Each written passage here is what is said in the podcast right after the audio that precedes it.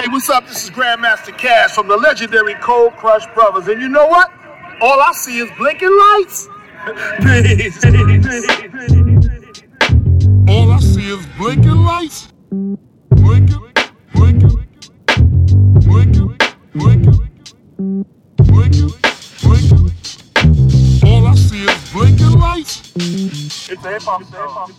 So Leute, da sind wir endlich.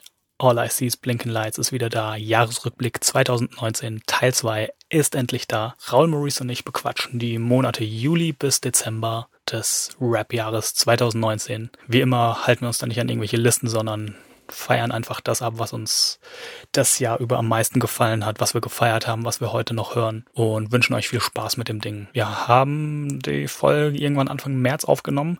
Mittlerweile ist jetzt Mitte März und wir stecken alle gemeinsam in diesem Corona-Wahnsinn fest. Ähm, will ich jetzt gar nicht allzu viel zu sagen, außer bleibt gesund, bleibt drin, wenn ihr die Möglichkeit dazu habt. Wenn ihr raus müsst, weil ihr einen wichtigen Job gerade habt, dann einfach nur ganz, ganz dickes Dankeschön an dieser Stelle. Ähm, ja, wir hoffen euch mit der Folge einfach ein bisschen Unterhaltung und Ablenkung vielleicht ein bisschen zu bieten und hoffen, dass wir alle hier gut durchkommen und ja, ich wünsche euch jetzt einfach viel Spaß mit dem Ding. Hört uns zu, schreibt uns gerne, was euch so gefallen hat. Lasst uns ein bisschen interagieren, damit das Social Distancing oder das Personal Distancing nicht allzu schlimm wird. Das war's von mir und jetzt wünsche ich euch viel Spaß mit der neuen Folge. Macht's gut.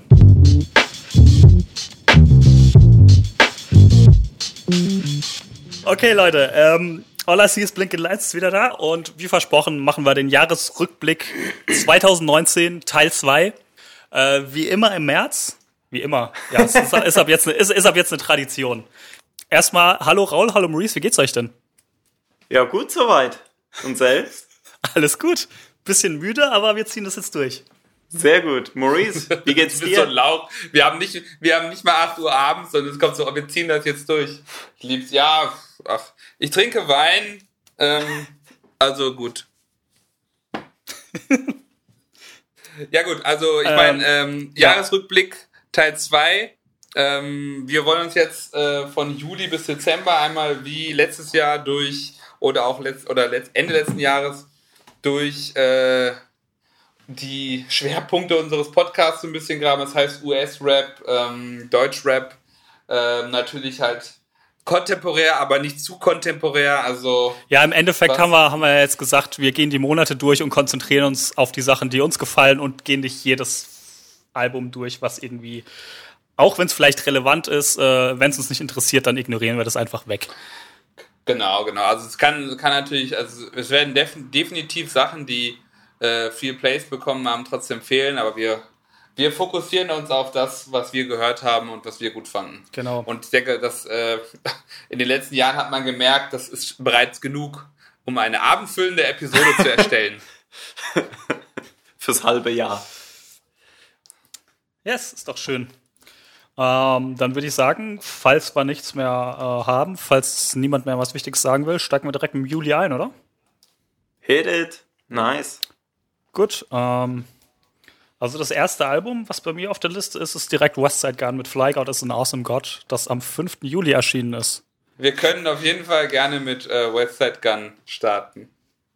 Haben wir doch gleich ein schönes Thema, wo wir auch wahrscheinlich ein Lisa. bisschen mehr zusammen.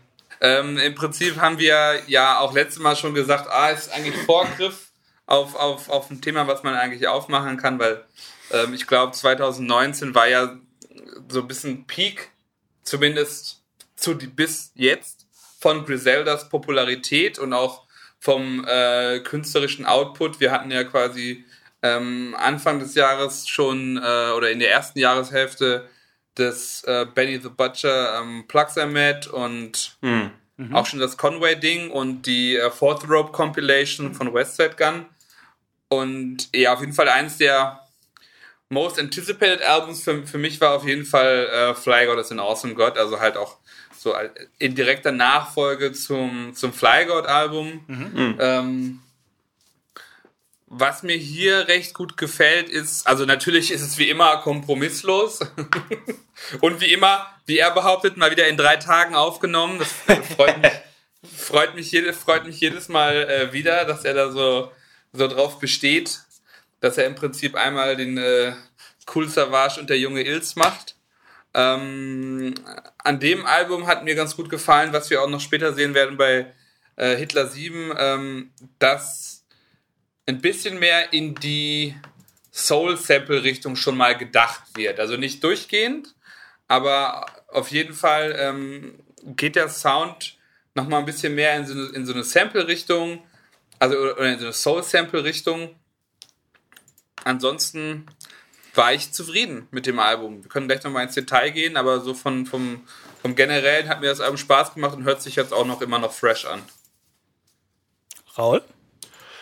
Ja, äh, würde ich, würde ich so erstmal zustimmen. Ich muss auch sagen, dass mir bei dem Album tatsächlich die ruhigeren Songs äh, fast noch mit am besten äh, gefallen haben, die eben dann hauptsächlich ein Sample sind oder ein Loop, der läuft und dann sind halt leichte, entweder ganz leichte Drums oder Hi-Hats drüber. Finde ich die, die finde ich persönlich äh, am spannendsten da. Das wären dann Luncheon und äh, Birkin. Ähm, was ich wahnsinnig gut fand, äh, was dem jetzt sehr gegenübersteht, war Pete Sake äh, mit Conway und Benny, weil das einfach so ein sperriger Beat ist. Das fand ich, äh, fand ich herrlich, dass man das auf so einem Release dann auch noch drauf hat. Und natürlich, wie, wie Westside Gun zelebriert hat, dass er zwei Madlib Beats äh, auf dem Album hat war herrlich. Die auch also sehr, sehr, sehr wären. gut sind, finde ich. Ja, auch das stimmt. Ja. Finde ich tatsächlich auch sehr starke Beats ähm, von Madlib. I got two Madlibs. Wahnsinn. Ja, also mir hat es auch super gefallen. Ich glaube, es ist bei mir sogar eins der für mich besten Westside Gun Alben. Ähm, ich, also ich finde so als Gesamtding ja. funktioniert super gut. Allein mit dem, ich meine, das Intro äh, werden wir wahrscheinlich gleich noch ein bisschen drüber quatschen. Das ist halt super geil. Ähm, könnte auch ein ganzes Album so von mir äh, äh, kommen. Ähm, ich glaube, da ist ja auch noch ein bisschen mehr geplant. Body Language coming soon. Ähm, ich, fand, ich fand die Beats äh, super auf dem Album. Dann, es, da ist im Prinzip alles so ein bisschen zusammengekommen, was irgendwie Westside Gun so interessant macht. So die, die Soundästhetik, das Wrestling-Ding, dieses Street-Rap äh, äh, Ding, die Soul-Samples, das Langsame, sein, sein fantastisch guter Rap, ähm, dieses ganze Art- und Fashion-Ding ja, das einfach alles irgendwie zusammenkommt, fand ich, fand ich super. Und vom, ähm, weil es ja auch ein relativ kurzes Album ist mit zwölf Tracks, wovon mhm. eins halt das Intro ist, das ist halt irgendwie, also als Album finde ich super geil, weil es so, so, so nochmal runterdestilliert ist auf, auf, die, auf die Essenz irgendwie. Und das, das, äh, deswegen finde ich das Album so gut. Gefällt mir noch ein bisschen besser. Also die ganze Zeit war das Supreme Blind Hell. Ja. War eigentlich so mein, mein Favorit bis dahin. Und damit hat es dann wieder geschafft, nochmal eins oben drauf zu setzen. Und das finde ich auch irgendwie geil, ähm, wenn ich mich, wenn ich mir auch so die seine Diskografie angucke. Ähm, jedes Mal, wenn er ein neues Album droppt, ist das neue Album irgendwie mein Lieblingsalbum. Und auch nach ein paar Monaten, wenn man sich dann so ein bisschen durchgehört hat, dann und der Hype dann ein bisschen zurückgefallen ist, ähm, finde ich super interessant bei Westside Gun, dass der da immer so eine so eine Entwicklung drin hat. Und auch wenn er seinem Stil sehr, sehr treu bleibt, entwickelt er sich doch irgendwie immer so ein bisschen weiter. Und, und hat immer ja, noch mal stimmt. so kleine, wie jetzt dieses äh, One-Intro, immer noch mal so kleine ähm, Diamanten irgendwie, die er noch mal da dazu droppt. Oder die, die Madlib Beats oder sowas. Fand ich fantastisches Album. Also, ja. um es mal in diesem Jahresrückblicksding einzuordnen, mindestens Top 5 dieses Jahr. Uh, ja. Würde ich sagen. Jetzt aufs, aufs ganze Jahr gesehen oder zweites Halbjahr? Schon aufs ganze Jahr gesehen. Also auch einfach ah, daran krass. gemessen, wie viel ich es wie viel ich's dann im Endeffekt gehört habe. Das sind mhm. andere Alben, wo ich gedacht hätte, ähm, die sind locker irgendwie besser, aber die habe ich dann im Endeffekt irgendwie doch weniger gehört, glaube ich.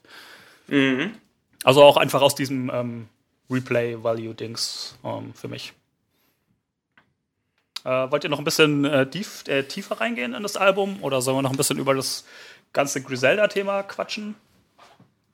Ja, ich glaube beides. Also ähm, mhm. was mir persönlich äh, sehr aufgefallen ist, ist, dass ich tatsächlich die, die letzte Hälfte des Albums am stärksten finde. Also ab Pete Sakes finde ich so das letzte mhm. Drittel ähm, holt mich nochmal richtig ab. Ähm, Gunlib ja. und vor allem Lakers vs. Rockets sind halt einer von diesen kranken äh, Griselda 80s Cocaine Beats. Also das ja. finde ich einfach mega gut. Ähm, da finde ich auch Source Walker irgendwie atemberaubend auf dem Song.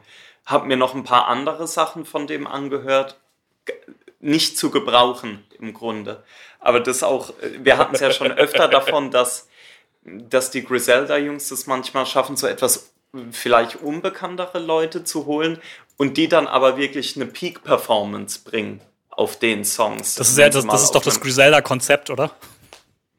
Ist es? Naja, im Prinzip, das ist doch auch, was sie selbst machen. Sie waren unbekannt und haben so lange ihren Scheiß durchgezogen, bis jetzt da sind, wo sie sind.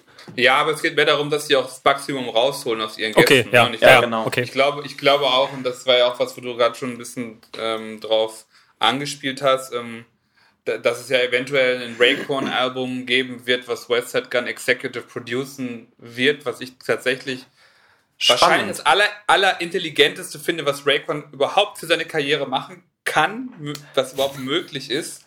Ähm, Beste weil, Move seit 97. ja, weil, weil tatsächlich ich nicht glaube, dass irgendjemand anders so gut die Symbiose äh, verstehen wird aus ähm, wie, wie, wie bringe ich einen Cuban Links-esken Sound, ohne zu versuchen, wie früher zu klingen, krampfhaft und gleichzeitig auch wahrscheinlich dickköpfig genug ist, sich gegen Raycon künstlerisch durchzusetzen, zum Besseren hin. Ja. Ähm, deswegen könnte es tatsächlich, das könnte tatsächlich ein, so ein, so ein ähm, unerwarteter Meilenstein von 2020 mhm. werden, wenn es kein ähm, Ghostface MF Doom Album wird. Finde ich äh, tatsächlich auch interessant, weil ähm, hatten wir, glaube ich, auch schon mal an irgendeiner Stelle drüber gequatscht. Also für mich ist äh, ähm, Westside Gun so mit mein Favorit halt aus dem Griselda Camp, einfach weil er die besten Alben produziert. Und aus dem mhm. Aspekt finde ich es halt nochmal super. Und was ich auch super finde, ist, dass ich mich gerade super darüber freue, weil ich das in meinem Kopf irgendwie umgekehrt abgespeichert habe. Ich hatte die ganze Zeit im Kopf, es kommt ein Westside äh, Gun Album äh, von Rack One Ex Executive Produced. Und, und ich war, und, Bitte nicht! Nicht! Fehler, Fehler Gott, der Fehler Gott.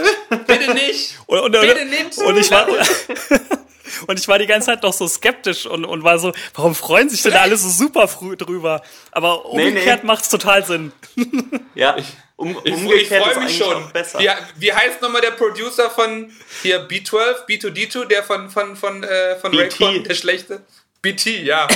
BLT, keine Ahnung, und American Cream Team und so. Ich freue mich, ja. Das wird klasse. Wow. Wow. Ah, herrlich. Ja, Daniel, ah, dann you're welcome. Äh, so rum ist doch deutlich besser. Ja, ist doch schön, ähm, dass ich auch noch was lernen kann hier. mir fällt auch, äh, mir fällt auch gerade auf äh, das auf dem Album, weil wir es äh, gerade eben noch von den Feature-Gästen hatten, Source Walker, dass ja auch äh, unter anderem Mayhem Loren und Hologram äh, drauf sind und die natürlich auch wieder wahnsinnig gute Parts abliefern. Mhm. Hologram, Wahnsinn. Einfach, Uff. ist auch Unhate Woman Content. Und ähm, ja, Raul? Ja, ja, nee, alles gut. ähm, was ich noch zu den äh, Madlib Beats sagen will, ich habe das Album angehört, äh, ohne irgendwie mal vorher auf die Producerlist oder so zu gucken. Und ich habe mir noch so gedacht, äh, als die, als die Madlib-Dinger kamen, Alter, es klingt halt wie Madlib Beats, was denn bei denen los?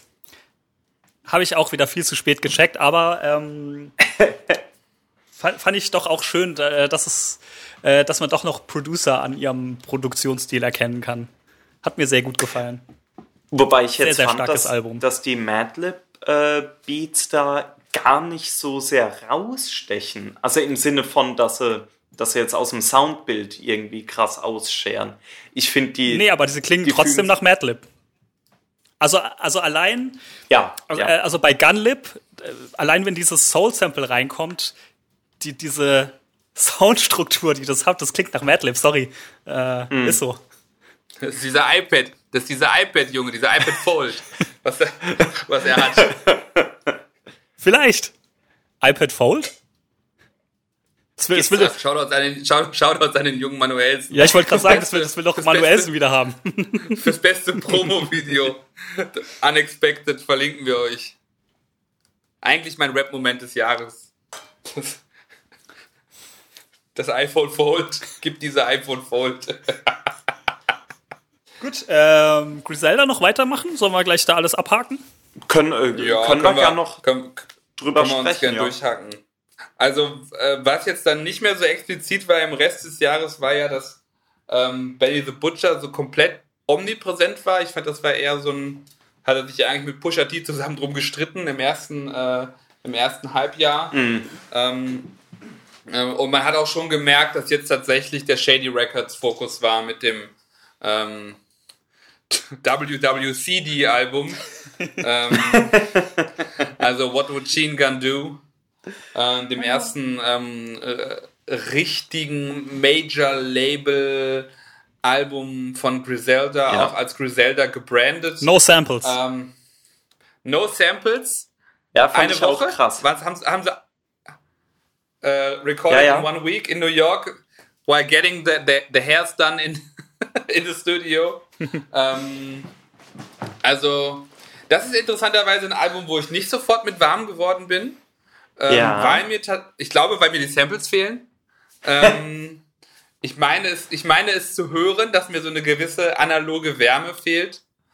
Ähm, aber an sich schon ein geiles Ding, was auch bei mir so immer noch ein bisschen, äh, immer noch ein bisschen wächst als, äh, als Album. Mhm. Sehr geil fand ich halt die gesamte Promo-Phase, wo du wirklich gemerkt hast, Ja. okay, was, können, was ist möglich, wenn äh, quasi sich ein, ein, ein Label wie Shady Interscope entscheidet, wir packen zwar unseren Impact und unser, unser Geld und unsere Multiplikatoren dahinter, aber die Jungs können eigentlich trotzdem hundertprozentig machen, was sie wollen.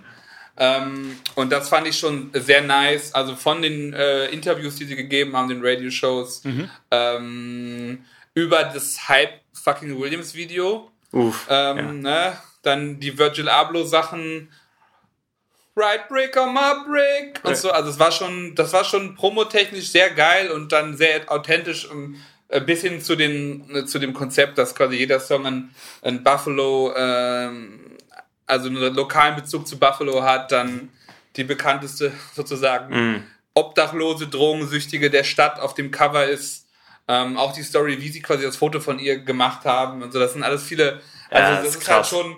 Du merkst halt sehr, das ist halt total deren Film. Und ja, auch ein totales Herzensprojekt irgendwie. So fühlt ja, sich's an. Herzensprojekt und äh, auch gerade auch mit der, mit, ne, dass sie es auch dem Machine Gun Black gewidmet haben, aber auch so der Auftritt bei Jimmy Fallon, auch wenn wir uns da jetzt Wow. lustig drüber machen über, über seine schlechte Ansage. Es war ja Der Auftritt war as klasse. fuck. Es war so, es war gefühlt wie Wu-Tang 94 Ja.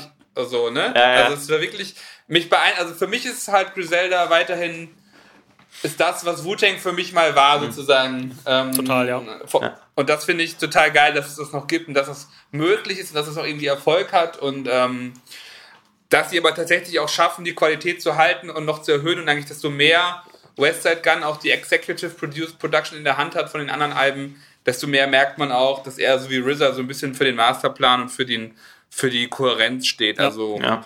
einfach Empfehlung, man kann eigentlich alles von Griselda letztem Jahr hören. Ja, stimmt. Also gerade dieses Was- Jimmy Fallon, dieser Jimmy Fallon-Auftritt war halt einfach in der Gesamtbedeutung halt auch irgendwie super interessant und wichtig. Also dass halt im Mainstream-Fernsehen in den USA sowas läuft. Ich denke, natürlich wird da äh, wahrscheinlich Questlove auch seine Finger mit im Spiel gehabt haben. Aber ähm, dass die einfach ihr Ding da durchziehen dürfen und das auch in der cleanen-Version einfach immer noch super gefährlich klingt, sage ich mal. Ähm, Allein, also das ist einfach so, so eine ganz surreale Szene gewesen, wenn du dir das Publikum anguckst. Da waren dann natürlich irgendwie die drei, vier, fünf äh, Griselda-Heads drin, die durchgedreht sind. Alle anderen irgendwie komplett verwirrt. Ähm, Jimmy Fallon bedankt sich für die Pizza.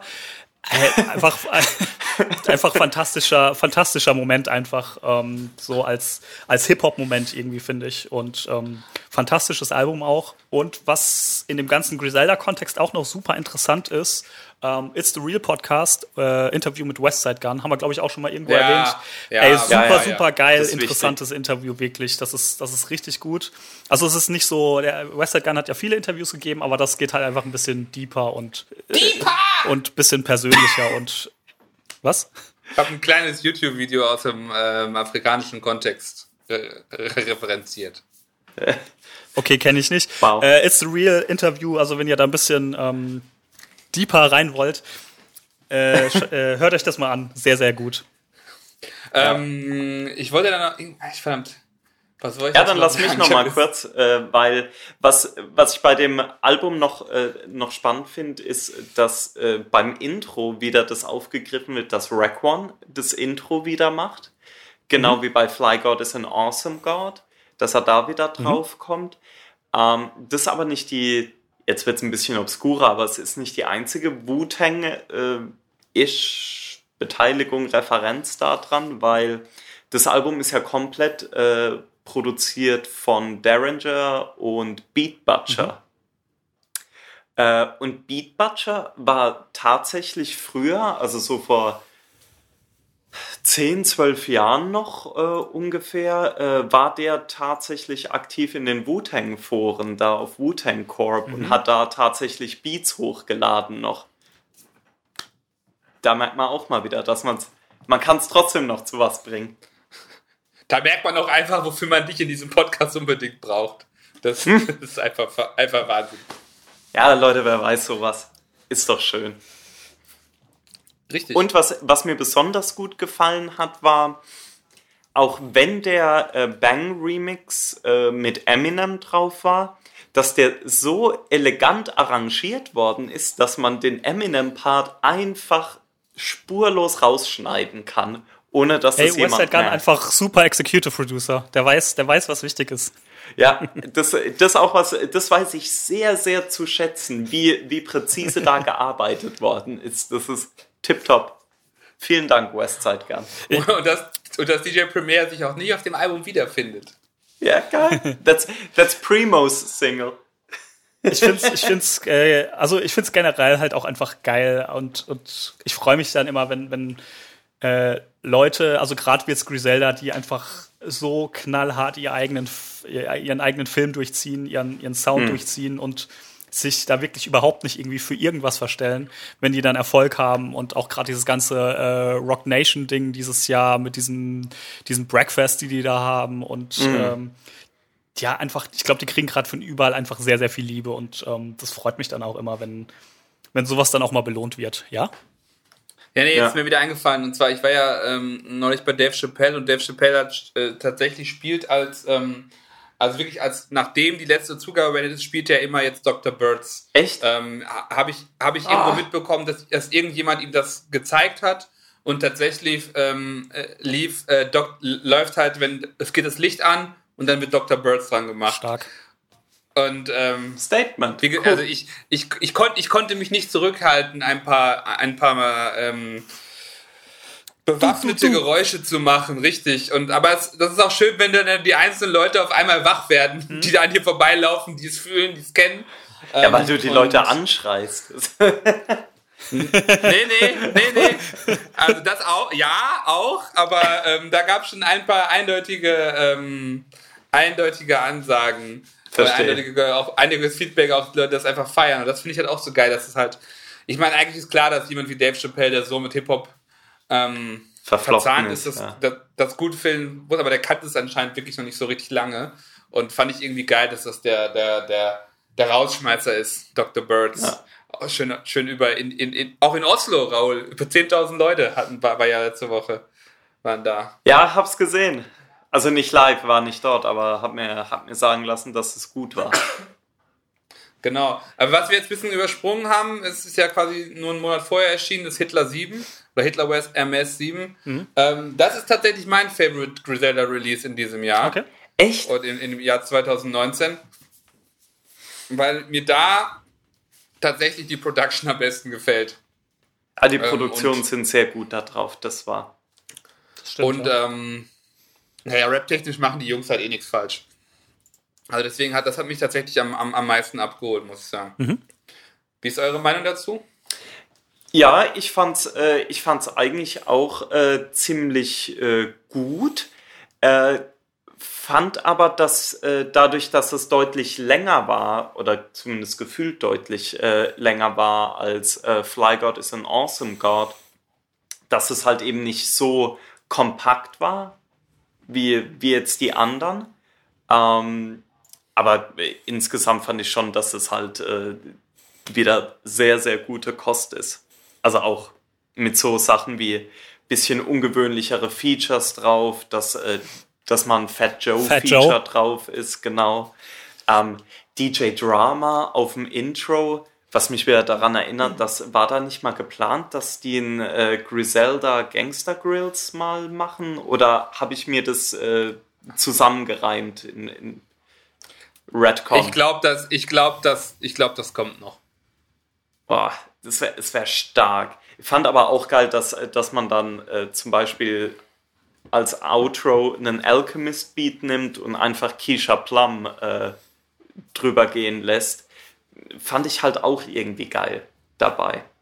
Aber irgendwie haben mich, muss ich sagen, fand ich es äh, von den Beats her, vielleicht weil es nicht so zusammenhängend ist, wie bei Fly God is an Awesome God, sondern halt doch in, in ein paar mehr Richtungen geht, äh, hat es mich jetzt als Album nicht so sehr gecatcht, wie jetzt das andere Album. Daniel, Genau das, was Roll gesagt hat. Kann ich mich nur 100% anschließen. Exakt. Genau das. Wunderbar. Leute, habt ihr eigentlich noch Ding gehört? Äh, das Conway-Album, Look What I Became? Oder ist es schon wieder untergegangen hier? Ähm, also ich habe es gehört. das nicht, war das nicht ein, war das nicht ein, erst, ein er- erstes Halbjahr-Release? Nee, ich glaube, ich glaub, das war September, wenn mich nicht alles täuscht. Weil da waren, also das Album an sich auch eher kurz, äh, neun Tracks. Und so als Gesamtalbum, ja, wieder leider durchwachsen. Die erste Hälfte vom Album allerdings ist im, ist im Grunde pures Feuer. So die, die ersten fünf Songs ist eigentlich wieder Key Griselda, wie man sich's äh, wünscht. Und das äh, hat mich daran erinnert, dass früher fand ich persönlich ja, dass, also so vor, vor zwei, drei Jahren, dass Conway eigentlich der Rapper aus dem Griselda Camp war, der mich am meisten interessiert hat, wo ich so, wo ich am ehesten gedacht hätte, oh, da, da muss ich mal ein Album von hören und das ist voll geil. Und Westside Gun, ja, fand, ich- fand ich ganz gut, aber jetzt nicht so, nicht so Wahnsinn, dass ich mich so richtig drauf gefreut hätte. Ja. Und mittlerweile ist es aber so, dass man hat gemerkt, wenn Conway in Eigenregie Sachen rausbringt, ist es halt meistens durchwachsen. Man hat bei Benny, finde ich, weiß man es noch nicht ganz genau, was da so der, der Qualitätsstandard ist. Ich meine, Tenor Talk 3 war, war halt Wahnsinn. Ähm, The Plugs I Met war, war ein bisschen Licht und Schatten. Aber bei Westside Gun ist halt, da kann man sich halt drauf verlassen, dass da ein gutes Produkt kommt. Da gibt es also keine, keine zwei Meinungen zu. Und das finde ich ganz interessant, wie sich das zumindest bei mir jetzt äh, im Laufe der letzten zwei, drei Jahre geändert hat. War das bei euch auch so? Ja, sehe ich genauso. Also ich habe auch, also Conway ist allein durch, dass er durch diese ganzen Radio-Freestyles ist er Uff, einfach halt, ja. ne, einem einfach so als extrem krasser MC immer, äh, immer im Bewusstsein. Und es gibt auch wirklich, also, ne, es gibt, also wie gesagt, es gibt mehrere äh, und, oder nicht unzählige, aber es gibt sehr viele Conway Live-Auftritte in Radioshows, die ich mir ständig und immer wieder und über, dann mal vergesse ich sie dann in drei Monaten wieder, immer wieder anhöre, weil es einfach, das ist für mich auch einfach in diesem Bereich Peak-Level-Rap, so, also irgendwie Live-Performance von ähm, vorgeschriebenen Texten in, in Live-Situationen, in Radio, auf anderen Beats ist eigentlich, also ich, ich finde, da gibt es kaum einen krasseren, krasseren Rapper als, äh, als ihn. Ähm, Sehe es aber ähnlich. Also es gibt jetzt kein, äh, kein, äh, kein Album von ihm, was mich so, was mich irgendwie fesselt, sondern das sind wirklich einzelne Tracks. Ja. Ähm, und tatsächlich, also das Beste, wo er wirklich dann quasi in, viel drauf ist, ist für mich halt ähm, WW Ja. CD and, äh, und äh, Griselda Ghost. Die Sachen haben mir halt mit ihm am besten gefallen auf, auf, auf Albumlänge sozusagen. Ähm, tatsächlich, äh, ähnlich wie du, ähm, fand ich, der hat einzelne Tracks von dem Album gut, aber sie ist jetzt mir schon wieder halb entschwunden, wann das entschieden ist. Äh, Ja. so, dass ich, weil es einfach nicht so ein, das ist halt eher so wirklich so ein, so, so, ein bisschen zu großer Fokus auf Rap und weniger auf Produktion, Albumkohärenz, Musik. Ähm, ich bin ja ein bisschen gespannt, weil er ja immer wieder sagt, ja Leute, das alles, das schiebe ich mir alles nur so aus der Hüfte und die besten Songs bewahre ich mir auf für nächstes Jahr, wenn mein Shady-Album kommt. Also ich bin Ja. gespannt. Also, ähm, ich will jetzt ihm auch nicht auf den Leim gehen. Natürlich hat Griselda natürlich auch einen gewissen Vertrauensvorschuss. Also ich kann mir schon vorstellen, dass das sehr stabil wird. Vor allem, dass er sagt, dass, das, dass er da für das, für das Album halt mehr geschriebene Songs hat und das sind eher so Jay-Z-Style-mäßig zusammengemumbelte Texte in der Regel. Mhm. Ähm, deswegen bin ich da schon gespannt, mhm. äh, aber halt auch skeptisch gleichzeitig. Ja. Weiß was mir auf dem Album eigentlich. Sorry. Achso, nee, ich wollte nur auf Na, deine Frage noch kurz. Ähm, also bei mir ist eigentlich seit Anfang an tatsächlich irgendwie Westside Gun mit seinen ersten beiden äh, ähm, Hitler Wars MS Tapes. Mhm. Hab tatsächlich auch dann erst später gerafft, dass da noch irgendwie mehr Leute dahinter sind bei dem ganzen, ganzen Griselda Ding. Und eigentlich ist bei mir seit ja seit Anfang an Westside Gun so der der mich am meisten an der ganzen an dem ganzen Ding interessiert oder den ich am am besten finde. Und ja, bei dem ähm, ich habe es sogar schon vergessen wieder, wie das Album heißt. Äh, das Conway-Album äh, gibt Look mir eigentlich genauso. Genau, ja. Ähm, Kaffa Layla Conway Edition. Gute, gute Songs drauf, auch ein bisschen, ja, so okaye Songs. Als Album gefallen mir da, wie gesagt, die West Side Gun Alben viel, viel besser. Mhm. Aber ähm, als, als Rapper ist er natürlich fantastisch und ähm, bin gespannt, was er noch so bringt. Ja. Fand halt auf dem, auf dem Conway-Album den äh, Tito's Back äh, Song mit Benny und Westside Gun so wahnsinnig gut, einfach ja. weil Westside Gun halt als Feature Part einfach nur zwei Minuten redet. Gar nicht mal rappt, sondern einfach nur Shit talking. Das fand ich richtig gut. Buffalo's P. Diddy.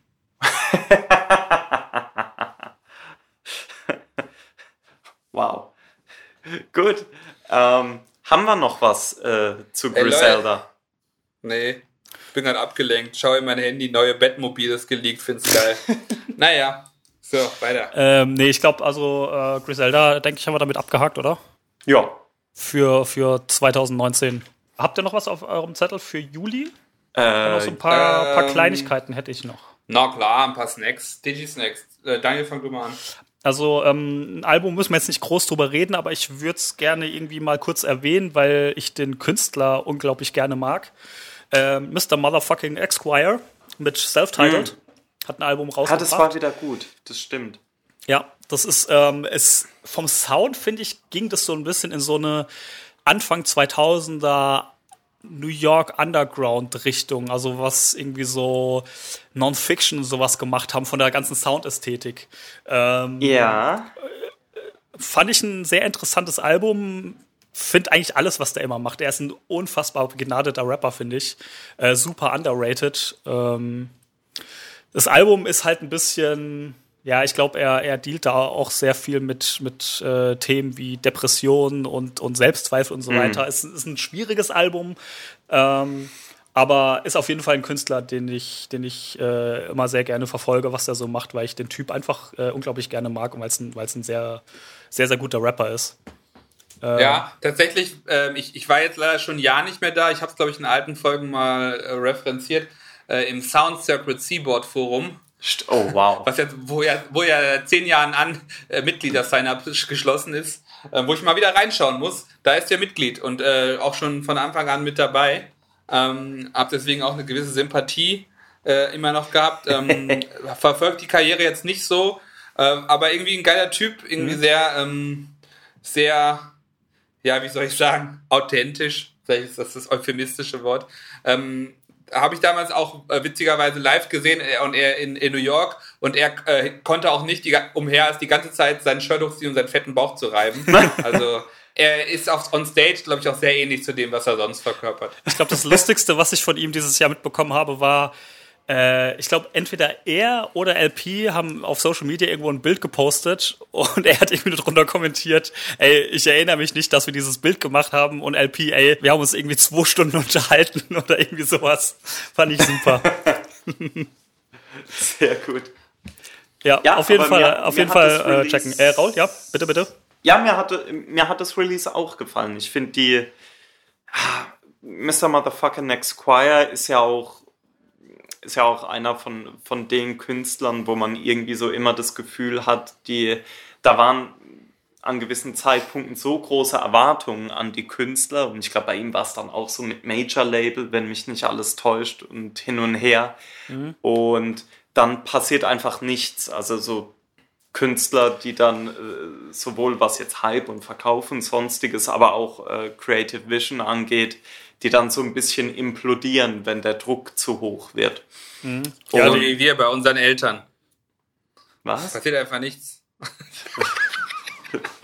wow. Ähm, und bei ihm finde find ich es jetzt äh, schön zu sehen, dass er, also dass da eben trotzdem noch jetzt so anspruchsvolle Releases dann noch kommen können. Das ist mhm. sperrig, das ist, wie du gesagt hast, man muss sich da Zeit nehmen für, es ist nicht einfach, aber es ist ein gutes Release. darauf kommt es an. Mhm. Ja. Ja, ich, ich würde mich tatsächlich für ihn freuen, wenn er ein bisschen mehr kommerziellen Erfolg hätte, weil der macht äh, echt so viel und hat mich jetzt echt schon so lange mit seiner Musik irgendwie unterhalten und äh, ja, das ist auf jeden Fall jemand, dem ich es gönnen würde. Ja. Ähm, soll ich weitermachen oder habt ihr was zwischenrein? Ähm, äh. Ich habe tatsächlich, das äh, geht vielleicht ganz gut in die, ähm, um nochmal äh, mit einem kleinen Griselda-Link dabei, mhm. ähm, das ähm, Medallo, Medallo-Album von ähm, mm. Prime Apple und, und, Ach, ja. und, DJ Max. Ähm, das war jetzt für mich so ein Sleeper-Hit. Ähm, ich mochte das zweite Crime Apple Album, was glaube ich von Big Ghost Limited ja. ähm, so executive produced wurde, recht gerne, weil mir da tatsächlich die Beats sehr gut gefallen. Ich finde Crime Apple ist halt so, ähm, also er ist natürlich irgendwie, ist schon ein sehr sperriger MC, ähm, mir persönlich jetzt auch mit meinem äh, wow, lateinamerikanischen Background gefällt auch ganz geil, ganz gut, dass er halt immer so ein bisschen zwischen, zwischen Spanisch und, und, und, und dem Was? Englischen äh, äh, äh, äh ähm, wechselt. Also ich finde ähm, sehr, also ich finde ihn halt irgendwie super geil ja, ja. als äh, super geil auch, mhm. also er verkörpert diesen, diesen äh, Latino, der aber in den USA aufgewachsen ist, also diese, die, ne, diese Fusion von den mhm. ganzen Südamerikanern, Mittelamerikanern, die in, in, in äh, USA leben, als Rapper ziemlich geil, ist trotzdem halt ein klassischer, für mich trotzdem ein klassischer New York MC. Ähm, und deswegen fand ich die Symbiose mit DJ Marx und vielleicht können wir das jetzt auch als Anschluss nehmen, direkt über die restlichen oder einige DJ Marx Alben, die jetzt noch erschienen mhm. sind, äh, zu reden. Aber jetzt nochmal zum äh, Medaille zurück. Also das finde ich ist ein sehr, sehr, sehr geil produziertes Album. Funktioniert, ist, ist total Rap. Also ne, kann es niemand geben, der keinen, der nicht Hardcore auf Rap steht und vielleicht sogar auf East Coast Rap. Und zwar ähm, genau aber, East Coast, ja. Ne, äh, ist aber ist also für mich totaler Geheimtipp. Ähm, ich ärgere mich schwarz, dass ich einfach verpasst habe, dass der in Köln war und ich einfach einen Tag später lese. Ich wäre da super gern hingegangen, jetzt super gern mit, äh, mit Bronze Netherits als Vorgruppe, so mega absurd. ähm, wow. Ähm, also hätte ich beides super gerne mal live gesehen. Ähm, und also das Album fände ich total geil. Tatsächlich finde ich den, äh, den Song mit Conway, den finde ich geisteskrank, ähm, wo, er, wo, Con wo Conway auch rappt. Um, ähm, I'm, I'm rapping like I'm in a 95 Time Capsule. Das ist halt genau dieses so, ja, ne, also was man auch so empfindet, wenn man, wenn man Griselda hört. Ja. Um, ähm, und, und DJ Max ist halt auch, also wie wir auch jetzt, glaube ich, im letzten, also im letzten Jahresblick und in dem ersten Teil äh, von 2019 gesagt haben, ist einfach on fire. So, und er hat es einfach so krass geschafft, irgendwie seinen eigenen Sound ähm, gleichzeitig äh, fresh zu halten, aber trotzdem total das Ding, das zu machen, warum man eigentlich DJ Max hören möchte. Mhm. Ja. Ähm, und da bin ich total, also das hat, das ist so mein, vielleicht so mein Hidden Gem des letzten Jahres, muss ich ganz ehrlich sagen. Mhm. Wie fandet ihr das Album? Ich habe es jetzt nicht so viel gehört, aber im Endeffekt kann ich mich eigentlich nur anschließen. Max, wie du schon gesagt hast, on fire. Ich mag seine Produktion, also besonders die nicht Cypress Hill Produktion, ähm, finde ich, gefallen mir super gut. Also die sind ja einfach, die Sachen, die er äh, als, als Solo-Artist macht, sind ja einfach nochmal anders als die Sachen, die er für Cypress Hill macht. Mhm. Die haben ja diesen Street, äh, diesen, diesen Street-Charakter, diesen, diesen ja schon fast Wu-esken Sound, finde ich. Ähm, sehr, sehr präsent. Äh, das gefällt mir super und ähm, wir haben ja schon in, in, der letzten Folge auch ein bisschen über die Sachen gequatscht. Die, ich ich finde das einfach super, was er macht. Man, man, man kann es natürlich nicht immer hören, man muss da ein bisschen in, in Bock drauf haben, äh, in Stimmung sein, diesen, diesen New York Street Rap sich, sich so hart reinzuziehen. Aber wenn man da Bock drauf hat, dann, dann ist das auf jeden Fall einer der Artists, der da ganz, ganz vorne dabei ist. Und das Album fand ich auch super. Also ich, war, äh, ich bin tatsächlich auch ein bisschen später auf das Album erst äh, nicht aufmerksam geworden, aber bin halt erst später irgendwie dazu gekommen, da mal reinzuhören und fand es erstaunlich solide, weil ich tatsächlich von, von einem Crime Apple Album jetzt nicht so viel äh, erwarten würde. Aber irgendwie hat es äh, DJ Max doch ganz gut hinbekommen äh, letztes Jahr. Auch vermeintlich, ja, nicht schwächere, aber eher so unbekanntere Rapper ein paar kleinere Namen, mhm. dann doch irgendwie so auszuproduzieren, dass, äh, dass die dann halt auch äh, Peak Performance bringen. Ja. Das war dann, war dann auch Ito, äh, Ito bei Mahomi, mit dem er ja zwei Alben gemacht hat, war das ganz ja. klar. Ich fand noch das Album mit äh, The God Fahim, Dump Assassin, fand ich nochmal sehr gut. Weiß nicht, ob ihr das, äh, ob ihr da noch reingehört hattet. Boah, ich glaube, das habe ich noch ja, gar nicht gehört, ja. ehrlich gesagt. Zweimal, ähm, tu mir ein bisschen schwer mit, ähm, mit äh, God ihm als MC, ja. genau, als, als MC, aber geile, geile Beats schon wieder, ne? Ja. Und halt, halt auch geil irgendwie 2019 dann nochmal Winnie Pass über einen DJ Max Beat äh, zu hören, ne, ist, äh, ist halt auch nochmal so eine, so eine geile Sache. Ähm, ja, und der kann halt eigentlich auch noch rappen, ne? Er braucht halt bessere Beats. Ja, ja das stimmt. Das stimmt. Das habe ich mir da auch gedacht. Das, äh, ja, ja, er muss ja einfach nur wütend ah. sein. Dann, dann ist alles gut. Wütend und, und gute Beats. Ähm, eine Frage, die ich noch habe an euch. Äh, Im letzten Jahresrückblick, also für 2018, äh, haben wir ziemlich viel über Rock Marciano gesprochen. Mhm. Und ähm, da hatte ich ja noch gesagt, dass das äh, Max äh, Marciano-Album äh, so eigentlich mein Favorit war, wo ihr nicht ja. so mitgegangen seid. Äh, hat sich das irgendwie ein bisschen entwickelt bei euch? Ja, ein bisschen. Ich finde es also ich find's deutlich besser, als, ähm, als ich es am Anfang gehört habe. Mhm. Finde es trotzdem nicht auf dem Niveau vom ähm, dem anderen, vom, äh, mit dem Behold Dark the Dark Horse. Behold the Dark Horse. Behold the Dark mhm. Horse. Ähm, und auch nicht auf dem Peak-Niveau von den besten Max ja. Collabo-Alben der letzten zwei Jahre, aber es ist, es ist schon bei mir gewachsen. Okay. Äh, Finde ich es echt besser. Ähm, aber tatsächlich um nochmal zu DJ Max 2019 zurückzukommen, äh, war, glaube ich, auch das nächste Album tatsächlich, was er, oder das nächste Release, was er federführend produziert hat. Eins, also Top 5 Release, jetzt auch ohne Witz für mich, ist äh, Members Only EP mit äh, May hm. Lauren. Ja, das ist sau also stark. Das, ich habe ich weiß nicht, wie oft ich das rauf und runter gehört habe. Es muss unzählige Male gewesen sein. Es gibt ja zu jedem der vier Songs ein Video. Das ist ein so ein bisschen Konzept-EP-lose, dass quasi alles ähm, rund um Autos, Sportwagen geht, das zusammen mit dem... War das nicht sogar gesponsert irgendwie? Ja, ja, genau. Das ist gesponsert vom Manhattan Cars Club. Ah. Ähm, die halt wow. so äh, Sport, äh, aber also wirklich auch also ich bin ja, also für mich, ich bin immer ein bisschen zwiegespalten, ne? Finde Auto so als Konzept schwierig und will auch eigentlich kein Geld für Autos ausgeben und habe auch ein uraltes Auto. Ähm, aber so natürlich Autos als Faszination und auch als Designobjekt finde ich schon spannend und tatsächlich trifft so der Manhattan Cars Club ganz gut auch so meinen Geschmack, was ich also theoretisch an Autos geil finde.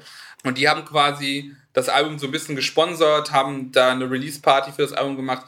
Jedes Video featuret ähm, halt Autos, die, dem, die man da kaufen kann oder die irgendwie, keine Ahnung, im Besitz des Cars Clubs sind. Ähm, und tatsächlich äh, fand ich an diesem, an dieser EP, die wirklich jeder hören sollte, also die ist auch, die ist auch, die ist ja total kurz, ne? Ja. Die ist eigentlich total entspannt, die ist äh, 13 Minuten lang. Ja. Ja, äh, 13 Minuten lang. Also die ist, die finde ich Wahnsinn, da gibt's keinen, gibt's keinen Song, den ich nicht gut finde. Mhm. Ähm, finde auch schön diese, sind so viele, so diese vielen East Coast Untergrundelemente, die Vocal Samples, dann irgendwie diese ganzen Interview-Snippets von irgendwelchen Rennfahrern, Ähm, es, wird, es wird dann gespielt mit Motor-Sounds in den Beats. Es ist sample-lastig, die Drums sind brutal. Mayhem rappt geil. Also das ist wirklich so, boah, das ist halt, glaube ich, eins der, also für mich ist wirklich eins der geilsten Releases vom letzten Jahr gewesen. Mhm. Und bin total heiß drauf, ähm, was sie als nächstes zusammen machen. Ähm, ich habe der nächste Mayhem äh, Loren Release wird das Derringer produzierte Album, ah. irgendwas Vlad, ich glaube, das heißt irgendwie Vlad oder sowas, irgendwas. Mhm. Äh, und da ist jetzt auch die ja. erste Single schon halb halb äh, ge geleakt oder nicht geleakt, aber halb released worden als Instagram TV Video vom Manhattan Castle, wo Mayhem Loren nachts mit einem Ferrari durch die Gegend fährt. Also es ist wow. sehr spe sehr special, mhm. aber finde ich super und auch der Vinyl Drop war geil. Ich habe mich leider entschieden, keine zu kaufen, aber dann auch, ne, dann gab es spezielle Varianten, grüne äh, grünes Vinyl, äquivalent zu der Farbe vom grünen Lamborghini in dem, aus dem einen Video, also es waren schon viele Details und das hat, das hat mich komplett abgeholt, das war so mein Ding letztes Jahr, das, das, diese EP. Ja, ja die fand, EP ich, fand, fand ich auch stark. stark. Ähm, ich glaube, das erste, was ich davon also akustisch äh, mitbekommen habe, war das Video, wo sie ähm, am Anfang, glaube ich, in diesem Polo-Store sind mit dem Strafzettel. Ja, ja, ja, das war super. Ey, also ich finde es auch richtig, richtig gut. Also ich, ich finde dieses ganze Thema und dieses ganze Konzept von dem Album passt doch einfach so gut zu Mayhem Loren. Der kann irgendwie einfach über alles rappen und es, uns macht Spaß und es ist geil und ich finde es nicht schlimm irgendwie. Also keine Ahnung, wenn es irgendein beliebiger äh, Rapper nur über Autos rappt, das ist so, interessiert mich nicht, aber bei Mayhem Loren, der delivert das einfach und der verkörpert das halt irgendwie auch einfach mit seiner ganzen Attitude, finde ich. Finde ich geil, was der gemacht hat. Äh, ist auch nicht noch irgendwas mit, äh, mit Madlib geplant? Oder ja, bringe ich ja, das gerade durcheinander? Ja, Dachte ja, ich auch. Ist auch, okay. ja, ja. Mayhem Madlib, ähm, Mayhem Derringer und mehr Mayhem Max. Und ich habe ja versucht, Bronze Netherus und Mayhem zu connecten, aber es wollte nur Bronze, nicht Mayhem. wow. Wäre aber spannend, muss ich sagen. Ja, glaub schon. Weil die ganzen äh, Rümpel-Rapper, die sonst in den letzten fünf Jahren auf Bronze Netherlands Beats rappen, inklusive ihm selbst, bringt nichts. Es ist schade drum. Das war. Was haltet ihr denn davon? Oder habt ihr, habt ihr sonst noch irgendwelche abschließenden Kommentare jetzt zum Thema DJ Max äh, 2019? War geil. Also nee, war geil. Kann, geil, kann er gerne ja. wieder machen. Richtig. Also ich erwarte 2020 auch Feier und wäre schön, wenn ähm, andere Producer aus der Ära, also da gibt es ja verschiedene, ähm, Enforced Disciple, keine Ahnung, Bugwild Showbiz. Bugwild ist vielleicht doch gar nicht so schlecht mehr, aber ein Showbiz, ah, natürlich RZA, aber da sind wir, wissen wir alle, nein. Ähm, also wenn dann auch Havoc, wenn da nochmal irgendwie auf dem Niveau was äh, kommen würde, auch, mhm. auch einfach diese Idee, so Alben zu machen, wieder komplett mit einem Künstler, mit einer Vision. Ja, also gar, geil, nicht ja. gar nicht fetter Erfolg, sondern irgendwie Nischenerfolg, coole Videos, also günstig, aber geil, ähm, Vinyl Drops, also kleine Tour. So das, was, was ich mir halt immer hoffe, was die meisten äh, Rap-Artists einfach machen würden, wenn sie altern, statt irgendwie so ein 5 Sterne Deluxe-Comeback zu machen oder so, weißt du? Also das ist halt irgendwie, ähm, das ist halt so, wie hm. ich gern so Rapper und Producer altern sehen würde, weil ich glaube halt, die meisten haben es halt, haben's halt noch drauf. Hm. So. Deswegen, aber das ist total überraschend, dass DJ Max derjenige ist, der das so krass hinkriegt. Aber ähm, geil, einfach geil. Mhm. Ähm, vielleicht äh, an der Stelle, weil es thematisch gerade gut passt. Mhm. Äh, eine andere Gruppe, die in den 90ern sehr erfolgreich war oder sehr hoch angesehen war, die letztes Jahr ein Album rausgebracht hat, war Black Moon. Mhm. Tatsächlich. Habt ihr das gehört? Also auch wieder Black Moon, komplett produziert von den Beatminers mit äh, zwei, drei Featuren, unter anderem Method Man. Ähm, wenn man das jetzt nur als Rahmenbedingungen gelesen hätte, das hätte halt auch ein Album Anfang, Mitte der 90er sein können. Mhm. Habt ihr mal reingehört? Ja, ja. Einmal durchgehört, ähm, nicht, also ich war ja damals auch nicht so richtig meins, aber fand ich auf, also jetzt hört sich jetzt, hört sich jetzt irgendwie condescending, aber ich fand es halt vor allem nicht peinlich, was schon eine Leistung ist. Ja, ich weiß, was du meinst, aber. Ähm, es war, hm? ähm, es war, war Black Moon Mucke so. War cool. Ja. Also war, so, war, fand ich gut. Ähm, wird, wird, jetzt nicht so mein Album sein, aber das war so wie, was hatten wir im letzten halben Jahr, was wir überraschend auch gut fanden? Da gab es auch noch sowas. Ach, du meinst, äh, war das nicht äh, Smith Wesson? Ja, Smith Wesson, auch. Ja. Genau, auch vollkommen solide. Danke. So. Ja, Gut, passt. Ja. Eben. Ich finde, die nee, äh, zeigen Black das Moon eigentlich Album. ganz gut, wie man das, ja. äh, wie man das umsetzen kann, dass man seinem Sound sehr treu bleibt. Man kann jetzt ja nicht sagen, dass die ihr Soundbild jetzt wahnsinnig weiterentwickelt hätten oder sonstiges äh, auf dem Album, aber das, es ist trotzdem, ich finde, es ist sehr gut produziert. Es, mhm. Du kriegst halt 90er-Rap im Grunde drauf. Äh, muss halt jeder selber entscheiden, ob das einem gefällt. Aber ich finde, so als, als das Produkt mit der Prämisse war das schon ziemlich gut, eigentlich. Ja, ja einfach mal die, die Creep With Me Single anhören, wenn einem das gefällt, äh, kann man sich das Album reinziehen. Äh, hat mir auch gut gefallen. Also, wenn man so die, die, auf, diesen, auf diesen Film Bock hat, dann kann man es sich geben. Äh, in dem Zug würde ich auch noch das äh, Onyx Snowguns Album empfehlen. Äh, das macht im Prinzip genau das Gleiche. Ähm, vor allem, also die, die machen halt, ziehen halt auch einfach diesen, diesen 90er-Jahres-Sound durch und macht auch mhm. Spaß, wenn man da einfach Bock drauf hat, dann, dann kann man sich das richtig gut reinziehen. Ja, ich muss auch unbedingt noch diese Blade-Serie gucken, wo der eine Rapper von Onyx die Hauptrolle gespielt hat. Was? Wirklich? Fred Rose Star oder wer? Ne, der andere. Sticky Fingers. Ja, Nee. Der hat Blade gespielt, 13 Folgen. Krass, gar nicht mitbekommen. Ich glaube, 10 Jahre her oder so, mindestens. Stark. Not bad. Äh, was Not ich bad. an dem, an dem Onyx-Album auch äh, noch, noch interessant war, ähm, ist ja komplett von Snowbones ähm, produziert und die haben ja eigentlich normalerweise so diesen Classic-Sample-Bombast-Sound sehr, sehr oft. Und Transparenzhinweis, sie waren bereits auf diesem Podcast gefeatured. Ja. Äh, und äh, ich finde es interessant, dass sie ähm, da sich auch ein bisschen wegbewegen von und da auch neue Sachen ausprobieren, beziehungsweise neue alte Sachen sozusagen. Ähm, auch ein sehr, sehr cooles Album, wenn man im Prinzip diesen, diesen 90s-Film da ähm, weiter verfolgt und Bock auf diesen Sound hat, dann kann man sich das sehr, sehr gut geben. Jutti. Machen wir weiter. Ja, wir bleiben, ich würde sagen, wir bleiben englischsprachig, ne? Wir können, wir würden ja, gerne Deutsch, dann können wir ein bisschen danach, hätte ich jetzt nachschieben. ähm, ich okay, noch Juli, Juli, haben wir noch Juli? Ich habe noch Juli, habe ich noch ein paar ganz kleine Sachen. Echt? Okay, zieh mal durch. Äh, einmal äh, Alchemist Cool Kids EP, Layups. Also sind nur mm. drei Tracks, aber hat mir sehr gut gefallen. Ja, aber gut. Äh, cool ja, Kids haben ja. wir ja schon viel drüber gesprochen. Ich fand es super interessant, die mal auf solchen Beats zu hören. Ähm, ja, ich meine, Alchemist hat dieses Jahr auch wieder super durchgezogen. Im Prinzip kann man gleich schon das nächste Thema aufmachen. Ja, eben. ähm, Why not? Why not? Aber, Why not? Ähm, ja, aber, also, ja, können wir gerne über Alchemist reden, aber würde gerne erst noch, habt ihr die, habt ihr die EP gehört? Also, drei Tracks, Cool Kids. Ähm, die machen ja eigentlich sonst eher einen sehr 80er Jahre Oldschool-Rap inspirierten Sound und jetzt auf diesen doch sehr klassisch düsteren Alchemist-Beats fand ich die auch super mhm. cool.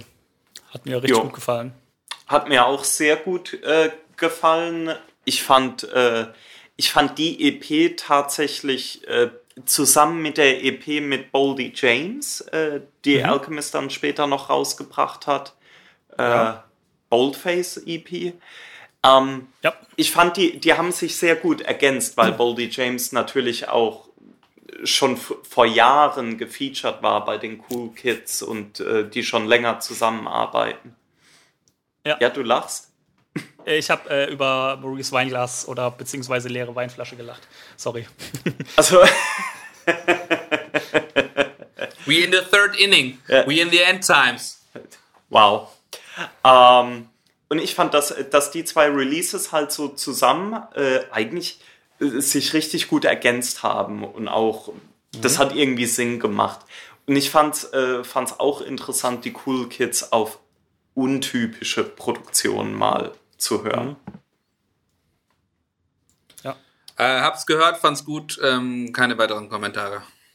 Also, äh, wollen wir dann tatsächlich äh, Richtung Alchemist gehen? Da hätte ich nämlich eine Frage. Ja.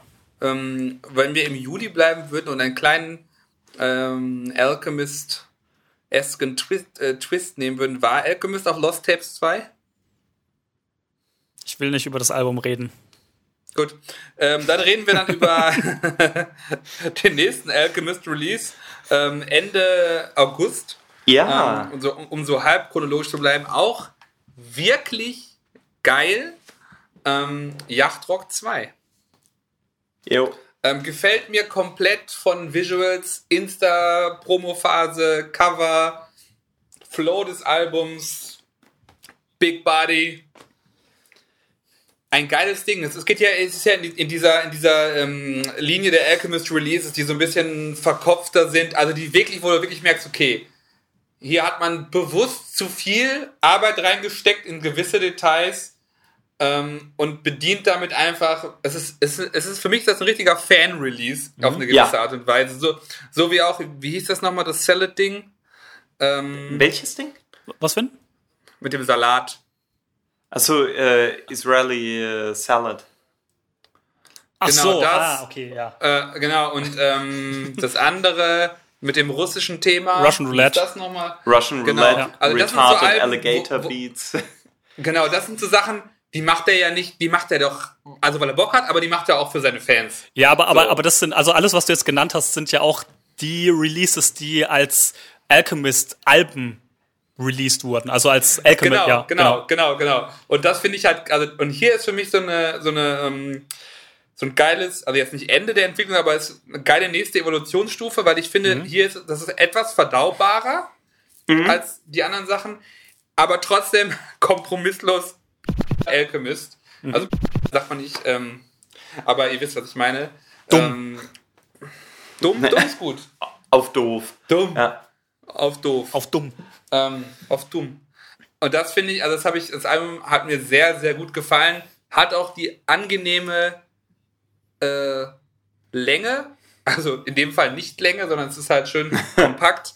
Ähm, nimmt auch all die Rapper mit, die man irgendwie aus seinem Umfeld geil findet. Mhm. Ähm, und, und trotzdem ist dieses Yacht-Beat-Strand-Element in den Sounds zu hören, nicht nur in den, in den, in den, in den Interludes, sondern auch so, man hat einfach diesen Yacht-Vibe. Mhm. Ja, also, und obwohl ja. das halt, wo man dann halt auch wieder dann diesen East Coast, also ich finde, das ist, ist ein geiles Ding, was ich auf jeden Fall ähm, auch, ist ein, auch ein klarer Anspieltipp. Ja, auf jeden Fall. Fand es auch super. Jo. Hab auch gerade heute noch mal äh, die Yachtrock 1 äh, Single, es war ja so eine so eine Halb-Single-EP mm. gehört, auch fantastisch. Also gerade dieses ganze dieses ganze Yacht-Feeling, dieses Versnobte, was da hochkommt, das ist so geil und, und ähm, passt aber auch so geil zu dem Produktionsstil von Alchemist. Und auch, ähm, er macht ja im Prinzip da auch wieder genau das, was er auch schon bei, ähm, ich finde, am am konsequentesten hat das auf äh, Russian Roulette durchgezogen. Dieses, es ist so ein durchgehendes Konglomerat aus Tracks, wo du gar nicht merkst, wann das nächste anfängt und so weiter. Mhm. Ähm, ja, ich fand's auch super. Die Features sind fantastisch, die Beats sind fantastisch. Ähm, richtig geiles Alchemist Release für Fans, die also die, die einfach Alchemist für den, für diesen Wahnsinns-Producer, der ist, einfach lieben und ähm, ja, irgendwie ich glaube, das, das trifft einfach genau das, also ja, wenn, wenn, wenn man Alchemist-Fan ist von seinen Produktionen, dann, dann, dann liefert er hier genau das, wofür man eigentlich Fan ist. Ähm, und ja. es ist auch nochmal so, so ein anderer Vibe. Er hat ja einmal so diesen Untergrund, Straßen, Noir-mäßigen Vibe. Dann diese Sachen, die er viel mit Action Bronson macht, die so ein bisschen äh, nach vorne gehen, ein bisschen fröhlicher sind. Und das ist jetzt hier irgendwie nochmal so eine dritte Facette, dieses äh, Yacht-Rock-Ding. Ähm, Habe ich auch so äh, in dieser ähm, in dieser Ausführung irgendwie auch so noch von noch keinem anderen Produzenten wirklich gehört. Ähm, ich glaube, hm. was, was, was, von, was vom Vibe tatsächlich am ehesten noch hinkommt, ist äh, Mob Deep und Nas mit äh, Dings, ähm, äh, hier. It's yours. Geister. Äh, nee. It's yours, genau. It's nee, mine. Nee, it's yours. It's mine, richtig. Das, ich ich, ja. ich, ich finde, das ist so ein bisschen diese Ästhetik, die da auch ja, ja. Äh, ähm, rüberkommt. Dieses, dieses ähm, Miami-Yacht-Feeling einfach. Also wenn man jetzt gar nicht von der Ästhetik geht und auch gar nicht ähnlicher Sound, aber für mich trotzdem ähnlich konzeptionell ist das Swiss Beats Album gewesen. Vielleicht äh, so ein bisschen. Uh, äh, okay. Also, ne, nicht, dass, dass, dass, dass die irgendwie gleich klingen, Aber das Swiss Beats Album ist für mich auch halt ein, also Es ist ein sehr aus so einer Gut aus einer, durchproduziertes aus einer, Album. Aus einer, hängen, aus einer hängengebliebenen Swiss Beats Perspektive. Ähm, Okay, ich glaube, So, ich weiß, was du meinst. Hm? So, aber vielleicht ein bisschen kruder Vergleich, aber ähm, übrigens, wenn ihr jetzt erst einschaltet und nicht religiös All is Blinking Lights hört, äh, letztes Jahr großer, äh, auch nicht Hidden Gem, weil kennt man vielleicht, aber Überraschungserfolg anspieltes- bei uns, ja. Überraschungserfolg, ähm, das Swiss Beats Album. Ja, Poison. Genau, ähm, ich, Poison. Ich habe äh, kurz überlegt, äh, der nächste Alchemist Release wäre dann tatsächlich ähm, das Lamp Over Rice Action Bronson Ding oder gab es dann noch dazwischen irgendwas Kleines? Das wäre jetzt auch das, äh, das nächste, was ich auf dem Zettel hätte. Ähm, Mal durchschauen, aber ich glaube ja. ähm, wie fandet ihr denn äh, Lamb Over Rice? Äh, vielleicht sollte man da auch noch mal ein paar Takte zu, äh, zu Action Bronson sagen. Ja, dann mach das doch, Raul. Achso, aber, nicht, aber nicht unseren irgendwann mal kommenden Action Bronson Mayhem Laurent Podcast hier vor. vorweg. nein, nein, nein, nein, nein. Nur- nur ein bisschen das würde Kontext ich mir geben. nicht anmaßen. Ähm, aber Action Bronson hatte ja äh, im Grunde durchs ganze letzte Jahr und teilweise noch in 2018 im Grunde seit, äh, seit sein letztes Album White Bronco äh, draußen war, ja im Grunde die ganze Zeit äh, gesagt, dass, dass er halt mit seiner Label-Situation unzufrieden ist, dass er mit dieser Zusammenarbeit mit Vice, was ja auch sowohl musikalisch als auch mit der Fuck That's Delicious äh, Reihe äh, zusammenhängt, dass er Und mit der Ancient Aliens gar noch? Wie bitte? Ancient Aliens noch?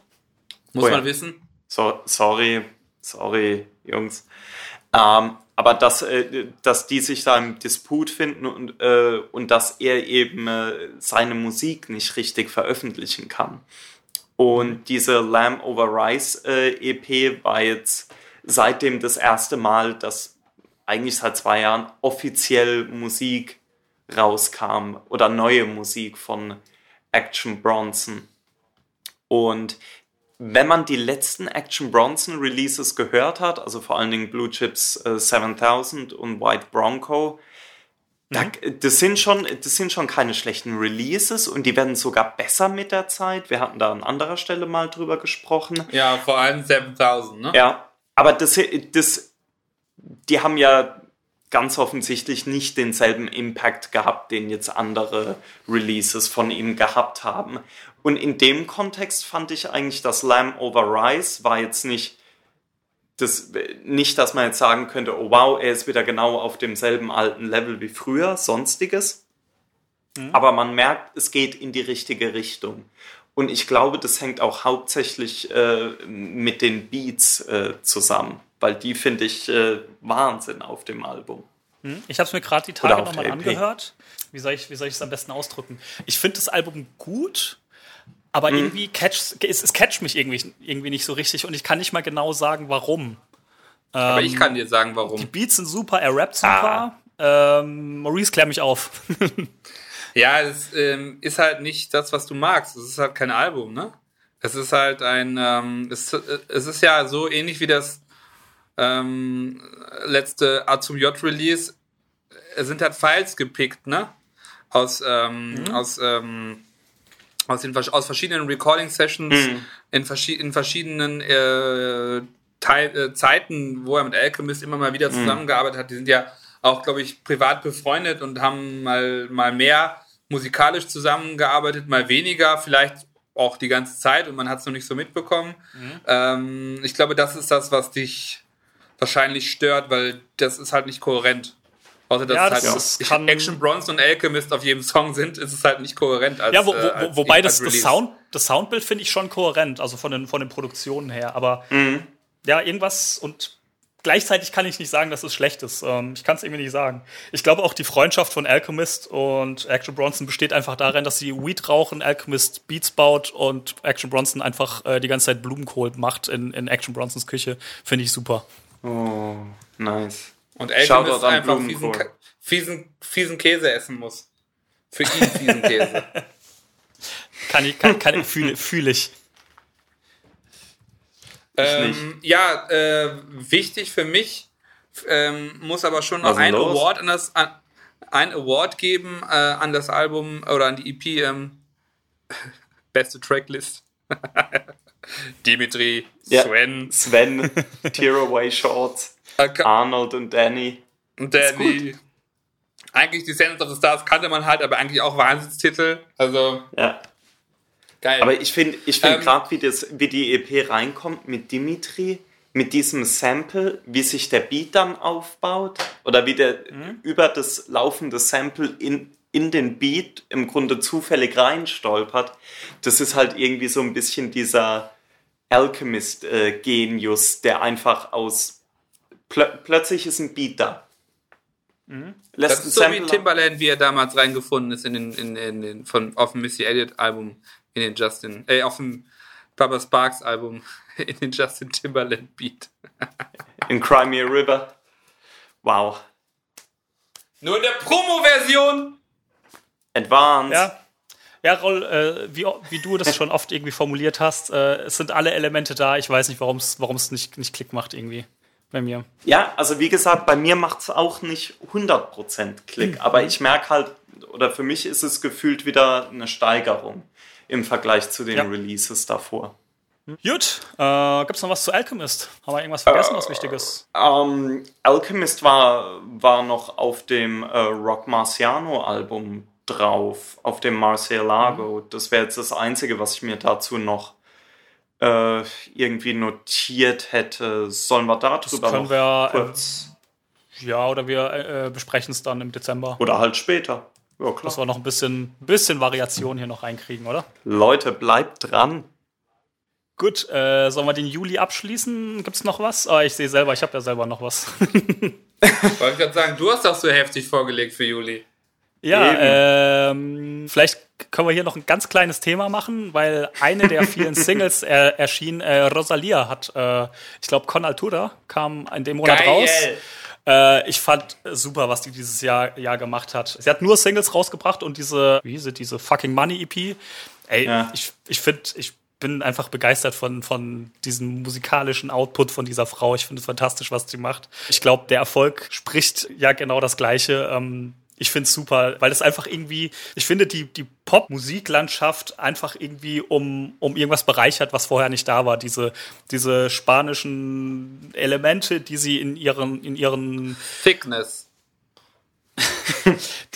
ähm, in, in ihrer Musik da mit, mit, mit reinbringt, diesen, diesen Flamenco-Einfluss, den sie hat. Das bringt so viel ähm, neue Elemente und, und, und interessante Sounds und Melodien und Rhythmen rein. Finde ich super. Bin, bin, bin ein Riesenfan von dieser Frau. Ja, ich bin, bin mal gespannt, wenn sie wieder ein Album macht, was da kommt. Die, die ganzen Singles. Es ging ja auch in alle möglichen Richtungen. In, ey, Reggaeton fand ich bisher irgendwie, das ist halt irgendwie so eine, so eine Musikrichtung, die immer gleich klingt, die hat immer den gleichen Rhythmus. Aber wenn die das macht, irgendwie, irgendwie ist es geil. Ich, ich weiß auch nicht warum. Äh, Ja, ist, ist geil, ist geil. Aber wie hieß nochmal das Wu-Tang Reggaeton Label? Wo Latino? Volatino. Dafür bin ich da, La Leute. Volatino. Ja. Aber was hat sie noch gemacht? Äh, dann Couture fand ich super. Äh, auch das ganze Video dazu. Auch die Videos, die die macht. Fantastisch. Die, die fucking Money EP fand ich fantastisch. Und dieses Single, wo sie im Video als Frida Kahlo unterwegs war, wie hieß die nochmal? Fand ich auch äh, Apalé. Oder wie auch immer man das ausspricht. Fand ich auch super. Apa Apache. Ole, ole. Und es gab auch noch ein. Äh, Apale bleibt gleich. gab auch noch einen sehr geilen äh, Gesaffelstein-Remix da von dem Song, also der in so eine Techno-Richtung geht. Ey, Wow. ich finde find, find, find super, was die macht. Ich habe es, glaube ich, euch schon mal gemacht, äh, gesagt, die hat auch irgendwie so ein ASMR-Interview gegeben. Selbst das ist einfach fantastisch, weil Ja. sie einfach nur irgendwelche Dinge in die Hand nimmt und damit Musik macht. Das ist einfach äh, super. Kann, Und Heiß in the Room Remix. ja, das Ja, auch noch. Wahnsinn. Aber ich denke, da werden wir wahrscheinlich auch später nochmal drüber sprechen, oder? Ja, wahrscheinlich. Genau, äh, was, was ich muss ist zugeben, eure dass Meinung ich zu bei Rosal- Rosalia? Ja, ich muss zugeben, dass ich da Bitte? gar nicht so sehr äh, im Grind bin bei Rosalia. Das hat, äh, hat sich mir erst so ein bisschen endgültig erschlossen mit dem äh, Highest in the Room Remix. Und ich werde da jetzt demnächst mal äh, den Back-Katalog äh, durcharbeiten von ihr. Mach das, aber mach das. Äh, bin, die Alben sind super. bin da sehr, sehr angetan, ja. aber kenne noch nicht so viel. Ja. Habe ich euch eigentlich mal erzählt, wie ich, wie ich Rosalia entdeckt habe? Oha. Als wir in Prag waren, hat LP auf Twitter geschrieben, Rosalia-Album es fuego. Wow. Wenn LP sagt, ein Album ist gut, dann muss man natürlich mal reinhören. Und ey, ich, ich äh, verfolge, äh, was sie da musikalisch macht bis heute. Bis heute. Seit zwei, eineinhalb Jahren. Ja, ist, ja. ist so. Ist so. Ja, wer kann, Fast wer kann. Times.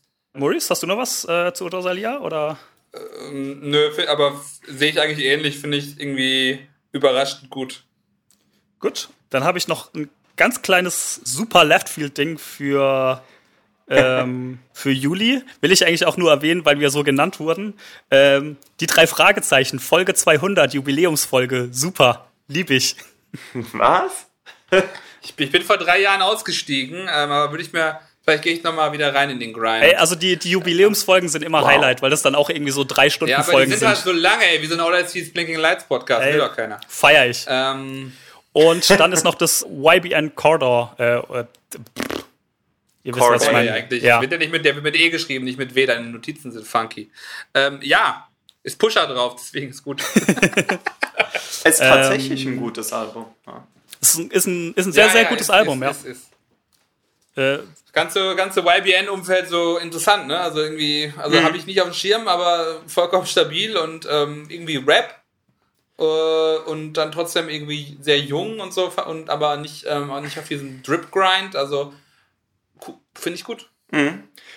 Da, was mir auffällt, ist, dass die es gab eine Reihe von, von äh, jüngeren Künstlern, die letztes Jahr Alben rausgebracht haben, mhm. die die modern waren, also ganz klar modern, auch im Soundbild, aber mit ganz klarer Referenz auch an die 90er, an die frühen 2000er. Sehr rap-lastig und sehr gut gemacht. Also YBN Corday äh, mit seinem Lost ja. Boy Album war, fand ich ganz stark, auch was die Feature-Gäste und Produzenten angeht. Ah, übrigens, im Grunde die einzige vertretbare Art und Weise, wie man überhaupt J. Cole irgendwo unterbringen kann, nämlich als äh, Produzent. Gut Eeyore. gemacht. Eeyore. Was? Catch ich wieder nicht. Es gibt auch so viele Memes, dass J. Cole aussieht wie, wie, wie der IA oder im Englischen Eeyore von Winnie the Pooh. Wow. holt, holt euch mal, geht, geht mal in den J. Cole Eeyore Grind. Das ist der Wahnsinn. Das ist der Wahnsinn. Wow. Und so finde ich ihn auch als MC. Sorry. Ja. Nee, finde äh, find aber das, äh, das Album auch äh, von YBN Corday jetzt äh, richtig, richtig gut. Es ist halt äh, loosely Storytelling based. Ähm, es gibt äh, kleine Gastauftritte unter anderem von Quincy Jones, was ja auch super cool mhm. ist. Ähm, war ein Album, das man, das man einfach gut durchhören kann. Ich würde jetzt vielleicht ja. nicht sagen, dass es in einer Top 5 wäre oder so. Nee. Aber also für mich ist auch nicht in der Top 10, aber es ist ein sehr, ja. sehr solides, gutes Rap-Album, wenn man ja. So Rabbity Rap mag, in, in, ja. in modern. Ja. Fand ich sehr gut. Raul, Was willst du vielleicht noch ganz kurz erwähnen, welche Produzenten du meinst, weil das hast du gerade irgendwie übersprungen. Achso, wenn, äh, was ich da halt äh, ziemlich gut fand, war, dass äh, Terrace Martin äh, auch involviert war. Von dem hatten wir es ja jetzt an verschiedenen Stellen äh, auch öfter. Also ein äh, Los Angeles äh, Jazz-Musiker, der aber auch mhm. äh, Hip-Hop-Beats produziert, unter anderem für Kendrick Lamar, Schoolboy Q und so weiter und so fort. Und der ist da auch über die äh, Produktion drüber. Wie gesagt, J. Cole war dabei, S1. Ähm, das sind jetzt die, die mir spontan einfallen. Mhm. Aber ich meine mich zu erinnern, dass es sogar relativ viele Produzenten waren, aber irgendwie haben, äh, ist da auch wieder ein sehr kohärentes Soundbild bei rausgekommen. Und ich finde es spannend, mhm. dass es gerade weil man öfter hört, ja, die jungen Künstler, die können ja gar nicht mehr so richtig Musik machen und keiner weiß mehr, was Alben sind und was, dass es ja eine Kunst ist, ein richtiges Album zu machen und so weiter und so fort. Und da kamen letztes Jahr einfach viele Alben raus, die richtig gute und kohärente Alben waren. Also von daher mache ich mir auch an der Front äh, von Hip-Hop keine Sorgen. Ja, 2019 richtig gute Alben rausgekommen. Also, Ja, also, also ich mö- ich möchte auch auch Alben, die kurz, als ähm, Alben einfach sehr gut sind. Ja, Also das, äh, das Eeyore-Meme äh, stammt Ja. von einem Blogpost von Big Ghost von 27. September 2011, das Review für The Sideline Wow. Story. Wow. Ähm, first off, young Eeyore looking like some N-word just snatched his balloon animals from him, him on the cover, yo. wow. Und da, ab da ging's los mit den Eeyore-Memes. Big Ghost, Shoutout. Dreamville! Mu- Muss sagen, ich habe ehrlich gesagt J. Cole noch gar nicht so richtig irgendwie mal verfolgt und Ja, mal gut, rein, ja, lass, lass, reingehört. Lass, es gibt so viel gute Musik, lass einfach. Ja, ne. Aber, aber warum feiern den denn dann alle so? Also, irgendwann, Ja, weil er so ein toller, weil er so ein toller Lyrical Rapper ist, ja bla. Sorry, ich bin einfach voll anti J. Cole. Bin ich aber auch, weinen. vielleicht weil, weil man pro Kanye ist. Vielleicht hängt's zusammen. wieso, was ist da wieder los? Ach, Ist man pro-life oder pro-choice? So, und wir sind Ja. pro Kanye. richtig. Ähm, ähm, aber jetzt Okay. zurück zu den, äh, zu den äh, Alben vielleicht. Ähm, wenn wir jetzt, äh, also The Lost Boy von YBN Corday, klare Empfehlung. Ja. Was vielleicht eine noch klarere Empfehlung wäre, jetzt zumindest äh, meinerseits, wäre das Album Is He Real von IDK, was ja auch in eine ähnliche, ja, auch musikalisch ähnliche Kerbe schlägt. Sei ich Pusher auch drauf? Ja, ähm, hatte ich tatsächlich gar nicht auf dem Zettel und bin nur drauf gekommen, weil es mal empfohlen wurde von OG Kimo in einer Insta-Story. Ähm, äh, hatte davor, Postet ab vor Kaufland wie ein Schurke. wichtig, wichtig, ähm, hatte davor nur mitbekommen, dass, äh, dass da eben eine Pusha T-Feature drauf war und meine halt, hätte mir den Feature-Part auch mal angehört, aber da ist jetzt äh, irgendwie jetzt nicht so viel hängen geblieben äh, bei mir. Und nachdem äh, das jetzt nochmal explizit empfohlen wurde von, äh, von OG Kimo, habe ich da reingehört und es ist eigentlich ein richtig starkes Album. Halleluja. Ähm, Ja. von den äh, von der Produktion, die die und wieder äh, sehr modern, aber auch sehr sehr klassisch ist, also eine sehr geupdatete Version einfach von Hip Hop zu den Features von äh, von jetzt äh, Pusha T natürlich, aber auch Burner Boy, GLC und dann noch DMX äh, für, für irgendein Gebet äh, raus, rausgepackt und James Them Blake. Alphabet Boys. Ja. Ähm, fand ich schon, also war ziemlich geil. Auch so Referenzen, dass er dann äh, Why Don't We Fall in Love von Amory mal singt zwischendurch. Das, also da steckt, glaube ich, ganz viel, ganz viel Liebe und ganz viel Detail drin und ganz viele Referenzen, die sich eben an diesem Thema gibt es Gott abarbeiten. Wenn wir das, das Album jetzt, jetzt abschließen, muss ich natürlich sagen, dass tatsächlich sogar Kanye West mit IDK Ja. telefoniert hat, weil er da mal genau nachfragen wollte, was, wie er es denn mit dem Glauben hält. Aber das war's dann auch Gret schon. Gretchenfrage. Die Ka So. Ich wollte nur auf ein zweites Album kurz zu sprechen kommen, und zwar äh, JPEG Mafia, was für mich auch in diese, äh, in diese Kerbe schlägt. Und ich muss auch tatsächlich sagen, JPEG Mafia entwickelt sich langsam so von dieser, von dieser Generation zu tatsächlich zu einem meiner Lieblingsproduzenten. Ich finde fantastisch, was der macht. Und ich, ähm, ich finde interessant, dass du sagst, dass das für dich so eine Art äh, Anfang 2000er Rap in modern ist. Ich finde das tatsächlich alles sehr experimentell auf eine gewisse Art und Weise. Und das ähm, finde ich super spannend daran. Also allein die ganzen wie die Songs aufgebaut sind, wie die Beats produziert sind. Ich habe auch so das Gefühl, dass die alle super, super stark Pharrell beeinflusst sind und bin, bin für mich so auf, dieses, auf den Schluss gekommen, tragen sie so ein bisschen so dieses Erbe von Pharrell, nicht von dem Sound, den sie machen, sondern von diesem, von dieser Kreativität, die sie haben. Und ich finde, das ist sowas, was auch Pharrell gemacht hat. Einfach so was komplett eigenes, neues, poppiges. Äh, und mit poppig meine ich jetzt nicht Popmusik, sondern so ähm, äh, Pop-Art-mäßig poppig. Äh, also dieses sehr sehr bunte, fröhliche, wilde Durcheinander. Ähm, was aber ein, unfassbar geiles Gesamtprodukt ist. Und ähm, auch dieses hm. äh, JPEG Mafia-Album, ja, damit, äh, All My damit Heroes Are Cornballs, ja fand ich, fand ich super. Ähm, Höre ich tatsächlich auch immer noch ähm, sehr, sehr viel. Und JPEG Mafia werde ich auch später dann auch nochmal beim Danny Brown Album drauf zu sprechen kommen, wo er auch sehr, sehr viel mhm. ähm, mitgearbeitet hat. Finde ich einen super äh, spannenden Künstler und Produzenten und auch Rapper. Und ähm, äh, auf, dieses, auf diesen ganzen Pharrell-Vergleich bin ich tatsächlich auch über das Danny Brown-Album gekommen. War, da ist er auch als Rapper gefeatured und ich dachte tatsächlich im ersten Moment, dass Pharrell der rappt. Äh, und so bin ich erst über, auf, auf hm. diesen ganzen äh, Gedankenzug gekommen. Aber ähm, ja, finde find ich super, wenn man, also ähm, wer so, so ein bisschen Bock hat auf experimentelle Sachen, die jetzt aber nicht so total wir und wild sind, sondern schon noch so einen so einen Anspruch haben, auch der Masse zu gefallen, äh, ist da wirklich sehr, sehr gut bedient. Und ähm, ja. Der, der besucht Daniels kleinen Zwingerclub. Was? Ist egal. Sorry. ähm, ja, ähm, kann ich nur empfehlen. Und auch das äh, IDK-Album fand ich, fand ich sehr, sehr gut. Allerdings mhm. hat mir das, das JPEG Mafia-Album besser gefallen. Deswegen habe ich da gerade mehr zu, zu sagen. Ja. Ich werde es mir dann mal anhören, wenn ich nächste Woche auf dem Konzert war. Ignorant.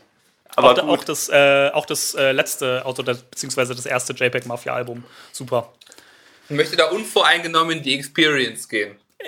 Also gerade das letzte Album könnte dir eigentlich echt gut gefallen mit, mit ODB-Samples, äh, die da wild durch die Gegend gechoppt werden. Ist da nicht gerade irgendein so Song erschienen, Shimmy? Naja, egal. Auch von OZ teilproduziert, aber das jetzt, äh, hat jetzt sollte, soll jetzt hier keinen Raum finden. Wir sprechen ja über das vergangene Jahr. Okay, äh, gibt es noch was zu diesem ganzen Sound-Konzept da irgendwie zu sagen oder ähm, junge Producer? Um, ja, viel, äh, das Einzige, was, was ich jetzt vielleicht nochmal da, da nachschieben wollte, also ich, nur um das nochmal deutlich zu machen, ich finde jetzt nicht, dass es, äh, dass der Sound per se so krass nach frühen 2000ern klingt, mhm. aber ich, finde, man hört die Inspiration aus den mhm. frühen 2000ern ja. irgendwie raus, sowohl bei, äh, bei YBN Corday, äh, bisschen vorsichtiger, aber bei IDK und bei JPEG Mafia und vor allen Dingen bei JPEG Mafia, da finde ich, wird es schon sehr mhm. deutlich einfach. Nicht, dass die jetzt versuchen, den, den Sound nachzumachen, aber man merkt einfach, dass die nee, mit, gar nicht. mit dem, mit dem mit diesem Mindset und der Kreativität, das ist das, was du mit Pharrell da assoziierst, genau, ja. dass die halt damit aufgewachsen sind und dass die mhm. das halt als Basis nehmen, um ihre Musik daraus zu machen. Ja. Und das finde ich halt tierisch spannend. Ich finde es äh, auch super spannend, wie sie einfach ähm, ganz, ganz viele Elemente aus ganz verschiedenen Musik- und mhm. Produktionsrichtung irgendwie. Da, da kommt ja auch ganz viel von irgendwelchen wilden, äh, aktuellen Elektro-Genres mit rein und sei es nur irgendwie, ja. wie, wie, wie ein Bass klingt oder wie eine 808 klingt. Da kommt einfach so viel äh, Zeug zusammen. Das ist äh, echt super interessant ähm, anzuhören. Ähm, ein Artist, der mir da gerade noch einfällt, weil wir dann auch äh, damit zum August kommen, äh, ist mhm. Äh, Channel Tress. Äh, mhm. Gab es auch ein, gab es auf der hat äh, dieses Jahr eine EP rausgebracht, ähm, auch mit einem JPEG Mafia Feature. Und ist tatsächlich gerade so einer meiner absoluten Lieblingsartists irgendwie. Der macht Mucke irgendwie so zwischen. Wer? Äh, Channel Tress. Befindet sich irgendwo so zwischen House-Musik und Hip-Hop. Äh, der Typ kommt aus LA, ist auch noch sehr G-Funk inspiriert, hat dann teilweise auch diese, diese G-Funk-Leads mit drin. Ähm, super, super spannender Künstler. Ähm, die EP, die er dieses Jahr rausgebracht hat, ist äh, Black Moses. Ähm, auch mit, mit äh, ja, macht einfach, also es äh, ist alles sehr auf, auf Turn-Up, Tanzen ausgelegt. Ähm, das ist halt dann dieser, dieser Hausansatz. Ähm, hat aber halt, hat halt diesen, diesen diese äh, West Coast Hip-Hop-Ästhetik irgendwie im, im, im, Sound mit drin, was ich super spannend finde. Ähm, er, er rappt auch so halbwegs drüber, hat eine sehr markante Stimme. Äh, auf jeden Fall eine sehr, sehr große Empfehlung von mir. Und auch die letzte EP von letztem oder vorletzten Jahr, weiß ich gerade gar nicht genau. Ähm, alles äh, sehr, sehr spannend. Und den würde ich auch so ein bisschen damit mit reinzählen in dieses Producer-Konglomerat, wie auch immer man sagen möchte. Ähm, Mhm. Sehr, sehr spannender Künstler. Äh, Channel Tress, Black Moses EP, ganz, ganz großartig. Ich dachte zuerst, es wäre der Sohn von Tom Hanks, aber das äh, ist doch ein anderer. Nee, ich glaube nicht. Kennt ihr den? nee. Gut. Da kriegt ihr gleich ein paar Videos. Meine Freunde. Okay, Später. gut. Der heißt so ähnlich. Sehr unangenehme Person. Äh, habt, habt ihr äh, Channel Tress mal gehört oder gar nicht auf dem Zettel? Nee, nee, ich Leider nein. Kann nichts zu sagen. Ähm, Okay, das heißt, haben, haben wir noch was in dem Sound oder würden wir sonst wieder zurückgehen, einfach zu August Ich 19? glaube, ähm, Wie. Sollen, sollen wir da St. John reinpacken oder. Ja, genau, das wäre jetzt eigentlich mein Übergang gewesen. Das weil wäre ich jetzt hab das eigentlich Einzige. Ich habe jetzt, ja, dann machen wir das doch einfach, weil das glaube ich der gute Übergang zu den August-Alben. Da habe ich auch gar nicht mehr viel. Ähm, tatsächlich Ghetto Lenny's Love Songs. Ähm, Wow. ich glaube, Raoul, du kannst ja am Geil. meisten zu sagen. Du hast da, äh, bist da am tiefsten eingestiegen. Ich habe ja, äh, wollte ihn neulich live sehen. Die Tour wurde ja leider abgesagt. Ähm, habe mich da vorher nochmal, ähm, weil ich die ähm, Sachen davor sehr gut fand, äh, nochmal versucht reinzuhören. Das Album, da bin ich noch nicht so richtig durchgestiegen. Ist ja ein bisschen poppiger, melodischer, Mhm. ohne jetzt zu sagen, dass es irgendwie flach ist. Aber die vorigen Sachen hatten ja so eine andere Energie. Ich finde ihn als Ja. Künstler sehr spannend, ähm, auch irgendwie. Ähm, er hat ja irgendwie diesen, ich glaube, Jamaika. Ist es Jamaika als Background? Er hat irgend noch, einen, also er hat ja quasi so eine Art äh, zwei Welten Migrationshintergrund, wo er immer gependelt ist zwischen USA und einem anderen, einem anderen Land. Ich glaube, es war Jamaika, ich bin mir nicht ganz sicher. Ähm, und ähm, ich finde halt St. John einen geilen Künstler, ähm, hab mich sehr aufs Konzert gefreut. Ich hoffe, es wird noch nachgeholt dieses Jahr. Äh, fand halt die äh, vorherigen Releases sehr spannend. Bin aber in das Ghetto Lenny, Lenny Ding noch nicht so reingekommen, Raoul. Vielleicht möchtest du da mal was zu erzählen. Mhm. weil Du, ich glaube, dir gefiel, gefiel es ganz gut, ne? Ja. Ähm, ich kann tatsächlich äh, so generell zu St. John weniger sagen, weil ich tatsächlich in die Sachen davor gar nicht so gut reingekommen bin, äh, seltsamerweise, und die deswegen gar nicht so sehr gehört Trotz so hatte. toller Titel wie God, La- God, God Bless the Ratchets, ne? Ja, es, es, es, es, alles ist da. Da macht es bestimmt noch Klick. Ähm, äh, aber äh, das war mal auf einer, ja genau, das, äh, das war im Urlaub, auf einer Busfahrt hatte ich, äh, hatte ich das Album, also Ghetto Lenny's Love Songs, angemacht und habe das durchgehört und war, es war auch ein Riesenstau und so weiter und das Album hat mich so geflasht. Also ich war wirklich also vollkommen so eingetaucht in dieses Soundbild, in diese Klangästhetik. Und das, äh, das hat mich schon ziemlich beeindruckt. Also es hat ja ganz klare, vom musikalischen her, ähm, ultra harte Beats, eigentlich sehr 808-heavy, fast schon kompromisslos in dem Stil ausproduziert, auch relativ minimalistisch. Ähm, Und dann eben der Ansatz von, äh, von St. John auf dem Album halt hauptsächlich Sing-Sang-Rap zu machen oder fast, fast nur äh, zu singen, fand ich halt schon, gibt dem Album so einen Kontrast, der es halt dann doch spannend macht. Ähm, dass er natürlich von sich selbst als Ghetto Lenny, also der Ghetto Lenny Kravitz spricht und dann Lenny Kravitz als Feature noch drauf hat, ist natürlich äh, eine sehr nice Sache. Denk nach. Denk, ihr wisst. Ähm, und ich glaube, was, was dem Album so soundmäßig da auch wieder geholfen hat, war, dass ich meine, das ganze Album eventuell, auf jeden Fall der Großteil vom Album ist von einem Produzenten. Ich glaube, Diplo hat hier und da noch mitgeholfen, aber es ist äh, im Grunde alles aus, aus einem Guss. Und ich finde gerade so, so auch im Narrativ von, von den Songs funktioniert das als Album relativ gut.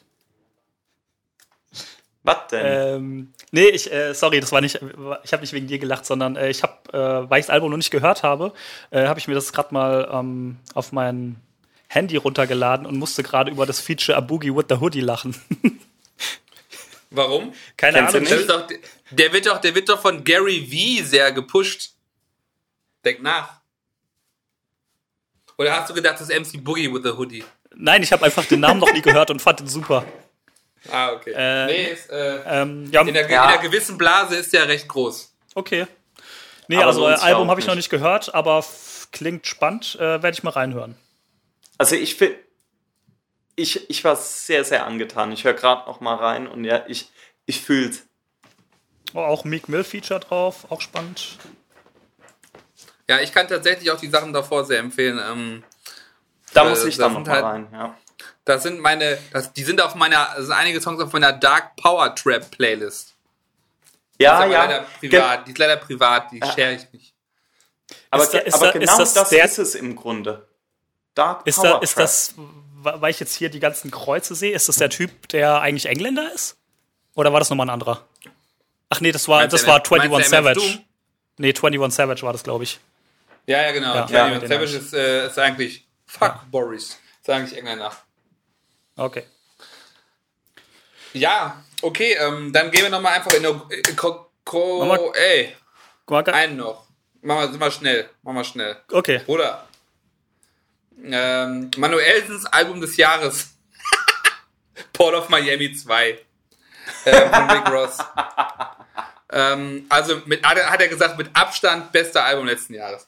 Ähm, Wow. Also bis auf Nee. hochwertige, hochwertiges Mixing und Mastering hat mich das nicht gecatcht. Nee. Eure Meinung? Also Nicht- Port of Miami ganz stabil. Aber- ehrlich gesagt nicht gehört. Ehrlich gesagt, ganz. Äh, Raul? Also ich hatte es gehört und ich bin ja eigentlich tatsächlich äh, Sim, ja doch, äh, Rick Ross Fan, würde ich sagen. Also Alter, Peak Level Rick Ross ist mit Best, was gibt. Ist so. Ja, ist, also ich meine, der, der hat, äh, der hat über einen Zeitraum von fünf, sechs Jahren quasi jedes Jahr ein bis zwei Alben rausgebracht, äh, wo, wo der Beats gepickt hat. Äh, das war teilweise einfach nur geisteskrank. Das muss, also es war, das war Peak-Level Hip-Hop. Auch wenn das viele Leute wahrscheinlich nicht so sehen wollen, aber sorry. Außer so. Sammy Deluxe. The Bows of the Now. Ich dachte, das war eine Slim Thug äh. Weil Slim Thug der Bows of the South war. Ich glaube beide. Ich glaube beide und Dipset waren sehr bei Sammy präsent. Oh ja, J.R. Writer Feature. Leute, wer kennt's? Zwei Hit, zwei Hitmakers-Beats. Starke Beats. Weitermachen wir mit Rick Ross. Ja. Ja, Ach, guter Diamond D-Beat. ähm, war jetzt aber von dem äh, Port of Miami 2 Album, wie auch, wenn ich ehrlich bin, von den, ähm, ich glaube, zwei Alben davor, immer mehr enttäuscht. Weil ich fand, dass die, die Beats, die er pickt, die werden immer generischer. Auch wenn da jetzt natürlich wieder ein Just Blaze Beat dabei ist, äh, die Beat Billionaires, DJ Toom und natürlich Justice League. Ähm, das Justice Ganze hat einfach nicht mehr dieses, äh, dieses äh, großartige, dieses, dieses larger than life Ist geil. Es Feeling. ist, es, ist, es ist grandios inszeniert, aber es ist nicht mehr grandios, ne? Ja, eben. Eben. Und dass dann natürlich auf dem äh, Maybach Music Er ist äh, zu dünn Six geworden. tatsächlich äh, das Pusha T-Feature äh, rausgecuttet wurde. Ah, das hat dem Ganzen natürlich dann noch, noch einen Nagel in den Sarg äh, der Karriere von Ich hoffe, Rick wir verlinken, ich hoffe, wir verlinken es euch, weil das Pusha T's Unreleased Part Wahnsinn. Wahnsinn. ist. Ja. Äh, Fun Fact: äh, Der letzte Song auf dem Album Gold Roses mit äh, Drake. Wer hat's produziert? OZ. Die Römer. Also, was? geil. OZ. Bei OZ, bei OZ steht da, steht da Ach, dran. sie. Was? Ich, ich, ich habe irgendwas mit Rosinen verstanden, deswegen war ich verwirrt. Rosalia? Was? Rosinen. Noch ein paar Kleinigkeiten, die ich gerne noch erwähnen würde. Äh, ist Hm. einmal das äh, Tiny Desk Concert von Ty Dolla Sign. Ähm, Das war so Ah. eine so, noch mal so eine kleine ähm, äh, Reminiszenz äh, an Mac Miller. Äh, Das kam am an dem Tag raus, ein Jahr später, als das Mac Miller-Ding erschienen ist, mit dem mit derselben Band-Konstellation wie das Mac Miller Tiny Desk, auch mit Thundercat dabei. Äh, mhm. Ein sehr schönes Ding gewesen. Ähm, sollen wir gleich das Freddie Gibbs Madlib Tiny Desk erwähnen oder wollen wir da später? später. Okay, jetzt weiß ich, jetzt weiß ich nicht, was ich machen soll. du entscheidest, du bist Papi Pot. Ja, dann, dann lass uns doch kurz darüber sprechen, weil sonst haben wir ja eigentlich nichts mehr zu ähm, Madlib und Freddie Gibbs, oder? Also ja, wir haben ja keinen keinen Aufhänger mehr, mehr dazu. Das war ja alles in, in der letzten Folge schon.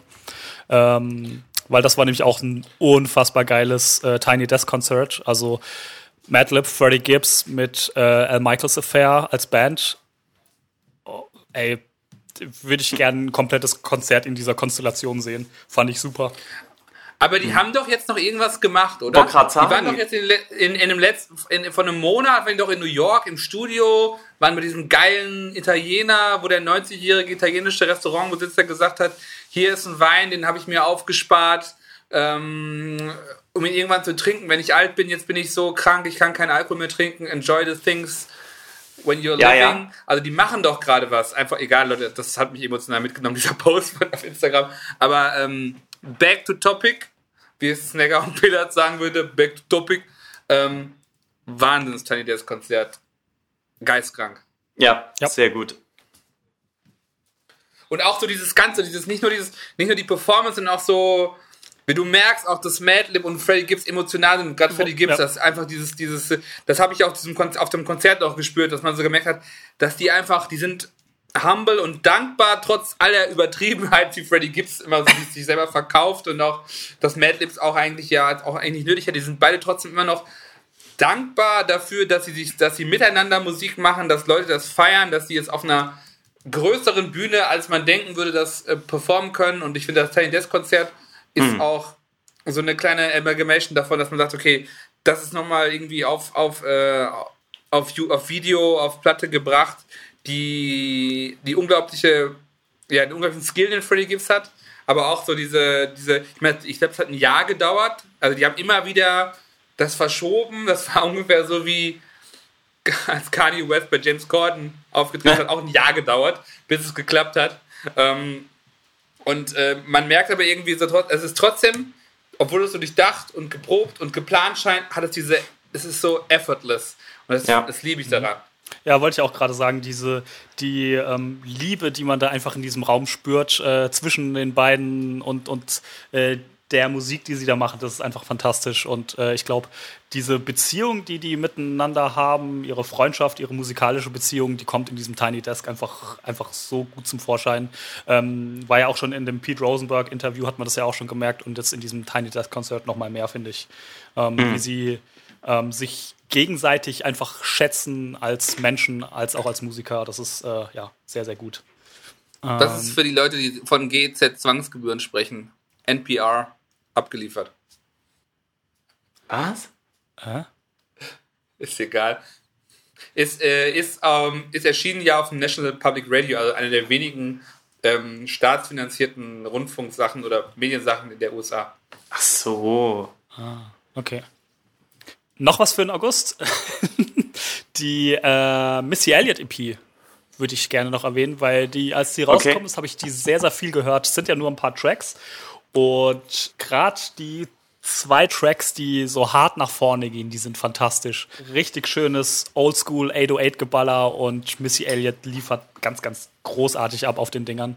Das fand ich nämlich auch beeindruckend, weil ähm, ich hatte wenig erwartet und dann war so ein Mini-Hype, so mal zwei Wochen ähm, also war jetzt auch nicht revolutionär, aber es war schon wieder so, so ein Ding, ne, wie wir auch gerade gesprochen haben, ältere oder Künstler von aus den 90ern, 2000ern. Es war so, ja, geil, genau, Missy, wenn du Mucke machst heute, dann mach so eine Mucke, alles cool. Fand ich sehr respektabel, was da rausgekommen mhm, ist. Ja, ähm, ich schaue gerade noch ganz schnell, wer produziert hat. Iconology heißt das Ding und produziert hat ähm, äh, Wooly Hendrix und äh, Timbaland ist tatsächlich auch drauf auf Why I Still Love You, der, der ruhige Track. Leider nicht, ah. nicht der beste Track, aber die, ähm, also gerade äh, Throw It Back, Cool Off, ballern. Sehr geil. Äh, wobei, äh, Drip Demeanor doch, äh, haben Timbaland und Missy Elliott zusammen produziert. Hm. Nee, also, ähm, aber eine sehr, sehr geile EP. Hat mir sehr, sehr gut gefallen. Äh, macht Spaß, das Ding. Ähm, hat so ein bisschen so eine 80er Jahre Breakdance-Ästhetik, finde ich, vom, vom, vom Soundbild her. Und ja, Missy Elliott rappt einfach immer noch gut. Ja, eine kleine Empfehlung. Kann man, kann es gar nicht viel mehr dazu sagen, aber sollte in so einer Jahresliste erwähnt werden. Gut, kommen wir zum, zum September. Wer hat was? ähm, also die Members Only haben wir besprochen. Ich habe mir tatsächlich nur ein Album, also ich habe ja ein bisschen mhm. versucht zu redu reduzieren. Mhm im Gegensatz zu euch. Also ich habe eigentlich eure äh, Raouls Anweisung befolgt zum Rest. Oh. Ähm, ich habe tatsächlich nur das Album Ghostface Killers von Ghostface ja. Killer aufgeschrieben, was im September erschienen ist. Ist erst seit kürzerer Zeit ähm, in den Streaming-Services. Ich habe tatsächlich, spricht auch ein bisschen dafür, wie wenig mich es interessiert. Auch wenn wir sechs Stunden über Ghostface geredet haben bis jetzt gewartet, es zu hören. Also keine anderen Quellen äh, benutzt, kein Geld über Alufolien geschickt, um zu hören. Ähm, Out of character. War, war dann aber jetzt doch leicht positiv überrascht, weil ich mir nicht viel erwartet hatte, obwohl ich diese erste Single trotz des etwas peinlichen Videos ganz cool fand. Ähm, ich muss sagen, Ghostface deutlich stärker als Rapper als, über die, als in den letzten Jahren, wo man gemerkt hat, dass er sich sehr viel, sehr wenig Mühe gibt. Ähm, die Woo-Features auch für 2019 vollkommen in Ordnung. Also, es ist ganz cool. Es ist irgendwie so, ja, passt. Es ist so ein Ja, passt Album für mich, aber da ich Ghostface halt mit seinen Top-Alben, das ist halt, ist halt für mich auch so ein, also sind für mich auch die mit meinen Lieblingsalben in meiner gesamten so Historie als Rap-Fan. Da, da kann es halt nicht mit rein, da, da, da, konkurriert es nicht mit und deswegen ist es für mich auch nicht so viel wert. Mhm. Aber es mhm. ähm, ist, man merkt trotzdem schon, dass er sich als MC oder sein Ghostwriter, ob Lars, keine Ahnung, haben sich auf jeden Fall mehr Mühe gegeben. Ja. Ähm, und auch so die, und auch der ganze Sound ist irgendwie so schon Ghost, schon Wu, also passt alles so, mhm. aber trotzdem hat es mich jetzt nicht besonders berührt. Also ich mhm. muss sagen, ganz ehrlich, ich habe es ich hab's noch nicht gehört. Ich habe es ehrlich gesagt ein bisschen vergessen. Was ich gehört habe, ist halt äh, das erste Video. Und relativ zeitgleich kam ja auch das wirre Video von Inspector Deck raus. Und ähm, die haben ja beide versucht, irgendwie so eine Art Film in, diesem, in ihren Videos zu inszenieren. Äh, Ghostface so eine Gangster-Story. Ähm, Inspector Deck irgendwie so einen wirren Sci-Fi-Film. Keine Ahnung. Hat mich beides irgendwie nicht so richtig gecatcht. War beides nicht scheiße, aber irgendwie äh, ja, hat es nicht gereicht, äh, dass ich es mir bisher angehört habe. Ähm, ich sollte es wahrscheinlich noch tun, wenn man mal daran bedenkt, wie viel wir jetzt schon über Ghostface gesprochen haben. ähm, er ist ja auch so ein bisschen, glaube ich, den Weg gegangen, dass er es erstmal verkauft hat, bevor er es auf Streaming-Plattformen gestellt hat. Machen ja mittlerweile ein paar Leute. Mhm. Weil sie anscheinend halt tatsächlich nicht mehr von dem ganzen Ding leben können, was ich halt an sich erstmal ziemlich beschissen finde, weil. Ähm ja, finden wir auch beschissen, aber man hätte sich auch keinen goldenen Adler kaufen müssen. Ja. Ne? Ja. Allmann Approach. Sehr gut. Ja. Allmann Moritz. Ja. Mehr kann ich gerade nicht sagen. Raul, ja. hast du noch was zu, zum Ghostface-Album? Oder? Ähm, das, das Einzige, was mir noch einfällt, ich meine, oder wenn ich mich da richtig erinnere, war das ja so, dass bei den, wie bei allen letzten Alben, gab es ja einen äh, federführenden Orchestrator bei dem Album. Und hier war das Remedy aus dem äh, Wu-Fam-Umfeld. Äh, mhm was ja auch so ein bisschen spannend ist, dass da ja tatsächlich äh, Leute so aus diesem erweiterten Wu-Tang-Umfeld äh, auch nach, nach über 20 Jahren dann äh, trotzdem noch irgendwie zusammenarbeiten und dann äh, trotzdem. Die sind auch noch, Fans. Ja, stimmt. Sind sie. Ähm, das Album selbst, selbst ist natürlich vollkommen belanglos. Aber nicht unangenehm, ne? Im Gegensatz zu anderen Releases. Also passt. Ja, das stimmt. Also das es stimmt. Ist, es ist besser als im Mass Lab 2. ja, das. Ist aber auch der falsche Referenzpunkt irgendwie.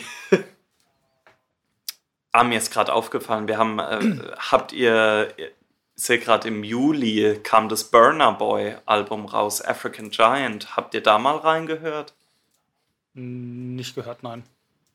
Oh, gro große Empfehlung, bin ich erst letztlich drüber gestolpert. Äh, hört, hört mal rein. African Giant von Burner Boy. Ähm, September, was haben wir denn noch? Ich habe noch eine, auch noch eine kleine Empfehlung, wenn wir gerade dabei sind. Müssen wir jetzt nicht groß drüber sprechen, aber ich wollte es mal erwähnt haben. Äh, Massive Attack und Mad Professor. Äh, Mm. die Mezzanine Mad Professor Remixes. Äh, Gab es ja vor einigen Ja. Jahren schon mal. Also im Prinzip äh, Mezzanine von Massive Attack als Dub-Remix. Finde ich super. Yes. Also wenn man Massive Attack oder Mad Professor mag oder Dub-Musik, unbedingt anhören. Hat mich sehr überrascht, hatte ich nicht mit gerechnet, dass das kommt. Ähm, ja, geiles Ding. Mag ich, mag ich sehr. Massive Attack sowieso eine meiner Lieblingsbands und freue mich immer, wenn die was rausbringen. An der Stelle vielleicht auch noch äh, riesengroße Empfehlung für das erste Massive Attack und äh, Mad Professor Remix Album äh, No Protection. Das ist, der, das ist der absolute Wahnsinn. Ja. Reinhören. Wer es nicht kennt, bitte reinhören. Dings äh, 3D von ähm, Massive Attack hat, habe ich auch gerade die Tage gesehen, hat die äh, Schutzmasken für Extension Rebellion designt. Oh, okay. schwieriges Thema. Wollte es nur mal erwähnt haben. Dann würde ich sagen, kommen wir zum Oktober. Wollen wir, wollen wir das tun? Ja, gerne. Was habt ihr, was habt ihr denn auf eurer Liste? Da hätte ich was Prominenteres, äh, wo wahrscheinlich Maurice auch was zu sagen könnte. Okay. Bin ich gespannt. Ja, hau raus, hau raus. Ich war nämlich äh, im Oktober, und ich hoffe, ich habe mich jetzt nicht vertan in meinen äh, Aufzeichnungen hier, war ich das erste Mal in meinem Leben in einem IMAX und habe mir einen Musikfilm von Kanye West angeschaut. Ach Gott, da müssen wir ja auch noch drüber Ja, reden. ich habe den nicht gesehen, weil mein Auto kaputt gegangen ist, als ich da hingefahren bin. War es ein Zeichen? War ich, war ich nicht worthy? Ich weiß es nicht. Also es war dieser dieser Film war schon extrem gut, wenn man halt äh, darauf eingestellt ist, äh, n- wirklich so ein, Kunstfilm, so ein sehr artsy Film zu sehen. Das IMAX war war relativ voll. Ähm, wir natürlich die Ältesten äh, in dem IMAX, aber als, als Fan muss man da natürlich representen. Und äh, äh, ja, so langsam kommt's, so langsam kommt's. Find's aber gut. Mir gefällt diese Rolle auch. Äh, Da an den Homie Jan. Das geht in Beinheim. Ähm, und dieser, dieser Film war, war also wirklich gut. Der geht nur ein bisschen mehr als eine halbe Stunde, aber total schöne Bilder, richtig gut gemacht. Ähm, auch diese, diese äh, Unplugged-Version von Streetlights vom äh, 808 and Heartbreaks Album, die die da spielen, ist, ist richtig, richtig gut. Ähm, und am Tag nach dem IMAX-Film äh, zu Jesus is King kam dann auch noch das Album raus. Jesus is King. Ähm, und die Entstehungsgeschichte von dem Album ist ja ist ja schon, äh, schon so spannend, dass man da mal drüber reden könnte. Nicht wahr, Maurice? Also wir gehen jetzt in Jesus is King. Also Ja. wer jetzt keinen Bock auf Kanye hat, kann mal eine Stunde vorskippen. Die beiden drehen jetzt kurz durch. Schnauze jetzt hier. Sag ich Also- doch. ähm, Im Prinzip ist es ja, wir, wir müssen eigentlich zurück zu der Zeit vor College Dropout, College Dropout. ähm, ich habe ich, ich, ich, ich hab heute nochmal College Dropout gehört, zur Vorbereitung auf diese Folge. Ähm, Ja. Und ähm, also ich meine, wer äh, es ist eigentlich total dumm, wenn jemand sagt, ah, was macht Kanye jetzt Gospelmusik? Wie heißt, Wir- was denn jetzt Gospelmusik? Der macht Wir müssen 2001 aufs erste Mixtape. Gospelmusik. Wir müssen Ja, auf Get Well Soon ja. Wir müssen auf 2002. Get Well Soon. Also, wenn- wenn- 2002. wenn ich- wenn ich ganz- gib, nein, Doch. nein, bitte unterbrech uns nicht. Nein, ich will. Äh, Ach komm. komm, Raoul, gib Feuer. Get well, get well, gib ihm. Gib ihm! Also. Ich möchte die Get Well Insights. Wenn, äh, wer sich ein bisschen mit Kanye West äh, beschäftigt hat und mit der frühen Diskografie, der weiß natürlich, dass vorm ersten. Album äh, drei offizielle Mixtapes erschienen sind. Das waren äh, zum einen Get Well Soon, I'm Good und dann äh, ein bisschen obskurer Con the Louis Vuitton Dawn. Ähm, aber bereits auf dem ersten Mixtape, I'm Good, äh, Get Well Soon von 2002 ist bereits die Snippet-Version von Jesus Walks drauf. Ich glaube, darauf spielst du an.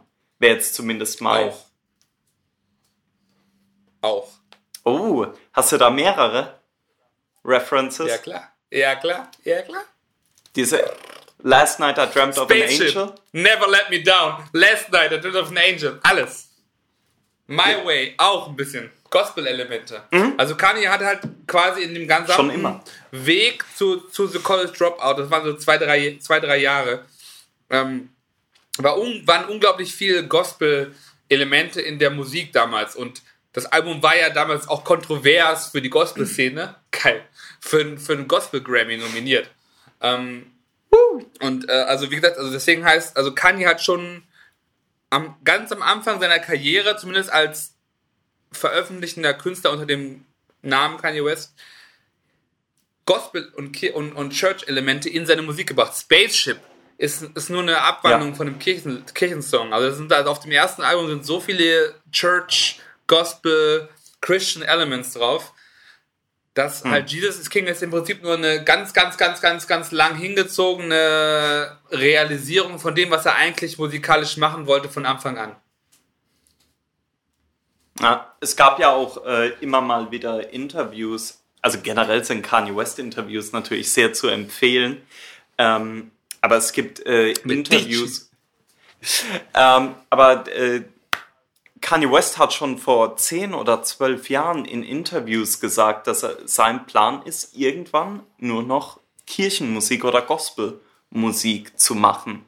Und er hatte auf fast allen Alben, auf Jesus irgendwie anders ausgeprägt, hatte er auch immer religiöse Elemente drin. Ich meine, die Jesus Tour hatte dann zumindest halt auch einen geschauspielerten weißen Jesus, der mit Kanye auf der Bühne erschienen ist. Also das war halt das krasse Jesus-Element. Ne? Das ist also das einfach zu verstehen. Verstehen. Wer ist nochmal der Song mit Freeway und Most Def? Two Words. Ja. Hardcore Gospel. Das Ja, Gospel-Rap, natürlich. Ohne Scheiß. Leute, Mit dem, das. ist, ist sogar mit dem Harlem, äh, was war's, Harlem Church Choir, wenn mich nicht alles täuscht. Ja. Genau. Ja, Maurice. Ähm, aber die Entstehungsgeschichte zu Jesus is King äh, beginnt ja mit einem anderen Album. Ja, ich glaube sogar tatsächlich, dass es eigentlich zwei bis drei Beweggründe gibt, dass das Album so ist, wie es ist. Du hast ähm, einen Kanye, der irgendwie ein bisschen bipolar lost schien, um die Yay-Phase herum, um die Ecstasy. Gerade der Song mit äh, Lil, na wie heißt Lil der Hurensohn? Hey, Lil Pump. Language. Äh, stimmt, da wird man ja in deutschen Fußballstadien für unterbrochen. Ähm, mit Lil Pump, ähm, äh, die Pornhub Awards, wo er aufgetreten ist. Also man, man hat so ein bisschen gemerkt, okay, Kanye ist Kanye, aber er ist irgendwie auch ein bisschen lost, wenn man zumindest Hardcore-Fan ist wie wir. Ähm, äh, und gleichzeitig wusste man ja auch, Kanye ist irgendwie in Schulden, wie auch immer er es schafft. Gut, wenn er sich zehn von diesen Amphib-Fahrzeugen holt und die auch nach Paris zum, zum, zum Yeezy Season 8 Drop, aber andere Geschichte. Ähm, und gleichzeitig weiß man auch um seine, um seine quasi irgendwie religiöse Affinität. Ähm, so, dann gibt es noch das Element des Plattenvertrages, den er mit EMI hat, der ihn wohl extrem, extrem knechtet. Jetzt mal subjektiv als Kanye-Fan zusammengefasst. Ich meine, er hat ihn selber unterschrieben, also ne, kann man sagen, selber schuld. Ähm, aber es war immer klar, oder es war sehr lange, wenn man sich ein bisschen mehr mit auseinandersetzt, klar, dass er halt quasi auch immer in diesem Contractual Delivery Fokus ist, dass er quasi alles, was er macht, wird immer quasi als gefühlte Leibeigenschaft äh, an EMI gehen. Ähm, und aus diesem Konglomerat heraus gab es halt äh, nach Yay die ange das angekündigte Album Yandi. Mhm. Ähm, vom, vom, vom, vom Artwork-Cover her sehr in die Jesus-Richtung gehen und mit einem Purple-Element. Und Mini-Disc. wurde ja angekündigt. Minidisc, das Album wurde ja angekündigt und ist dann nie veröffentlicht worden. Ist mittlerweile geleakt, äh, zu großen Teilen. Theoretiker glauben, Kanye was, Kanye was selber oder zumindest jemand aus einem sehr closen Umfeld, glaube ich auch, wegen der Komplett, also Komplettheit und, und Qualität. Ähm, aber davon abgesehen, ähm, hat Kanye ja dann angefangen, Ende 2, also Anfang ähm, 2019, diese Sunday Services zu machen. Also Gottesdienste, die er quasi abhielt als, naja, er, er ist nicht der Priester sozusagen, aber schon in, in, in so einer Funktion als Master of Ceremony. Ähm, es, wurden sehr, es wurden am Anfang vor allem seine Songs und andere populäre Pop-Songs als. Kirchensongs mhm. reinterpretiert. Ähm, war für mich auch ein großer Teil meiner Wochenenden 2019, sich die also Sunday also, Services. Sunday Service auf Coachella, wer es nicht gesehen hat. Ja, genau. Aber, ja, aber jetzt warten Sie doch bitte mal. Ähm, sich auch ähm, die, ähm, die Flips auf bekanntere Pop-Songs an Nirvana und so anzuhören. Also ich fand's geil. Ähm, auch immer unter der Prämisse, dass ich auch, auch schon damals die Gospel-Elemente geil fand von Kanye. Ich muss aber auch sagen, ich hatte schon, obwohl ich nicht religiös bin, nicht getauft bin, hatte ich immer schon ein Faible für Gospel. Ähm, na klar, war klar, so, ne, klar, Kanye. Ähm, und ähm, naja, auf jeden Fall, also man wusste, okay, es wird irgendwas passieren in diese Richtung. Kanye selber sagt, okay, er hatte seinen, seinen hardcore-religiösen New Baptized neugeborener Christ äh, ähm, Moment erst um den Coachella Sunday Service herum, aber er hatte auf jeden Fall schon halt die Aufmerksamkeit des sozusagen der Internetbubble um diese, um diese ganzen Auftritte herum. Das heißt, also Yandi als Album, was nicht erschienen ist, ist halt, man wusste oder man hat so das Gefühl gehabt, okay, es wird nicht kommen mehr. Kanye ist jetzt religiös, also religiöser und Kanye wird ein religiöses Album irgendwie machen, aber man konnte nicht so richtig greifen, wo geht es hin. Ähm, und Jesus King ist im Prinzip so, so ein bisschen so die Antwort darauf, dass man, okay, irgendwann hat Kanye auch selber gesagt, ich werde was veröffentlichen, es wird Jesus King heißen, es wird ein religiöses Album, ich mache ich mach keine säkuläre Musik mehr, ich performe meine Songs nicht mehr. Also man hat irgendwann gemerkt, okay, er meint es wirklich ernst. Ähm, und so ist halt, das war also die, die etwas längere Entstehungsgeschichte. Ich glaube, es war so ein, für, für mich war es ein gefühlten Prozess von ein bis eineinhalb Jahren. Für Kanye war es, glaube ich, ein längerer Prozess, wenn man Interviews liest ähm, oder schaut mit den mit dem Leiter oder mit dem, mit dem ähm, Gospelleiter von dem Chor, wo Kanye schon vor Jahren gesagt hat, ich möchte sowas machen, aber ich möchte nicht irgendwie, ich möchte die Aufmerksamkeit erst erstmal nicht, ich möchte eigentlich sowas machen, ohne dass darüber geredet wird, dass es irgendwie christlich ist, sondern ich will solche Musik ein, einfach machen, so wie auch so die, seine ersten Schritte in die Fashion-Welt gar nicht so populär hätten werden sollen, ähm, um, um halt eine gewisse Kredibilität zu haben. Und so das End, das Endergebnis, was halt was man, wo man schon sagen muss, dass es weniger durchdacht und weniger Finesse und weniger hm. über längere Zeit geplant ist, als dieser ganze Prozess ist halt Jesus is King, wo man schon, wenn man so, wenn man die Leaks verfolgt hat, wenn man so ein bisschen, ein bisschen, ein bisschen, wenn man Hardcore äh, sich mit Kanye beschäftigt, weiß, okay, das ist der Song jetzt als äh, Gospel-Version. Also Jesus King mhm. ist im Prinzip eine eine mal, mal kurzfristiger, mal länger, ich glaube aber zumindest auf den letzten 100, 200 Metern sehr kurzfristig entstandene Gospel-Version eines Kanye-Albums. Ähm, soweit ich es verstanden habe, ist das Album auch so, dass ähm, aufgrund der Situation, dass Kanye auch eine offizielle eigene Kirche gegründet hat, hat er sich quasi mit diesem aber stimmt Album das eigentlich? Das, ich, ich glaube, das stimmt, weil ich habe es immer wieder, immer wieder gelesen und das hat angeblich dazu geführt, dass er sich sowohl für dieses Album aus diesem Vertrag raushebeln konnte, weil es halt eine andere Art von Musik ist, als auch sich von den, von den normalen Steuern befreien konnte, die einem ja. auch als Amerikaner auferlegt werden, ähm, dass er quasi steuerfrei lebt. Ähm, und ähm, also die, all diese Elemente kommen zusammen und haben dieses Album ergeben.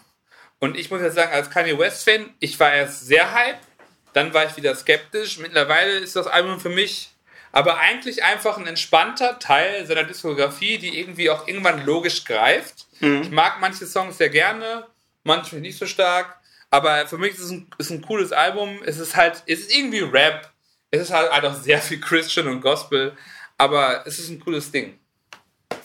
Raoul, was sagst du dazu? Oder Daniel, sorry. Ja, Daniel, willst du? Okay. Nee, nee. Ähm, nee ich, äh, ich äh, ja. Ja. Erstmal erst du, Raul. Ja. Ich, äh, ich muss sagen, ich meine, die, die Entstehungsgeschichte äh, haben wir jetzt gehört, das, äh, deswegen vielleicht ein bisschen mehr zum Album. Ähm, und ich finde, wie Maurice es schon richtig gesagt hat, man merkt dem Album die etwas turbulentere Entstehungsphase an. Was vielleicht auch ein bisschen typisch ist für die letzten äh, Kanye Releases. Aber es gibt äh, mehrere Songs, äh, die auf dem Album sind, äh, zum Beispiel Sila oder Everything We Need und Water, ähm, äh, die man eben davor schon als Leaks äh, aus den Yandi Sessions hören konnte, noch mit anderen Texten und so weiter und so fort, die aber ein sehr noch so ein, ich würde sagen, klassisches Kanye-Soundbild haben. Ähm, dann gibt es noch andere Songs, die in genau dasselbe Soundbild gehen, zum Beispiel Follow God ähm, äh, oder Sachen wie äh, Use This Gospel. Und dann gibt es halt auch noch die, die, ganz, die ganz klassischen Gospel-Songs drauf. Every Hour, God Is, äh, Jesus is Lord. Ähm, da merkt man, dass die Sachen so ein bisschen das Album weiß, weiß auch vom Sound her nicht ganz genau, wo es denn eigentlich äh, hin will. Ähm, es gibt einige Elemente an dem Album, die ich wirklich sehr spannend finde. Daniel, das wird dich vielleicht dann auch interessieren. Ähm, der erste Song, Every Hour, äh, was ja mehr oder minder ein Snippet ist von einem Sunday Service Choir Song, äh, ist mhm. unter anderem produziert von Budgie äh, Produzent aus, äh, aus Großbritannien, äh, der vielleicht dem geneigten Hörer bekannt ist durch die äh, The Good Book Serie mit Alchemist, Alchemist wo, genau, wo die beiden eben äh, Kirchenmusik und Gospelmusik gesampelt ha hatten. Mhm. Das fand ich ganz interessant. Ähm, natürlich Songs wie Use This Gospel, wo, wo dann einfach die Clips mit Kenny G, mit fucking Kenny G auf einem Song äh, drauf sind. Das ist schon nah dran an Genius Level. Ähm, Der auch, auch, für Kanye das, ähm, das, die Valentinsmusik für Kim gespielt hat. Muss man wissen. Ähm, bei dem Song übrigens ganz mieses äh, Mixing und Mastering von Pusha T. Da, da war ich schwer enttäuscht von Consequence. Consequence. Ich, ja. ich wette, Consequence ist schuld, ja, ja. Sind wir uns einig. Äh, der Mike Dean-Effekt hätte hier auch geholfen. Naja. Ähm, wie gesagt, ein paar Songs sind auch hier und da mal geleakt worden oder nur angespielt als Teil von Insta-Stories, sonstiges. Und man weiß zum Beispiel, dass es von Follow God auch eine Version gibt mit den Clips, also sowohl mit Pusher als auch Malice. Und Malice hat sich ja eigentlich vor einigen Jahren schon aus dem aktiven Rap-Geschehen zurückgezogen. Ähm, der letzte ja. Malice-Part, der, also der klassische Malice und nicht No Malice Christian Malice, ist ähm, auf, einem, auf dem Winnie Pass-Album übrigens. Leute, wer, wer, sich diese Folgen anhört, auch äh, zu in, in der Gänze wird belohnt. Mit solchen Perlen. Das ist, das ist unsere Art und Weise, euch, den Hörern, was zurückzugeben. Danke zu sagen. Mit unseren Mitteln. All I see is blinking lights is king. Ja.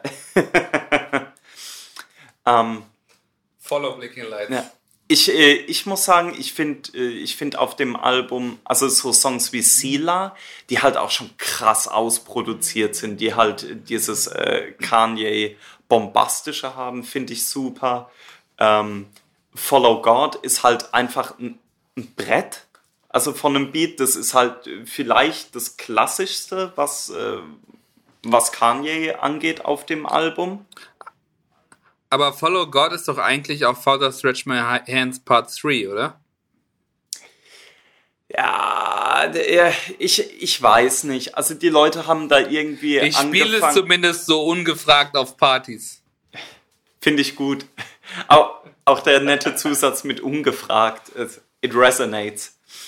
Ja. Ähm, ich finde äh, aber auch die musikalischeren Songs oder die melodiöseren Songs, gerade Everything We Need und Water, die finde ich halt auch eben extrem gut, weil Kanye eigentlich äh, schon immer sehr viel Wert auf Melodien gelegt hat. Du hattest vorhin Spaceships erwähnt, das lebt komplett von, von solchen Melodien. Ähm, und das, die stehen eben in der Tradition. Leider ist halt eben das Soundbild von dem Album nicht wirklich so kohärent, wie es hätte sein können. Ähm, meines Wissens wurde auch nichts mehr gefixt am Album nach Release, was ja bei Kanye ab und zu passieren kann. Ähm, aber Daniel, was hältst du von dem Album? Ähm, naja, ihr wisst ja, ich bin jetzt nicht der, der größte Kanye-Fan. Ich habe ich hab nichts gegen Kanye. Ähm, es gibt auch Sachen von Kanye, die ich mag. Nichts Wirksames. Außer schlechte Witze. Oh, oh. der alte Allmann-Witz. Ähm, ja, pf, keine Ahnung. Also, ich meine, das Album hat Elemente, die gut sind. Ich meine, ein Chor funktioniert immer, wenn er gut eingesetzt ist. Da kann man nichts machen. Gerade ein Gospelchor ist was Geiles. Ähm, besonders live ähm, finde ich es stark. Also ich, ich sag mal, das erste Problem, was ich halt schon damit habe, ist das ganze thematische Ding. Das, ich habe da irgendwie keinen Anknüpfungspunkt, war, ja, weiß nicht. Ähm, ich habe es ich hab's angehört, als es rauskommen ist. Ich habe mich jetzt auch. Aber hast du denn, hast du denn bei Colucci einen inhaltlichen Anknüpfungspunkt? Nö, höre ich ja auch nicht an. Okay. ich, ich sag mal, das Ganze drumherum finde ich halt irgendwie schwierig. Und da würde mich auch tatsächlich ernsthaft mal interessieren, was, was so eure Meinung dazu ist. Also, ich meine, zum einen dieses Ding, äh, dich jetzt irgendwie, äh, oder Kanye ist jetzt auf einmal christlich, äh, baut aber gleichzeitig irgendwie Merchandise für 200 Euro, verlangt einen Haufen Geld für seine Messen irgendwie passt das halt irgendwie alles so vorne und hinten nicht so ganz zusammen. Und also mich würde mal, wenn man mal so diese Kanye-Fanbrille abnimmt, was ich auch gar nicht schlimm finde, ähm, mal interessieren, wie ihr das so bewerten würdet. Aber findest du nicht, dass das komplett zusammenpasst? Das Kanye auch immer, auch immer gesagt hat, ich, ich, ich, ich möchte eigentlich christlich sein, aber will den Diamanten Jesus ich möchte Diamonds rocken, aber mach, mach, mich, mach mir Gedanken über die Leute, die die Diamanten aus den Minen holen. Also für mich ist das ja. Album äh, ja ja pass auf, hm. ich weiß und ich, also ich bin ja ich bin, ich bin nicht religiös, aber für mich ist das überhaupt also es ist überhaupt nicht verwunderlich, dass Kanye sich in diese Richtung entwickelt hat. Es ist sogar wahrscheinlich für ihn gut und ich glaube, er wird halt ähnlich wie, wie ein Bob Dylan auch da mal wieder aus der extremeren christlichen Phase wieder rausfinden. Ähm, und äh, aber genau, also genauso wie ich jetzt auch frauenfeindliche Inhalte in, in Rap nicht zu meinem eigen mache, mache ich halt auch christliche Rap-Inhalte äh, nicht zu meinem eigen. Also für mich ist das halt ähm, also ihr hört das, das sozusagen aus musikalischen Aspekten sozusagen. Ja, hm? für, für, für mich ist es halt Kanye. Mhm. Das hat, hört sich absurd an, aber es ist für mich, es ist eine, eine, eine auch logische, es hätte auch andere Entwicklungen gegeben, aber es ist auch eine logische Entwicklung, die Kanye hat gehen können und er, hat sie, er ist sie gegangen. Ähm, und deswegen stresst mich das nicht. Und jetzt generell, ähm, klar, also es ist ein bisschen, manchmal ein bisschen verschwörungstheoretisch, ein bisschen da, ich habe äh, ein bisschen absurd, was er manchmal so erzählt bei den Sunday Services, aber generell ist die Message, die er da auch verkörpert, ist ja, ist ja okay. Ne? Also sind ja diese klassischen christlichen, äh, moralisch vertretbaren Werte. Ähm, auch in der Albumentstehung. Ja. Deswegen würde ich sagen, ist okay für mich so, ne? Also mhm. und es ist für mich auch nicht irgendwie, für mich ist es halt nicht künstlich oder irgendwo hergeholt. Das ist ganz klar, wenn du die, wenn du dich mit Kanye beschäftigt hast, also wie wir am Anfang gesagt haben, ja. diese Elemente im Sound, die sind seit 20 Jahren da. Nee, diese, also das, diese, das, das, sehe ich auch total. Und, also das, äh und, und, ähm, und deswegen stresst mich das auch nicht, dass es jetzt so ist. Ähm, und deswegen werde ich aber auch nicht christlich. Also ich glaube, man hat ja dann trotzdem, also gerade äh, wir, die wir sagen, wir sind irgendwie halb woke, wir sind eigentlich gefühlt auch feministisch unterwegs. Ähm, ist, ist ja Rap generell schon ein, ein, ein schwieriges Medium. So, und, und auch diese, diese, diese Distanz oder diese Einordnung von Kunst, die fällt mir, die kann ich ja auch bei Kanye machen, auch wenn ich ihn halt musikalisch total mega finde. Mhm. Ähm, es ist ja trotzdem nicht alles cool. So, oder ist auch nicht alles, ist auch nicht alles wahr, was er sagt, ja. aber die, das Album hat für mich einfach trotzdem eine Kanye-Energie und das ist das, was ich bei Jesus feiere, bei The Life of Pablo feiere, bei Ye feiere, bei den alten Sachen. Ich habe heute äh, viel, tatsächlich viel College Dropout gehört. Ähm, und das ist für mich einfach, das ist eins irgendwie. Also auch wenn das halt sozusagen, äh, ja, I miss the old Kanye, das, das ist der old mhm. Kanye. So, ne? Also ich, halt so, ja. den, den, Punkt sehe ich total und ähm, ich glaube, was, was ich immer so ein bisschen schwierig finde, ich habe mich ja äh, letztes Jahr tatsächlich relativ viel mit Kanye auseinandergesetzt. Äh, Gut, auf, auf unseren auf, Wunsch. Auf, ja, so, so halb irgendwie. Ich habe ein, hab ein, hab ein Kanye-Buch gelesen, ich habe ein paar, ein paar Interviews geguckt und finde auch einige Sachen, die er sagt, äh, durchaus nachvollziehbar. Auch einige Sachen, wo er in der Kritik steht, wo, man, wo ich einfach finde, ähm, da ist es einfach drauf angelegt, ihn irgendwie wir darzustellen, weil man halt einfach irgendwie früher wegschneidet oder sowas. Keine Ahnung. Äh, muss man jetzt auch nicht äh, so ganz tief drauf eingehen. Ähm, wo, das Problem, was ich oft mit Kanye habe, ist irgendwie, dass man ihm, glaube ich, oder als nicht großer Kanye-Fan habe ich oft den Eindruck, der macht Sachen, wo ihn seine Fans Todes für abfeiern, aber würde es irgendein anderer Artist machen, würden die Leute sagen, Digga, was ist denn mit dem los? Und das, das, das verstehe ich manchmal einfach nicht. Die, die, dieser unfassbare Fankult, den man anderen Künstlern nicht zugesteht. Den ich Gut, einfach das nicht, hast du ja nicht aber zum Beispiel bei einem, bei einem Travis Scott oder bei einem Drake äh, genauso. Ja, ich, ich finde es bei Kanye halt äh, ein Extrem, nochmal extremer. Aber will ich ihm jetzt auch gar nicht irgendwie als, als Vorwurf machen, das ist ja dann eher ein, ein, ein Fan-Ding. Das ist einfach nur was, ähm, was ich oft Fan nicht verstehe. Also ich glaube, hätte irgendjemand anders ein christliches Album gemacht, ich sehe den Punkt, dass er, dass er das, dass das schon immer sein Background war. Äh, Gerade dieses ganze Kirchending, ähm, das, das ist ja auch mehr als deutlich auf jeden Fall. Aber irgendjemand anders, auch wenn er vielleicht einen Kirchen-Background hat, würde man, glaube ich, oft sagen, was macht der denn jetzt so eine religiöse Spinnerkacke? Was man Kanye natürlich auch an einigen Vorstellen vorwirft, aber nicht aus dem Fanlager, habe ich das Gefühl. Ja, ich würde aber dazu noch zwei Sachen sagen wollen. Also ich bin zum Beispiel ja Hardcore-Clips-Fan mhm. und die ganzen Melis-Sachen, die er jetzt als christlicher Rapper macht, interessieren mich nicht, sind schlecht musikalisch. Also mhm.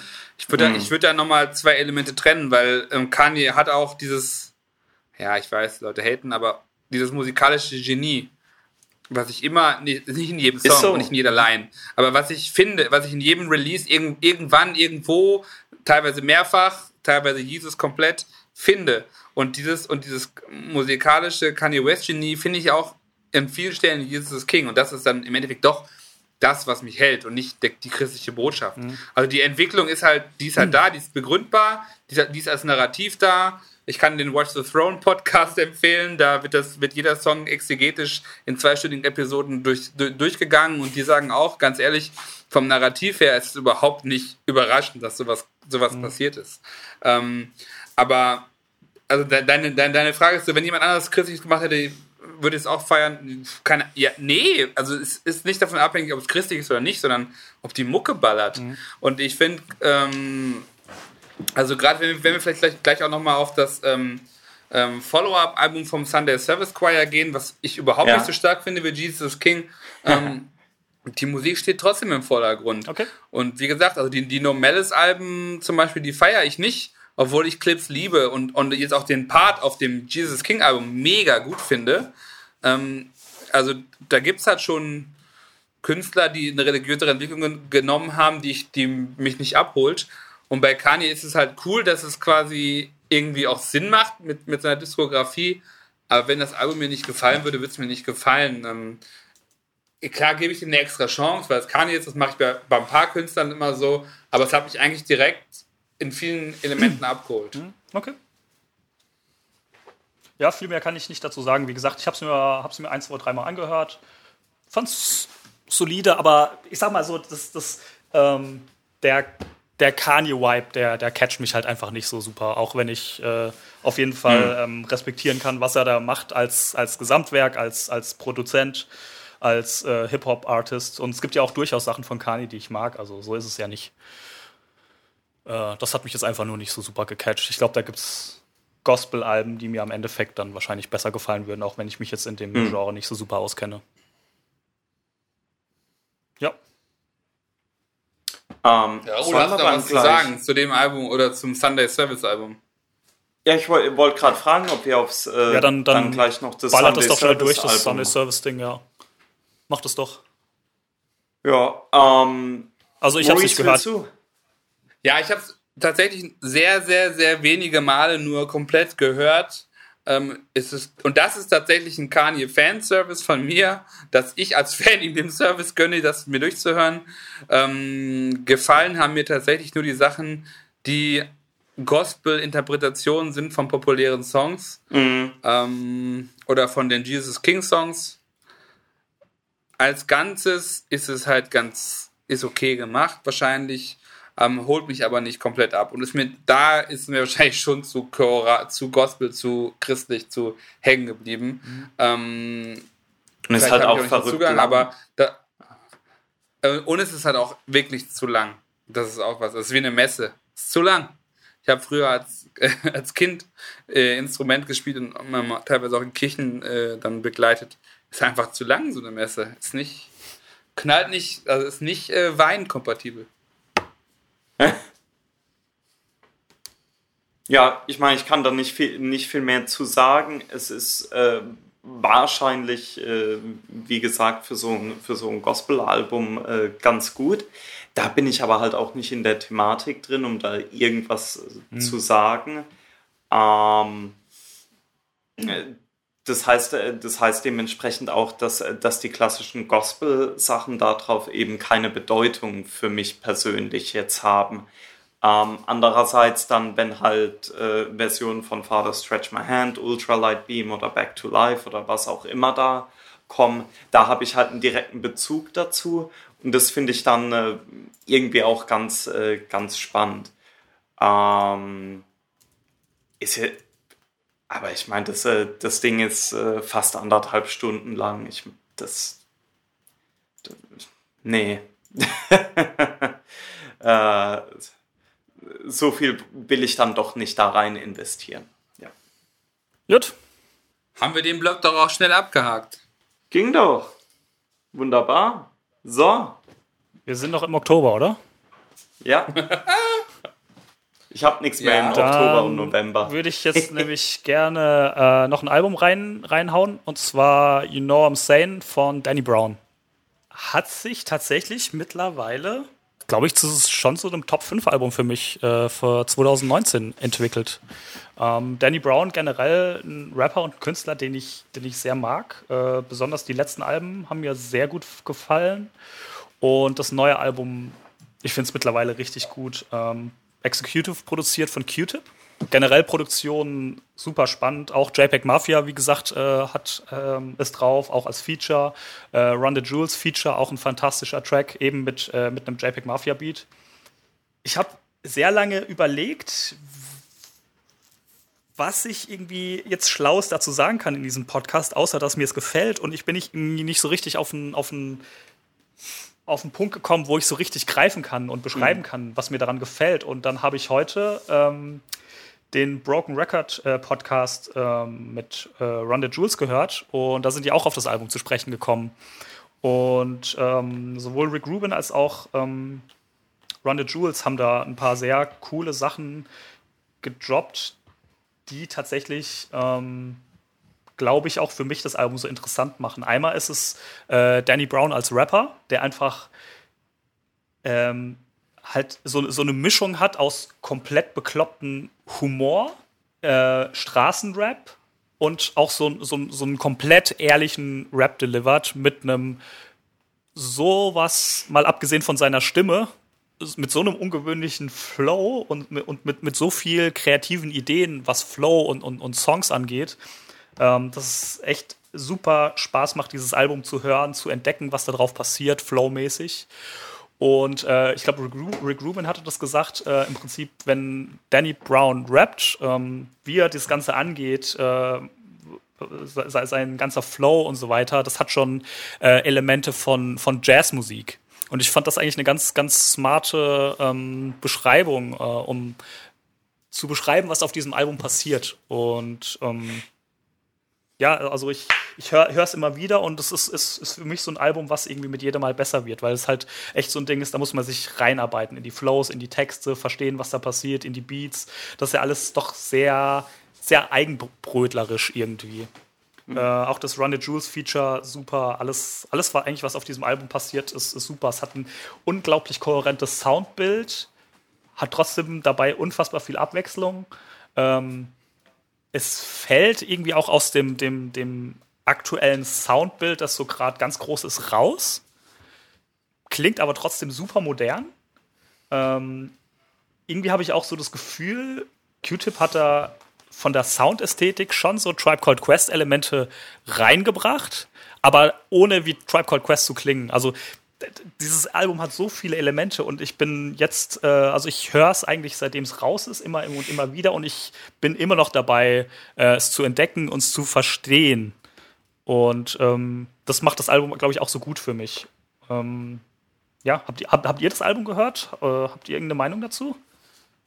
Leider gar nicht. Ähm, Danny Brown ist so ein Künstler, der so bei mir so ein bisschen auf der erweiterten To-Do-Liste steht, weil ich manchmal was cool finde, was ich höre, aber es noch nie so den, den Kipper gemacht hat, obwohl ich eigentlich als ODB-Fan sage, wäre vielleicht was für dich, ähm, aber irgendwie ist es noch nicht so weit gekommen, mhm. aber das klingt auch schon wieder mal wieder so, als müsste ich es mir mal detaillierter anhören. Mhm. Raul? Ähm, ich, ich hatte reingehört, ähm, mir mhm. gefällt das Album nicht so sehr. Ich finde, okay. äh, Danny Brown äh, gefällt mir als Rapper nicht so gut einfach.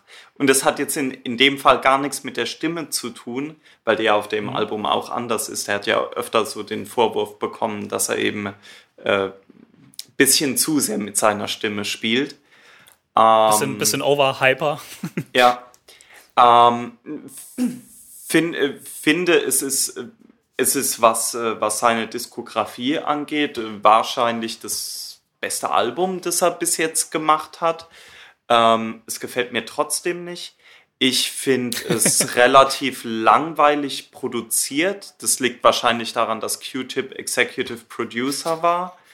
Ähm, und es hat für mich relativ wenig Replay-Value. ähm, aber äh, ich mag das Album halt nicht. Ähm, nee, oder auch, was heißt, was heißt ich mag es nicht? Es ist, pff, ja, es interessiert mich nicht so sehr. Was ich aber ganz interessant finde, ist, dass äh, wenn ich das richtig, wenn ich meine Timelines jetzt richtig habe, müsste ja eigentlich Danny Brown auch so in die Zeit fallen, in der auch Mr. Motherfucking Esquire äh, das erste Mal populär mhm. geworden ist. Und ich meine, die hätten ja auch damals ein bisschen zusammengearbeitet. War das nicht so? Daniel, weißt du da zufällig gerade noch was? Ähm, aus, aus dem Kopf? Ich bin bei Danny Brown leider erst ein bisschen später eingestiegen. Das erste, was ich gehört habe, ist das äh, Collabo-Projekt äh, mit ähm, äh, Black Milk gewesen, das Black and Brown ja. von 2011. Oh, der, hat, äh, der war aber davor schon. Äh, ja, und, aber er hat davor auch schon, ähm, er hatte auch irgendwie eine Crew schon gehabt, wo er äh, Sachen released hat. Sein erstes Solo-Release war, glaube ich, dieses Hot Soup. Nee, wow. aber äh, ich bin tatsächlich erst bei, bei dem Black Milk-Ding eingestiegen und seitdem eigentlich mhm. jedes Album gehört und für super befunden, weil ich ihn, also was ich bei ihm auch äh, unglaublich schätze, ist auch dieser Einfluss von diesen von ganz vielen verschiedenen Musikrichtungen. Also er hat ganz viel äh, auch Elektro-Musikeinflüsse. Er hat sehr mhm. viel Party-Tracks, die unglaublich nach vorne gehen. Er hat auch ähm, ist auch dieses Jahr erschienen äh, der schon angesprochene Channel Dress hat äh, eine Single gemacht, äh, hat er zusammen mit äh, Bauer produziert, der Typ, der der Harlem Shake produziert ja, hat. Äh, und Danny Brown äh, rappt drüber und irgendwie ist es so eine Art Techno-Song, und äh, Danny Brown bretterte einfach drüber und es passt so unglaublich gut zusammen. Und mhm. das ist irgendwie auch so, äh, finde ich, so Quintessenz Danny Brown, diese, diese Abtempo, basslastigen Beats und er ähm, geht da mit seiner hohen Stimme und seinem verrückten Flow mhm. drüber. Finde ich super. Weißt, weißt du aber tatsächlich, auf welchem Song mir Danny Brown extrem gut gefällt? auf dem, äh, auf diesem einen Pinata-Song, wie hieß er denn? Äh, Get High Oh ja, oder so äh, ähnlich. Dings, äh, ja, mit, mit dem, mit dem Junkie-Intro. Genau, genau, Ja. aber auch mit dem, mit dem geilen Sample und so weiter. Und ja. über den Song, den Part, das finde ich richtig geil. Also das, Ja, das, das geht stimmt. mir gut rein. Also, ähm, Und- aber tatsächlich Ja. Finde ich das, wie gesagt, das, das Album, das Album catcht mich nicht. Sorry. Okay. Nee, was mir gerade noch einfällt, äh, weil du es erwähnt hast, ähm, Mhm. auf dem letzten LP-Solo-Album, Cancer for Cure, äh, gibt es auch einen Track, ist Ja. tatsächlich mein Lieblingstrack vom Album, äh, gefeatured mit Danny Brown und Mr. Motherfucking Esquire. Äh, unfassbar Ah. geiler Beat und die nehmen diesen, alle beide nehmen diesen Beat so unfassbar auseinander. Äh, absoluter Oh, da, Wahnsinn. Da muss ich noch mal, Ja. da muss ich noch mal ran. Den habe ich gerade nicht im Ohr. Boah, also, also ich äh. Mr. Motherfucking Esquire, Wahnsinn auf diesem Beat und Danny Brown auch. Ähm, ganz, ganz große Empfehlung. Nee, also ja, finde ich, finde ich, finde ich ganz starkes Album ähm, und entwickelt sich immer mehr für mich. Gefällt mir Ja. gut. Gut. Ähm, So, haben wir noch was im Oktober? Ich muss gerade mal auf meine Liste gucken. also ich hätte jetzt äh, nichts mehr da im Oktober. Maurice, hättest du noch was im Oktober? Nee, ich glaube, ich gucke gerade noch. Ähm, ich glaube nicht. Nee, ich auch nicht. Na dann nicht. Dann switchen wir doch zum November, würde ich sagen. Ah, stopp. Okay. Hä? Ich gucke gerade in die Disco, in die ähm, Notizen von Daniel und tatsächlich ähm, hat für mich auch eine große Rolle gespielt letztes Jahr, in, im letzten Halbjahr. Ähm, war jetzt kein Album, deswegen habe ich gerade Nein gesagt. Ähm, die Frank Ocean Single DHL. Oh ja, Also ich bin schon äh, Frank Ocean Ultra, also nicht so, also könnte noch mehr sein, könnte noch besser sein, muss ich sagen. Ähm, aber ich bin also gesagt, großer Frank Ocean Fan, finde alles gut ähm, an, an Releases. Ähm, Channel, Channel, Channel Orange, Nostalgia Ultra, Blonde, Endless, ähm, alles wichtige, geile Alben für mich und ähm, DHL ist auch so ein Song, hat mich nicht sofort gehittet, ist ja auch bei Frank Ocean oft so, dass man so ein bisschen reinkommen muss. Feiere ich total. Ja. Wichtig noch, ähm, Also- produziert von Boys Wahnsinn. Noise, der Song. Äh, Finde ich auch immer super. Ah, Äh, ja. Wenn der, also ist ja äh, deutscher Techno-Produzent, würde ich sagen, und der ist ja immer wieder auf irgendwelchen äh, US-Rap-Releases äh, vertreten oder jetzt halt eben das ähm, DHL-Ding von Frank Ocean. Gerade kam dieses äh, Deutsche OZ. äh, gerade kam dieses ähm, Girl Crush mit Rico Nasty raus. Äh, er war auf dem ASAP Rocky Album auf dem letzten. Äh, mit Snoop Dogg hat er was gemacht. Äh, immer sehr, sehr geil. Äh, und auch die Techno-Sachen von ihm finde ich äh, super interessant. Weil er auch hier und da doch immer mal wieder auch Hip-Hop-Einflüsse hat. Und ja, DHL fand ich auch super. Hat mir gefallen. Sowohl äh, Frank Ocean als auch die Boys Noise Produktion. Wie, ich habe es halt jetzt, da merkt man die Schwäche, da gab es noch, gab's noch eine nächste Single von Frank Ocean. Ja, ähm, Hatte mir eigentlich auch gefallen, aber DHL ist einfach so Äh, da In My Room. bei mir im Kopf. Genau, In My Room. Auch geil. Mhm. Auch wirklich geiler Song. Also, äh, ich, ich habe schon wieder richtig Bock auf ein Frank Ocean Album. Ähm, War das nicht auch, so, dass dass beide- dann. Ja? ja. War das nicht so, dass sogar die, die Singles auf oder das Cover der Singles lässt so ein bisschen erahnen, ähm, dass da mehrere Songs äh, zusammenhängend rauskommen, weil das ja, Ja, immer es gibt so, eine, so eine Silhouette, genau. Genau, sind so zwölf Silhouetten. Also, wenn das mal dann realisiert wird, was man ja nie weiß bei diesen großen, wirren Künstlern, ähm, jedenfalls Status ja, Oktober, November 2019 schien es auf ein 12 bis 13 Track Album hinzudeuten. Mit gewissen Club-Einflüssen. Er hat ja auch einen Club, ähm, ich weiß nicht, gekauft oder ein Permanent Residence als DJ. Also er hat selber gesagt, er ist mehr inspiriert von der äh, Homosexual Club Scene in New York und will das ein bisschen mehr in das Album reinbringen vom Sound her. Nice. Da macht dann natürlich auch das, äh, die, die Boys Noise Produktion wieder viel mehr Sinn. Genau. Äh, wenn man von den Symbolen auf dem Cover äh, ausgehen kann, werden es 13 Tracks. Ha. Bin gespannt. Juti. Sollen wir dann in den November switchen? Gerne. Dann. Wer möchte. Was haben wir denn überhaupt noch? Ich habe ja, nichts im November. Also äh. alles, was ich, was wir, was ich hatte, haben wir schon besprochen. Ja. Ich gehe jetzt mal in äh, Daniels Amazing List. Äh, vielleicht noch DJ Shadow Album. Ähm. Ja, genau, wollte ich gerade sagen. Erzähl doch was über DJ Shadow und bitte nicht über Gangster. Danke. bitte. ähm, ja, DJ Shadow haben wir, habe ich ja glaube ich schon mal irgendwann in einem anderen Kontext äh, drüber erzählt. Hat ein neues Album gemacht, ein Doppelalbum. Ähm, erste Disc äh, sozusagen DJ Shadow Instrumental Album, zweite Disc ein DJ Shadow äh, Rap Producer Album mit allen möglichen Features von äh, ja, Pusha T natürlich, deswegen wird das Maurice interessieren.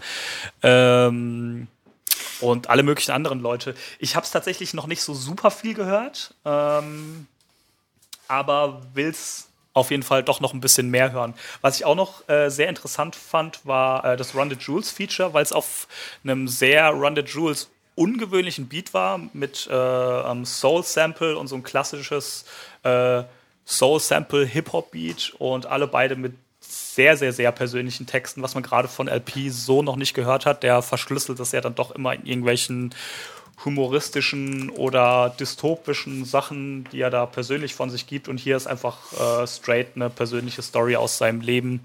Ähm, sehr, sehr interessant, das, äh, ihn mal so zu erleben. Ähm, auch der Pusha T-Song fand ich, fand ich super. Das ist so ein bisschen. Ähm, ich habe ja, äh, als wir über das letzte Pusha-Album äh, von Kanye produziert, ich habe vergessen, wie es heißt, äh, Daytona. Daytona, sorry, äh, gesprochen haben, habe ich ja immer gesagt, äh, ich, ich freue mich so. Mir ist es doch noch eingefallen, Maurice, ähm, dass ich äh, Pusha mehr auf diesen, diesen düsteren Beats gerne mag und mir deswegen das Daytona-Album nicht so 100% gefallen hat. Und hier hat er das dann, dann wieder gemacht auf so einem recht düsteren DJ Shadow Beaten. Äh, von der Drum-Auswahl eher so ein, so ein klassisches Breakbeat-Ding. Äh, hat, mir, hat mir sehr gut gefallen. Äh, fand, fand beide Alben, also beide, beide Discs vom Album gut, aber ich muss definitiv noch ein bisschen mehr reinhören, um noch ein bisschen was Qualifizierteres als das, was ich jetzt von mir gegeben habe, dazu sagen zu können. Wer mag was dazu sagen? Also ich habe tatsächlich nur die ähm, Pusher und die De La Soul Single wirklich wahrgenommen, habe es einmal versucht durchzuhören, aber nicht so wirklich mhm. verarbeitet. Pusher Single finde ich geil. Ähm, mhm. Eher Pusher als den Beat. Der Beat könnte noch ein bisschen ausgereifter sein. Die De La Soul Single ist schon für 2019 ziemlich stark. Raul, hast du es gehört oder? Nee. Okay. Noch nicht. Sorry. Das Album heißt übrigens, damit wir es auch mal erwähnt haben, Our Pathetic Age. Und schönes Pop-Art-Cover. Mhm. Für mich wie 2001 in einem Landheim mit, der Schule, mit dem Schulausflug. Und ich glaube, DJ Shadow ist gerade wieder auf Tour. Äh, wenn ihr mal die Möglichkeit habt, schaut euch das mal an. Ist, äh Vor, Vorgruppe Clams Casino. Geil. Also, Was? Finde ich. Ja, ja, ja. Ich habe überlegt, aber Ach. war mir zu stressig, nach Berlin zu fahren für einen Gig. Ähm, aber finde ich, find ich ein geiles, eine geile, geile Kombo. Mhm. Clems Casino natürlich nice. Daniel, möchte denn doch was zum Gangster-Album sagen? Du, äh, ich hab's, glaube ich, einmal durchgehört. Ich kann nicht viel zu sagen. Ich, ähm, es hat ja bei sehr vielen Leuten ein sehr großes Nostalgiegefühl aus, ausgelöst. Äh, muss auch sagen, es war irgendwie ganz cool, äh, Gurus Stimme mal wieder zu hören. Ähm, mich hat es jetzt nicht so gecatcht, muss ich sagen. Mm, ich freue mich für jeden, der sich, äh, dem das Album gefällt, der da irgendwie sein, ähm, sein Gangster-Nostalgie-Ding nochmal abholen kann. Ähm, ja, mehr kann und will ich da jetzt gar nicht zu sagen. Ähm, ja. Ja, also ich habe jetzt auch eher pointiert, aber ich habe zwei, zweimal versucht zu hören, weil mir das, mhm. ich habe mir ein DJ Primo Interview angehört dazu, was ich echt cool fand und auch die ganze Historie. Ja. Und ich bin zweimal eingeschlafen. Also literally. Ähm, das ist ein bisschen schade. Ähm, obwohl ich die Leadsingle ganz okay finde. Ich, ich finde, äh, das Gangster-Album ist irgendwie für mich persönlich so ein klassisches Beispiel, warum ganz viele posthume Alben einfach nicht funktionieren, weil du halt irgendwie nur Schnipsel hast, weil du Material hast, was der Künstler vielleicht gar nicht wollte, das veröffentlicht würde, weil er es selbst nicht gut genug fand. Und das ist das, was für mich da so ein bisschen durchkommt. Äh, ich glaube, Primo hat tatsächlich noch schon noch das Beste draus rausgeholt, was man damit mit dem Material hat anfangen können.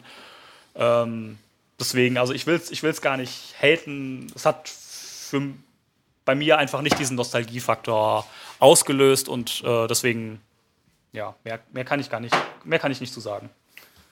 Raul, magst du noch was zu sagen oder willst du nichts zu sagen? Nö, Interess nee, ich sag nichts. Gut. Lost Tapes 3. Ähm, ja, dann kommen wir schon im Dezember, ne?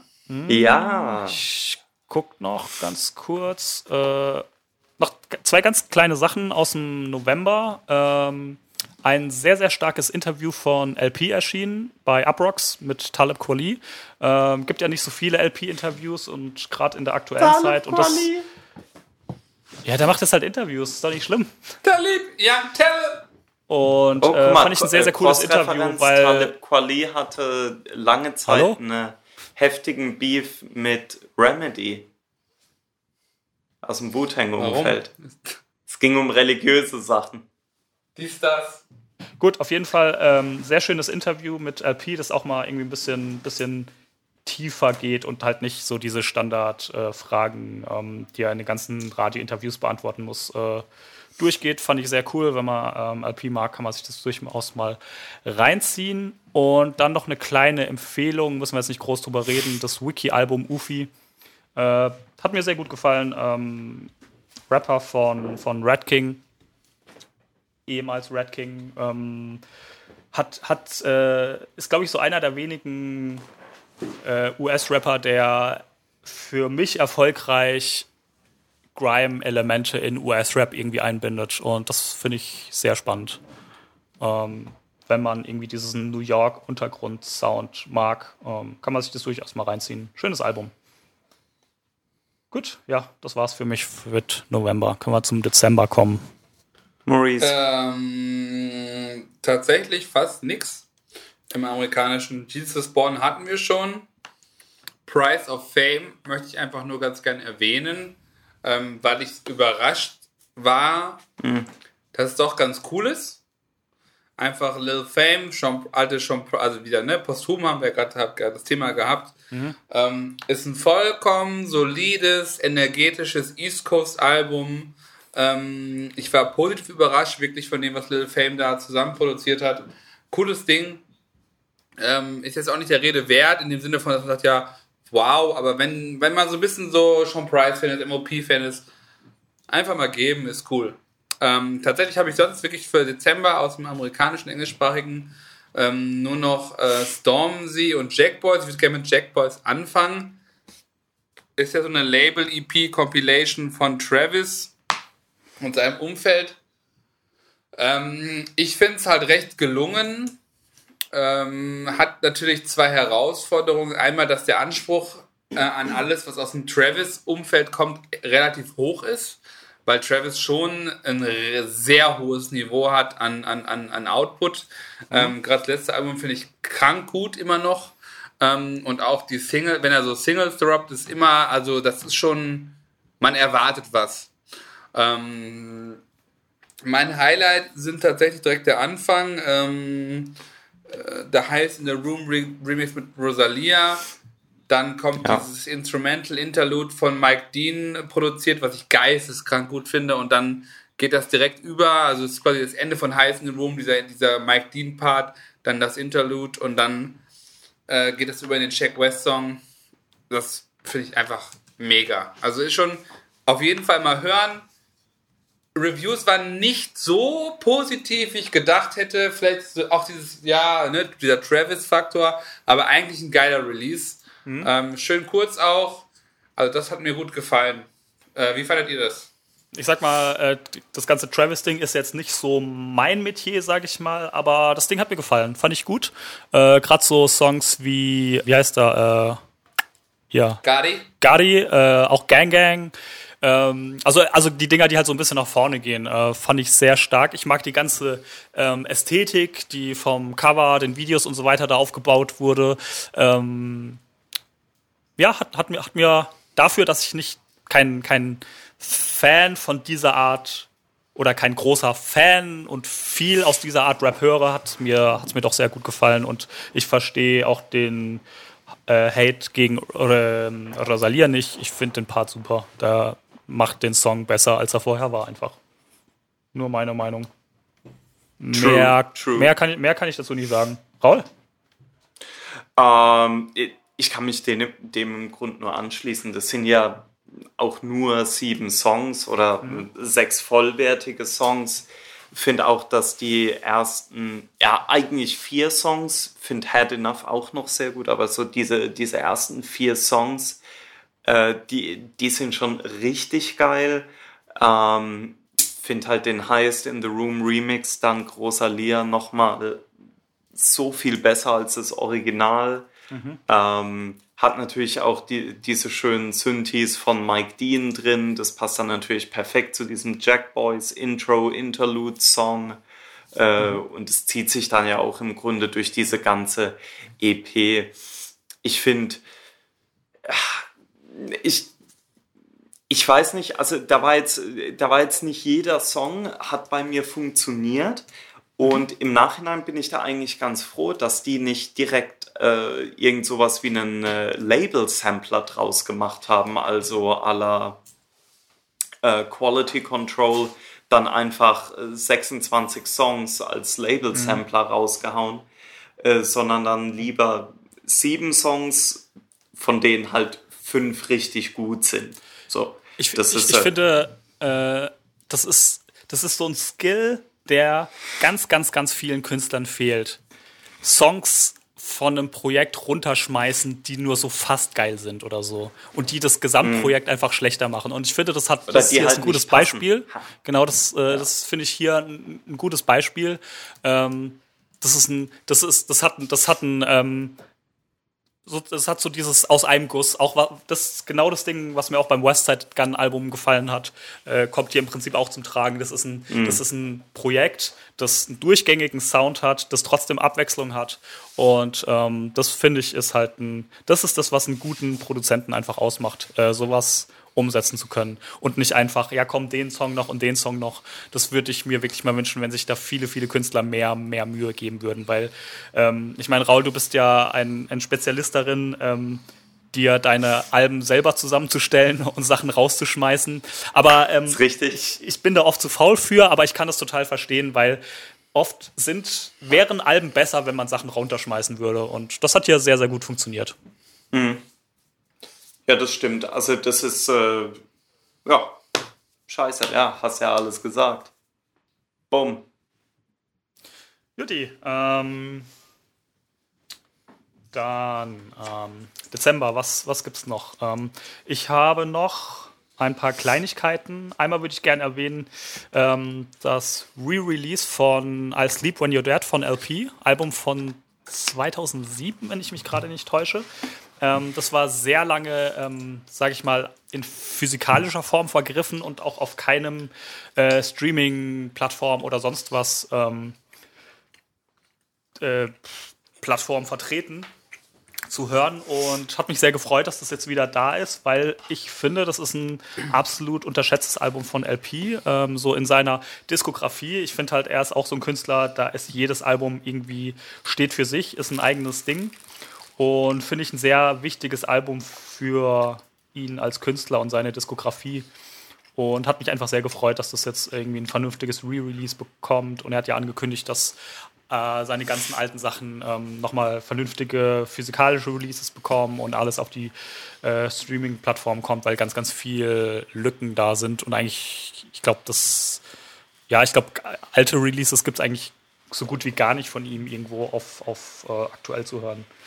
Ähm, ja, müssen wir aber sonst jetzt nicht groß weiter ähm, ausführen. Ähm, Ja, also. Oder wollt ihr ähm, was das, dazu sagen? Das, mm, ich habe ähm, relativ viele Erinnerungen an das Album, weil ich ähm, Das ist das, warte mal, Asleep, das, ist das war das dieses Rote mit der abstrakten Kunst? Ja, ne? Nee. Ah, Das, fuck. du meinst Fantastic Damage. Das, ist- Ja, das ist das erste mhm. Album. Nee, äh, Asleep Okay, on Your sorry. Dead ist das zweite Aber ich Album. ver verwechselt. Das sind die- dieses, dieses mit, diesem, mit diesem schwarzen, abstrakten äh, Cover, ne? Äh, mit, mit diesem Vogel, der auf so einem schwarzen Hintergrund so rot leuchtend drauf Genau, ist. genau, genau. Ähm, Da habe ich tatsächlich nicht viel zu erzählen. Habe ich damals gehört, als es rauskam, ähm, weil ich ähm, tatsächlich Fantastic Damage für mich hat, hat sich damals sehr viel nochmal geöffnet musikalisch. Ähm, musste ich mich auch sehr reinhören, habe hab das aber gewollt, weil ich irgendwie damals fand, man sollte LP jetzt mal hören, habe die ganzen Rezensionen gelesen, fand es irgendwie spannend, mochte die Company Flow Sachen. Ähm, aber tatsächlich, also Fantastic Damage hat bei mir schon einen größten Stellenwert. Äh, als Deep on Your Dead nicht so groß, muss ich ganz ehrlich sagen. Ja, könnte ich mir tatsächlich vorstellen, dass es auch daran liegt, dass es halt einfach so schwer zugänglich war über die letzten Jahre. Eventuell, weiß ich nicht, keine Ahnung. Ähm, aber soll, sollte man sich auf jeden Fall, wenn man sich ein bisschen mit äh, LPs Musik beschäftigen möchte, auf jeden Fall reinziehen. Ganz wichtiges Release für ihn, finde ich. Ähm, ja. Raul, willst du das? Du willst wahrscheinlich nichts dazu sagen, oder? Ist richtig. Ja, kenne ich doch. Äh, dann zwei Singles, die ich gerne erwähnen würde. Einmal äh, Kali Uchis mit äh, Solita. Ähm, so, so, nice. so, ein klein, so eine kleine erste Ankündigung auf ein kommendes Album. Ähm, was ich sehr cool dran finde und was ihr leider auch irgendwie so einen kleinen Shitstorm eingebracht habt, was ich überhaupt nicht nachvollziehen kann, weil es kompletter Bullshit einfach ist. Ähm, das Album soll äh, zweisprachig werden. Sie ist ja aus, äh, ich glaube, Kolumbianerin und will daher halt einfach ähm, ein Album in ihrer Muttersprache machen, zum Großteil, und ein bisschen Englisch. Und das ist ein Song, der komplett, äh, was spricht die denn? Spanisch oder Portugiesisch? Ich weiß es ehrlich gesagt gar nicht. Ich glaube Spanisch. Müsste Spanisch. müsste Spanisch sein, ja. Ähm, und es sind halt anscheinend tatsächlich relativ viele Leute angekommen, so, ey, Kali, was soll der Scheiß? Ich verstehe nicht, was du da singst. Mach doch wieder auf Englisch. Was ich halt echt irgendwie nicht nachvollziehen kann, weil ähm, das macht keinen Sinn. Ähm, aber äh, der Song auf jeden Fall sehr, sehr gut. Ähm, produziert von Jay Balvin oder wie auch immer man den Kerl ausspricht. Das ist derselbe Typ, der äh, mit äh, Rosalia zusammen äh, Con Altura gemacht hat. Ähm, so ein südamerikanischer Reggaeton-Artist, würde ich sagen. Kenne kenn ich jetzt auch nicht so tiefgehend, äh, den Typen. Ähm, aber eine sehr coole Single. Ähm, hat mir gut gefallen. Bin gespannt, was da dann als, als Album kommen wird. Äh, Finde ich eine, eine sehr interessante Künstlerin. Das letzte Album war super. Äh, zweite Single, die ich gerne erwähnen würde, bin ich äh, ähm, drüber gekommen, habe ich schon ein paar Mal erwähnt. Der Rapper K Ja. ähm, hat sozusagen sich seit langer Zeit mal wieder auf Social Media gemeldet und äh, diese Single empfohlen, und zwar Fouché äh, mit dem Song Suburbia. Ähm, ist eigentlich eher eine, eine Sängerin, hat so ein paar Rap-Elemente mal drin und das ist ein kompletter Rap-Song, wo sie im Prinzip über das äh, suburbane Leben rappt. Ähm, sehr, sehr coole Single, geil produziert. Und dadurch bin ich auch so ein bisschen auf ihr ganzes Umfeld gestoßen mit äh, Leuten wie äh, Pink Sifu. Pink Seafood. Ja, nee, Sifu, S-I-I-F-U. Ähm, Ah, okay. also auf jeden Fall, wenn man bei ihr guckt, auch wo sie so gefeatured ist, dann kommt man da sehr schnell auf die ganzen Rapper und auch Pink Sifu. Ähm, die verfolgen auch so ein bisschen so diesen Ansatz, was da gerade äh, so ein bisschen der Trend ist im Untergrundrap, diese langsam, oft äh, Beats ohne Drums, äh, nur Samples. Ähm, Finde ich ein sehr, sehr interessantes Kollektiv und bin mal gespannt, was da noch so passiert. Die bewegen sich teilweise noch so in den 1000 Klick-Regionen auf YouTube. Ähm, deswegen hier eine kleine Empfehlung, da mal reinzuhören. Ähm, ja, das wäre das. Was ich noch kurz ansprechen will, ist äh, Planet Asia mit der äh, Medallions EP. Ist im Prinzip wieder, geht so in diese Richtung von Anchovies. Wer das geil fand, äh, wird da mehr von kriegen. Wer es nicht so geil fand und das gehatet hat, naja, dann lass es halt. Finde ich eine geile EP. Ähm, Ja, Planet Asia muss man einfach in jeder Folge erwähnen. Geiler Künstler, geiler Rapper. Ähm, wer, wer hat denn da produziert? War das Dirty Dicks? Ähm, habe ich jetzt gerade gar nicht auf dem Zettel. Ich schaue schnell nach. Ah, Wollen wir, gut. wollen wir delivern? Ich hab's, ich hab's, hab's ehrlich gesagt nur gehört, das Ding, und mich nicht so. Das ist, das kotzt mich tatsächlich so, so ein bisschen an, an diesem ganzen modernen Streaming-Scheiß. Steht da halt nicht. Muss man nachgucken. Kann man nicht ins Booklet reingucken. Muss, muss man halt beim richtigen Streaming-Service nachschauen. Obwohl die auch schwächeln, ne? Also, die manche Künstler sind echt lazy. Bei Joels waren zum Beispiel auch keine. Bei Free Santana. Ja, ja, Ähm, aber ist das viel, ist. ist, ist, ist, ist viel Dirty Dicks. Ja. Hatte ich vorher nochmal nachgeschaut, weil ich gucken wollte, ob das zu dem Max äh, Ding passt. dazu gehört.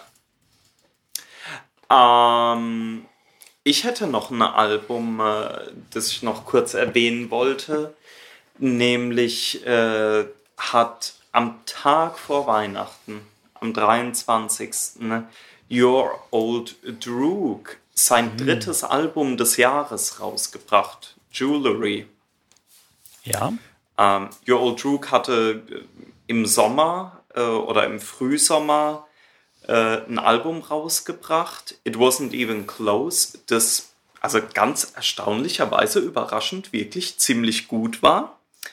Ähm, Executive produced von äh, Mark Homme, äh, das mir da sehr gut gefallen hatte. Dann hatte er im Herbst noch mal eins in Eigenregie rausgebracht, Transportation. Das war nicht ganz so gut, waren trotzdem ein paar gute Nummern dabei.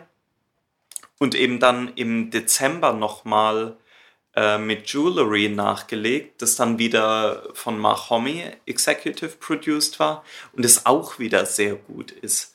Und äh, übers Jahr 2019 hinweg war ich dann eigentlich sehr erstaunt, dass im Jahr 2019 ähm, zumindest zwei Alben, die mir richtig gut gefallen, von Your Old Droog sind. Damit hätte ich äh, nicht mehr gerechnet, dass sowas passiert. Der war ja war in den frühen Zehnerjahren äh, meines Wissens, müsste so 2011, 12, 13 irgendwann äh, kam der, wurde der so ein bisschen äh, Hype und da gab's äh, gab's mal die, äh, die Gerüchte, als man noch nicht wusste, wie er aussieht, dass es eigentlich Nas wäre mit verstellter Stimme und so weiter und so fort. Aber der hat dann äh, tatsächlich jetzt so an, an, an äh, größeren Alben oder so leider nichts äh, geliefert, was im Gedächtnis geblieben ist und ist dann auch mehrere Jahre verschwunden. Ne? Und eben dieses Jahr wieder aufgetaucht und also drei Releases gehabt und zwei davon wirklich sehr gut. Also äh, kann ich jedem nur noch mal empfehlen. Äh, jeder, der auch äh, in die Planet Asia EP äh, reinhört, kann auch gerne in die Alben von Your Old Droog reinhören. Daniel, Auf hattest du Fall, ja. reingehört? Ja, äh, hab, hab eigentlich in, an alle drei Alben von ihm reingehört. Äh, ich bin gerade ehrlich gesagt ein bisschen durcheinander, welches welches ist, aber ich fand eigentlich alle sehr, sehr gut. Äh, die Produktion fand ich super, ähm, haben mir sehr gut gefallen. Ähm, das Ganze, die, die, die Soundästhetik, die er halt da fährt, äh, finde ich super. Ähm, ja, also wenn man, wenn man auf diese Art Rap steht, äh, sehr, sehr geiles Album. Äh, oder Geil. sehr geile Alben und auch das äh, hat mir sehr gut gefallen. Ähm, ich bin gerade auch äh, noch gerade ein bisschen verwirrt von dem äh, Planet Asia Ding. Äh, schlecht, schlecht vorbereitet von mir, muss ich zugeben. Äh, ich finde es gerade tatsächlich nicht auf, auf irgendwelchen Also Äh, auf Tidal und Kobus. Plattformen es- auch, auch, auch. Was? Ist da. Nee, ich finde es gerade nicht mehr auf Discogs oder so. Oh, dann gibt's wohl nicht. Es ist auch äh, User-Generated Content, äh, dem kann man nicht trauen, so ohne weiteres. Nö. Aber das wird jetzt die äh, Brücke, äh, die, die Lücke hier nicht zu groß machen. Ähm, was, haben, was haben wir da noch? also ich hätte, ich hätte tatsächlich noch ein Album, was ich gerne erwähnen würde, bevor, also ich habe zwei Ja. beziehungsweise zwei, eins würde ich kurz abhandeln, das ist Purple Haze 2. Mhm. Ähm, also Purple Haze 2, 15, 15 Jahre nach Purple Haze 1 erschienen, hat mich sehr enttäuscht, also sehr enttäuscht. ich habe ich hab nicht viel erwartet, Also- weil ich fand, Cameron hat in den letzten Jahren nicht stark gerappt. Ich Ähm, meine, das war ja auch nur der Name Purple Haze Genau, 2. es war auch nur der Name. Es sind auch nur zwei, drei Heatmaker-Speeds drauf, die mir tatsächlich auch gut gefallen. Aber da endet die Nummer auch schon fast. Ähm, Cover finde ich noch stark, aber äh, ansonsten, ähm, also Purple Haze 1 ist nicht perfekt, aber ist wirklich ein cooles, cooles Album, was mir immer noch Spaß macht. wo, wo man auch, also wenn man die ganze Entstehungsgeschichte kennt, mit Samples, die nicht geklärt wurden. So, also Purple, Purple Haze ist so ein, also hätte so ein bisschen wie Bulletproof Wallace, ist geil, aber könnte noch geiler sein. Ähm, und Purple Haze 2 ist halt, ja, ne, mhm. ist einfach der Name genutzt, Anniversary genutzt, zwei, drei, vier nette Songs drauf. Bulletproof Wallace 2. Wäre Wahnsinn. Aber ähm, es, es, es knallt halt nicht rein und ich fand das Jim Jones Album, was wir dieses besser, Jahr, was besser. wir in der letzten Folge besprochen hatten, ist viel, viel stärker. Mhm. Ähm, und dann, also habt ihr da noch was dazu sagen? Sonst würde ich direkt äh, zum Song Eine ne ganz, ganz kleine Empfehlung nur auch an dieser Stelle, das It's the Real Interview über Dinosaurier. Fantastisch. Besser als das ja, ganze stimmt. Album. Also tatsächlich, die, die It's the Real ähm, äh, Interviews sowohl mit Jimmy als auch mit äh, Cam sind super. Ja. Ja, ähm, genau, das Album, was dann, was ich gerne länger besprechen, was ist länger, ähm, ist vielleicht gar nicht so lange, aber was ähm, mir dann schon, was mir schon gefallen hat, ist das Stormzy-Album. Ich war vorher nicht so im Stormzy-Grind, bin generell sehr weit hinten, was UK angeht. Ähm, das Album hat sich jetzt mir auch erst jetzt mehr nach dem Konzert erschlossen, auch ein paar Songs. Ähm, generell mag ich den Swag, den Stormzy auf dem Album hat, mag die trotz, trotz der Härte auch die positiven Vibes, die generell im, im Album so vorherrschen.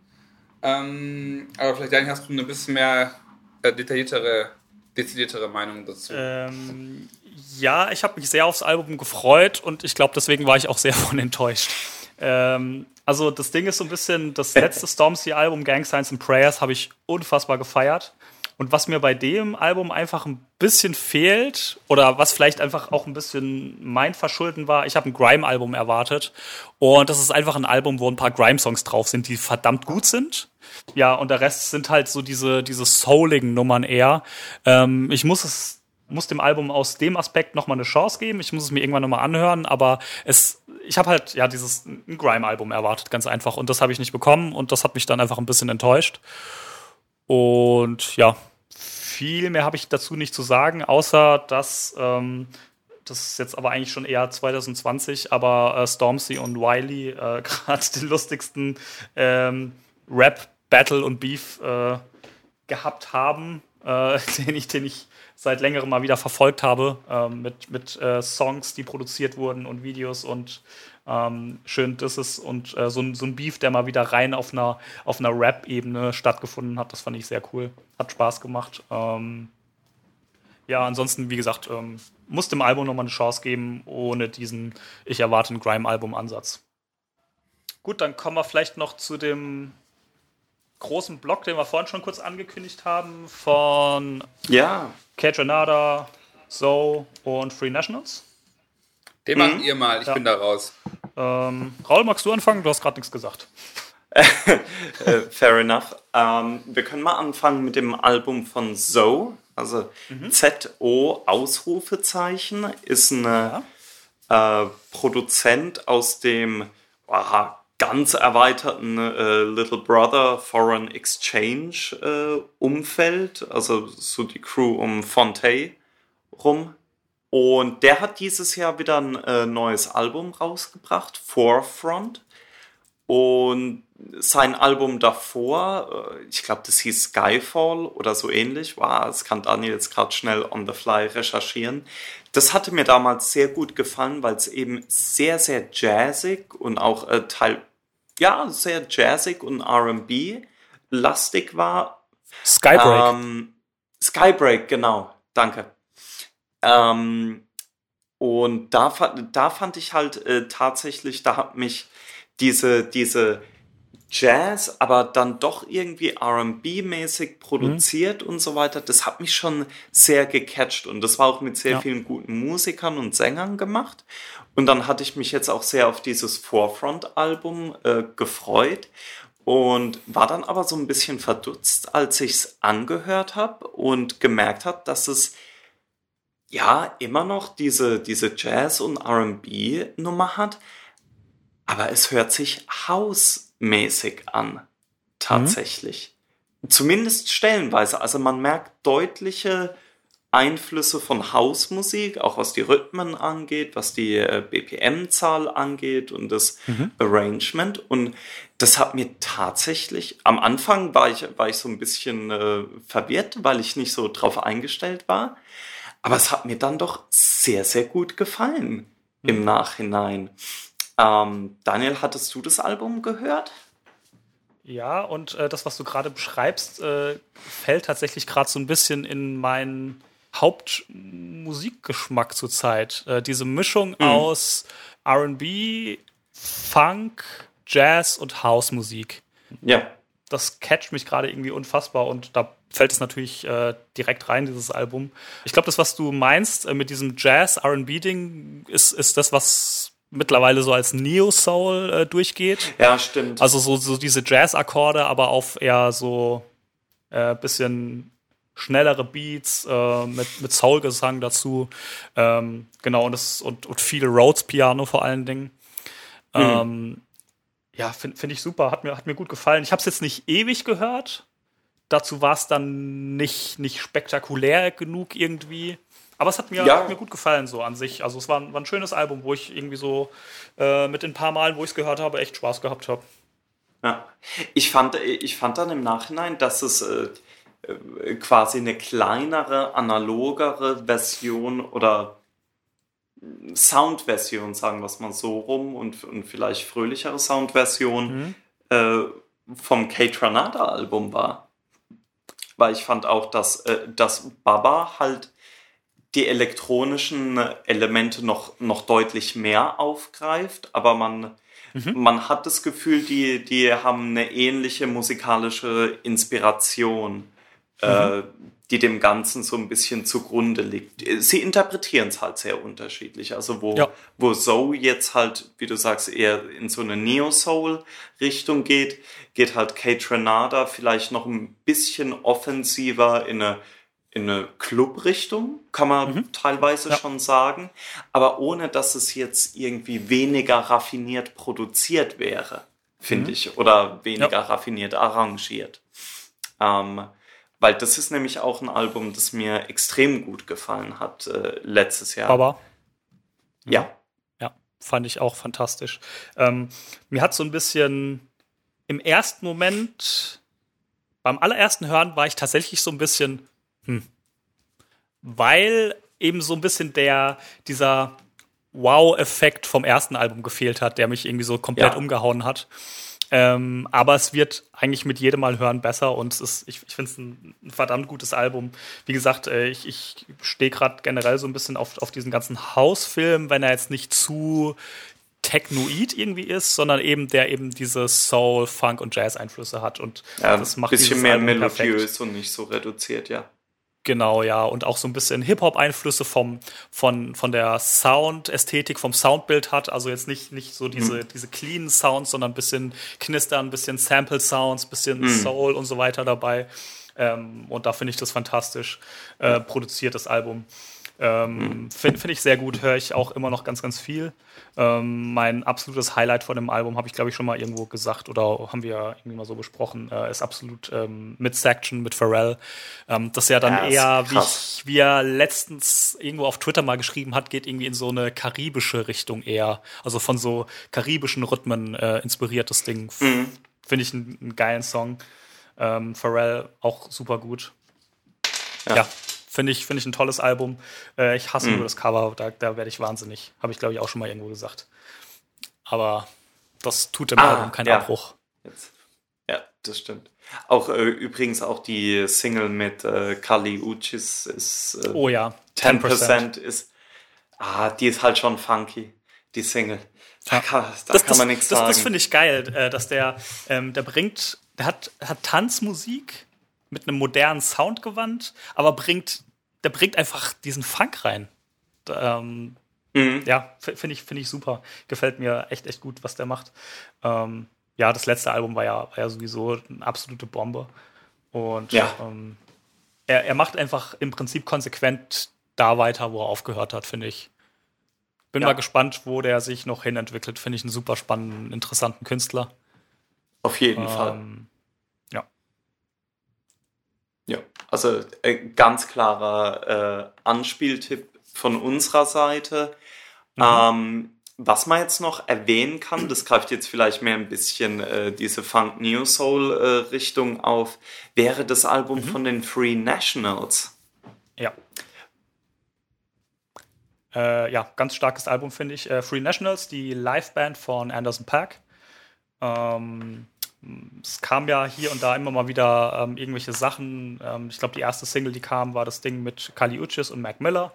Ähm, mhm. Und da hat man schon so das, das Gefühl vermittelt bekommen, okay, da kommt, da kommt irgendwas. Und das Album ist jetzt gekommen und ich finde es super. Ähm, sehr, sehr gut gemachte Bandmusik irgendwo zwischen Soul und Funk.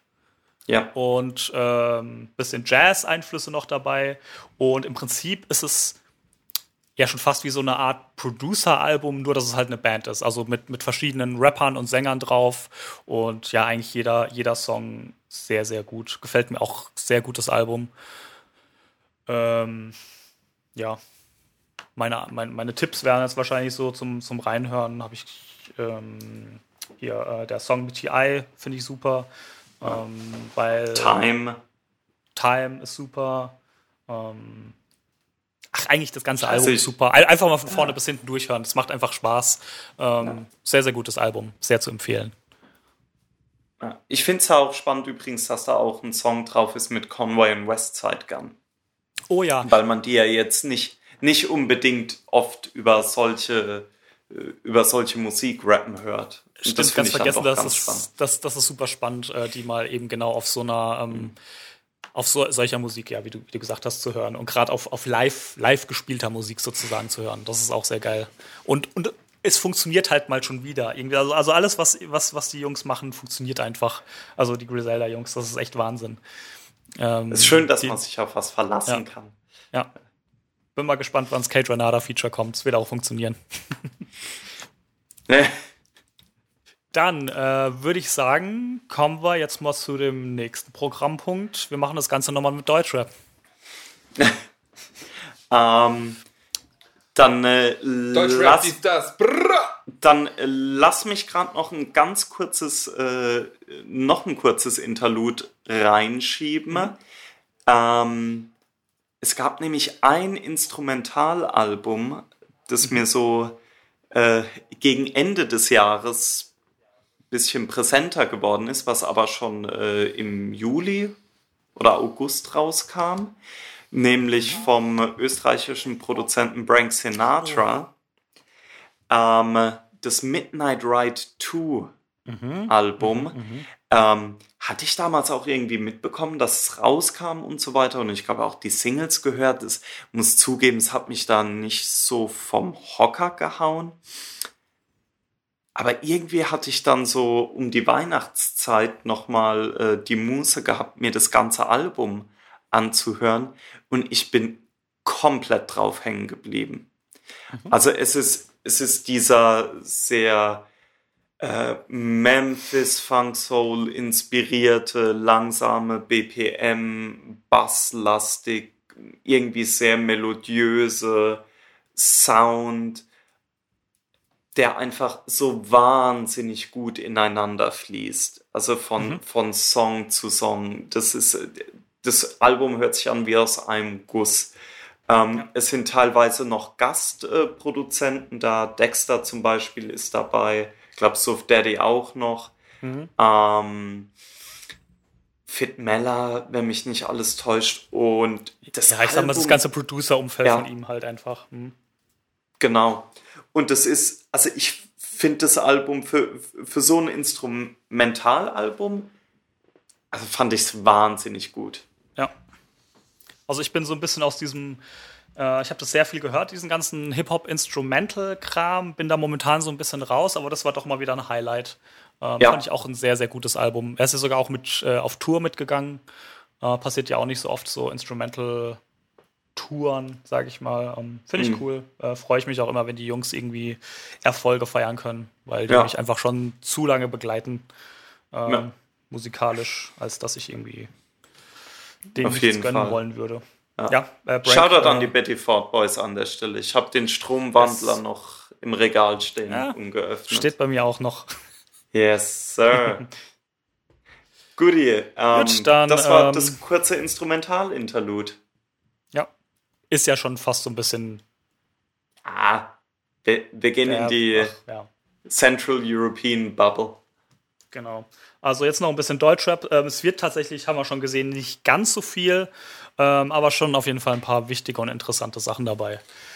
Äh, Maurice, hattet, ihr Juli, August, ja. hattet ihr im Juli, August irgendwas Relevantes für euch? Also, ähm, ich wollte dich eigentlich fragen, ob du über das Kalim-Album sprechen willst oder nicht, weil das. Ähm, nee, okay. nicht nochmal. Ich meine, war also, also kurz Zusammenfassung, nicht so gut wie das davor. Mhm. Was ein bisschen schade war, offenes Verdeck für mich trotzdem ein Song, den ich un unendlich oft gehört habe. Mhm.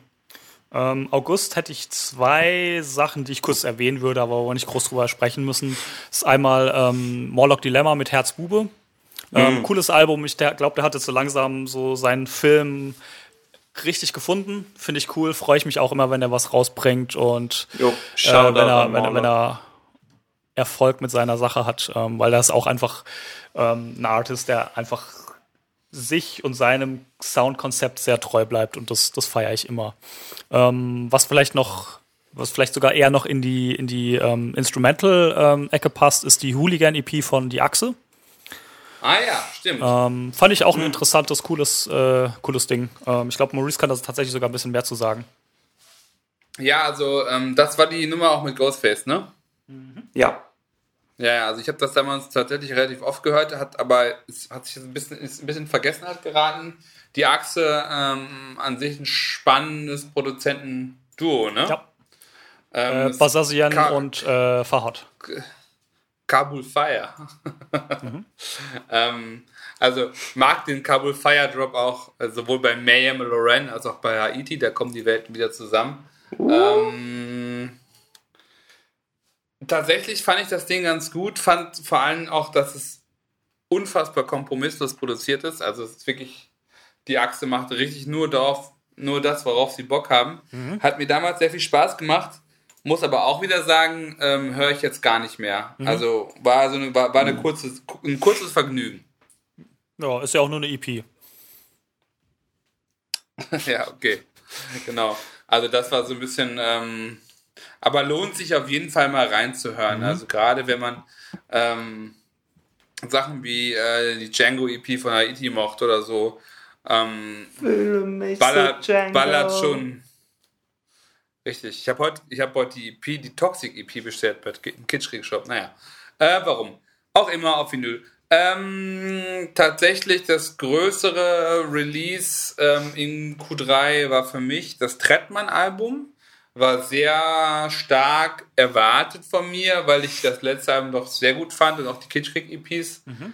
Ähm, bin zwiegespalten, mhm. hab's doch öfter und mehr gehört, als ich glaube ich in Erinnerung habe.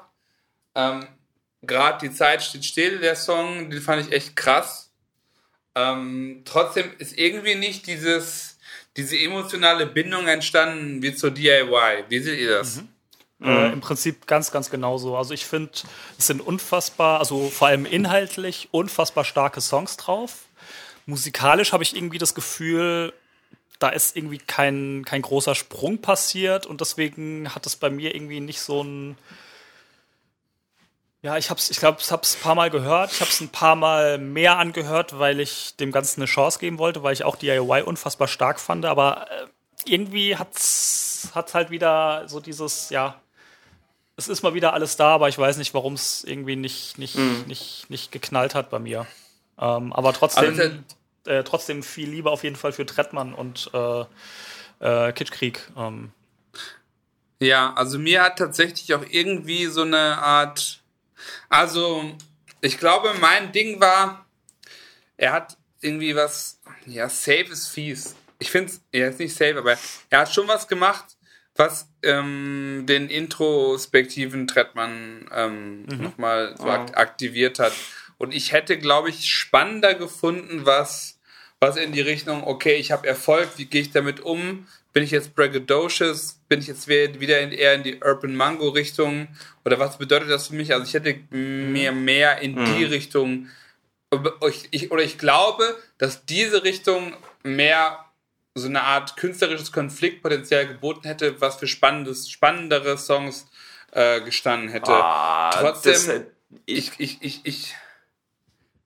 Ja, okay, also trotzdem, aber ich gehe jetzt, ich, ich gehe jetzt Tracklist durch. Da sind schon einige Schätze dabei. Also ich kann, es ist ein, cool, ist ein cooles Ding, aber hat mich nicht so gecatcht wie DIY. Raoul, Ja. bitte. Ähm, also ich fand äh, gerade zu dem Ding von wegen, ja, wie geht man jetzt damit um, dass es so erfolgreich war. Ich glaube, da, äh, da kommt man ganz schnell in die Gefahr, dass es halt in so eine Art Drake-Gejammer äh, ausartet und das, äh, das will, will natürlich keiner hören. Ja, nee, nee, ich wollte keinen Drake, ich wollte eher so einen Champagne Bottle Poppin' Dame Dash Trettmann. Ich glaube, dazu, ist er, Ja. ich glaub, dazu ist er tatsächlich zu erwachsen und zu ähm, lange schon dabei, um, um solche Abflüge zu machen. Ich glaube, er hat ja in der Zwischenzeit auch ein Kind bekommen. Das hat ihn wahrscheinlich auch noch mal ein bisschen ruhiger gemacht. Ähm, Aber ja, Raul, bitte. Ja. Ähm, ich ich finde also, dass äh, eins wird auf dem Album deutlich und das, das war auf äh, DIY äh, auch schon deutlich. Trettmann ist wahrscheinlich einer der besten äh, Songwriter, die es gerade so Ja. gibt in, in deutscher Musik oder Popmusik generell. Äh, das muss man so sagen. Also wie, wie der auf den beiden Alben äh, auf, auf manchen Songs die Texte schreibt, das ist, Das ist Wahnsinn, ja. großes, großes Kino. Also Hut Das, ab das macht's davor. auch. Äh, deswegen deswegen tut es mir auch so leid, sagen zu müssen, dass das Album mich irgendwie nicht catcht, weil Mhm. ich, ich schätze ihn als Künstler unfassbar. Und ich, ich weiß nicht, was das auf diesem Album mal Mhm. wieder ist, warum, Ich, wa- warum dieser Funke Ah. nicht überspringt bei, springt bei mir. Und äh, der Raul hat, Ich glaube ich, glaube, eine es fehlt der Erklärung. Konflikt. Der Raul glaube, hat eine Erklärung, habe ich das Gefühl. Aber hau raus. Ja, äh, Erklärung. Ähm, ich, ich finde halt, dass das, äh, das, das Album ist äh, inhaltlich relativ ähnlich zu seinem Vorgänger. Nee, inhaltlich ist falsch gesagt, aber vielleicht vom, vom Gefühl, das die Inhalte vermitteln, ist Ja. es ähnlich äh, zum Vorgänger. Und gleichzeitig ist aber auch das Soundbild für mich zumindest sehr nah dran am äh, Vorgängeralbum. Ja, auf jeden Fall. Ähm, das, das heißt, da, also vor allen Dingen beim Soundbild äh, hört sich für mich einfach zu ähnlich an. Man bekommt eine, eine sehr ähnliche Formel wieder vorgesetzt. Ähm, Das stimmt. Und ich finde, in, in dem Album hat sich so ein bisschen diese Trettmann-Kitschkrieg-Magie plötzlich äh, selber entzaubert. Ohne dass jetzt einer von, von beiden, also dass weder Trettmann noch Kitschkrieg jetzt schlecht geworden wären, aber die haben nicht mehr diese Synergie auseinander rausgeholt, die es eben auf den, auf den Mixtapes davor und auf dem Album davor hatte. Ja. Maurice. Ja, sehe ich genauso, sehe ich genauso. Also das war, es, es schien unfehlbar. Und ähm, der, der, der, also genau das ist es, genau dieser, dieser Spark, dieser, dieser magische Funken ist, wenn ich über, also bis auf ein, zwei Songs bei mir nicht übergesprungen. Ja. ja. Und, und ich Trotzdem meine, ganz so viel Songs Liebe an alle Beteiligten. Ah ja, natürlich, ey, krass.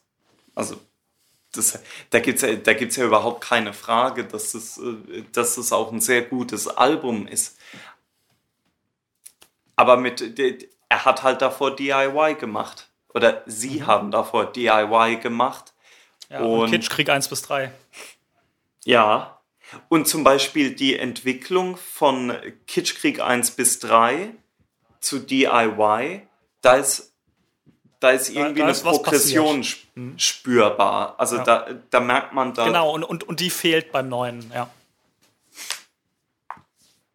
So, jetzt wisst ihr Bescheid. ja. Wäre es genauso gewesen, wenn die beiden Alben umgekehrt erschienen wären? Wäre das neue Album äh, so gut gewesen wie DIY, wenn es zuerst erschienen wäre? Ich, ich glaube schon. Hm? Ich fand, äh, also was, was ich halt bei DIY damals krass fand, war, was mich, ich hatte die, die Kitschkrieg-EPs schon, schon sehr gut wahrgenommen und oh, korrigiere mich, wenn ich da falsch liege, aber in meiner Erinnerung war die erste äh, DIY-Single Grauer Beton. Ja, ich und glaube ja. Hm? Grauer, Grauer Beton hat mich halt sowas von gecatcht wegen dem Beat und dem Storytelling zum Beat. Also das war ja. diese, diese Symbiose, auch mit dem Video dazu, das darf man mhm. auch nicht vergessen. Ja, total. Ähm, das war.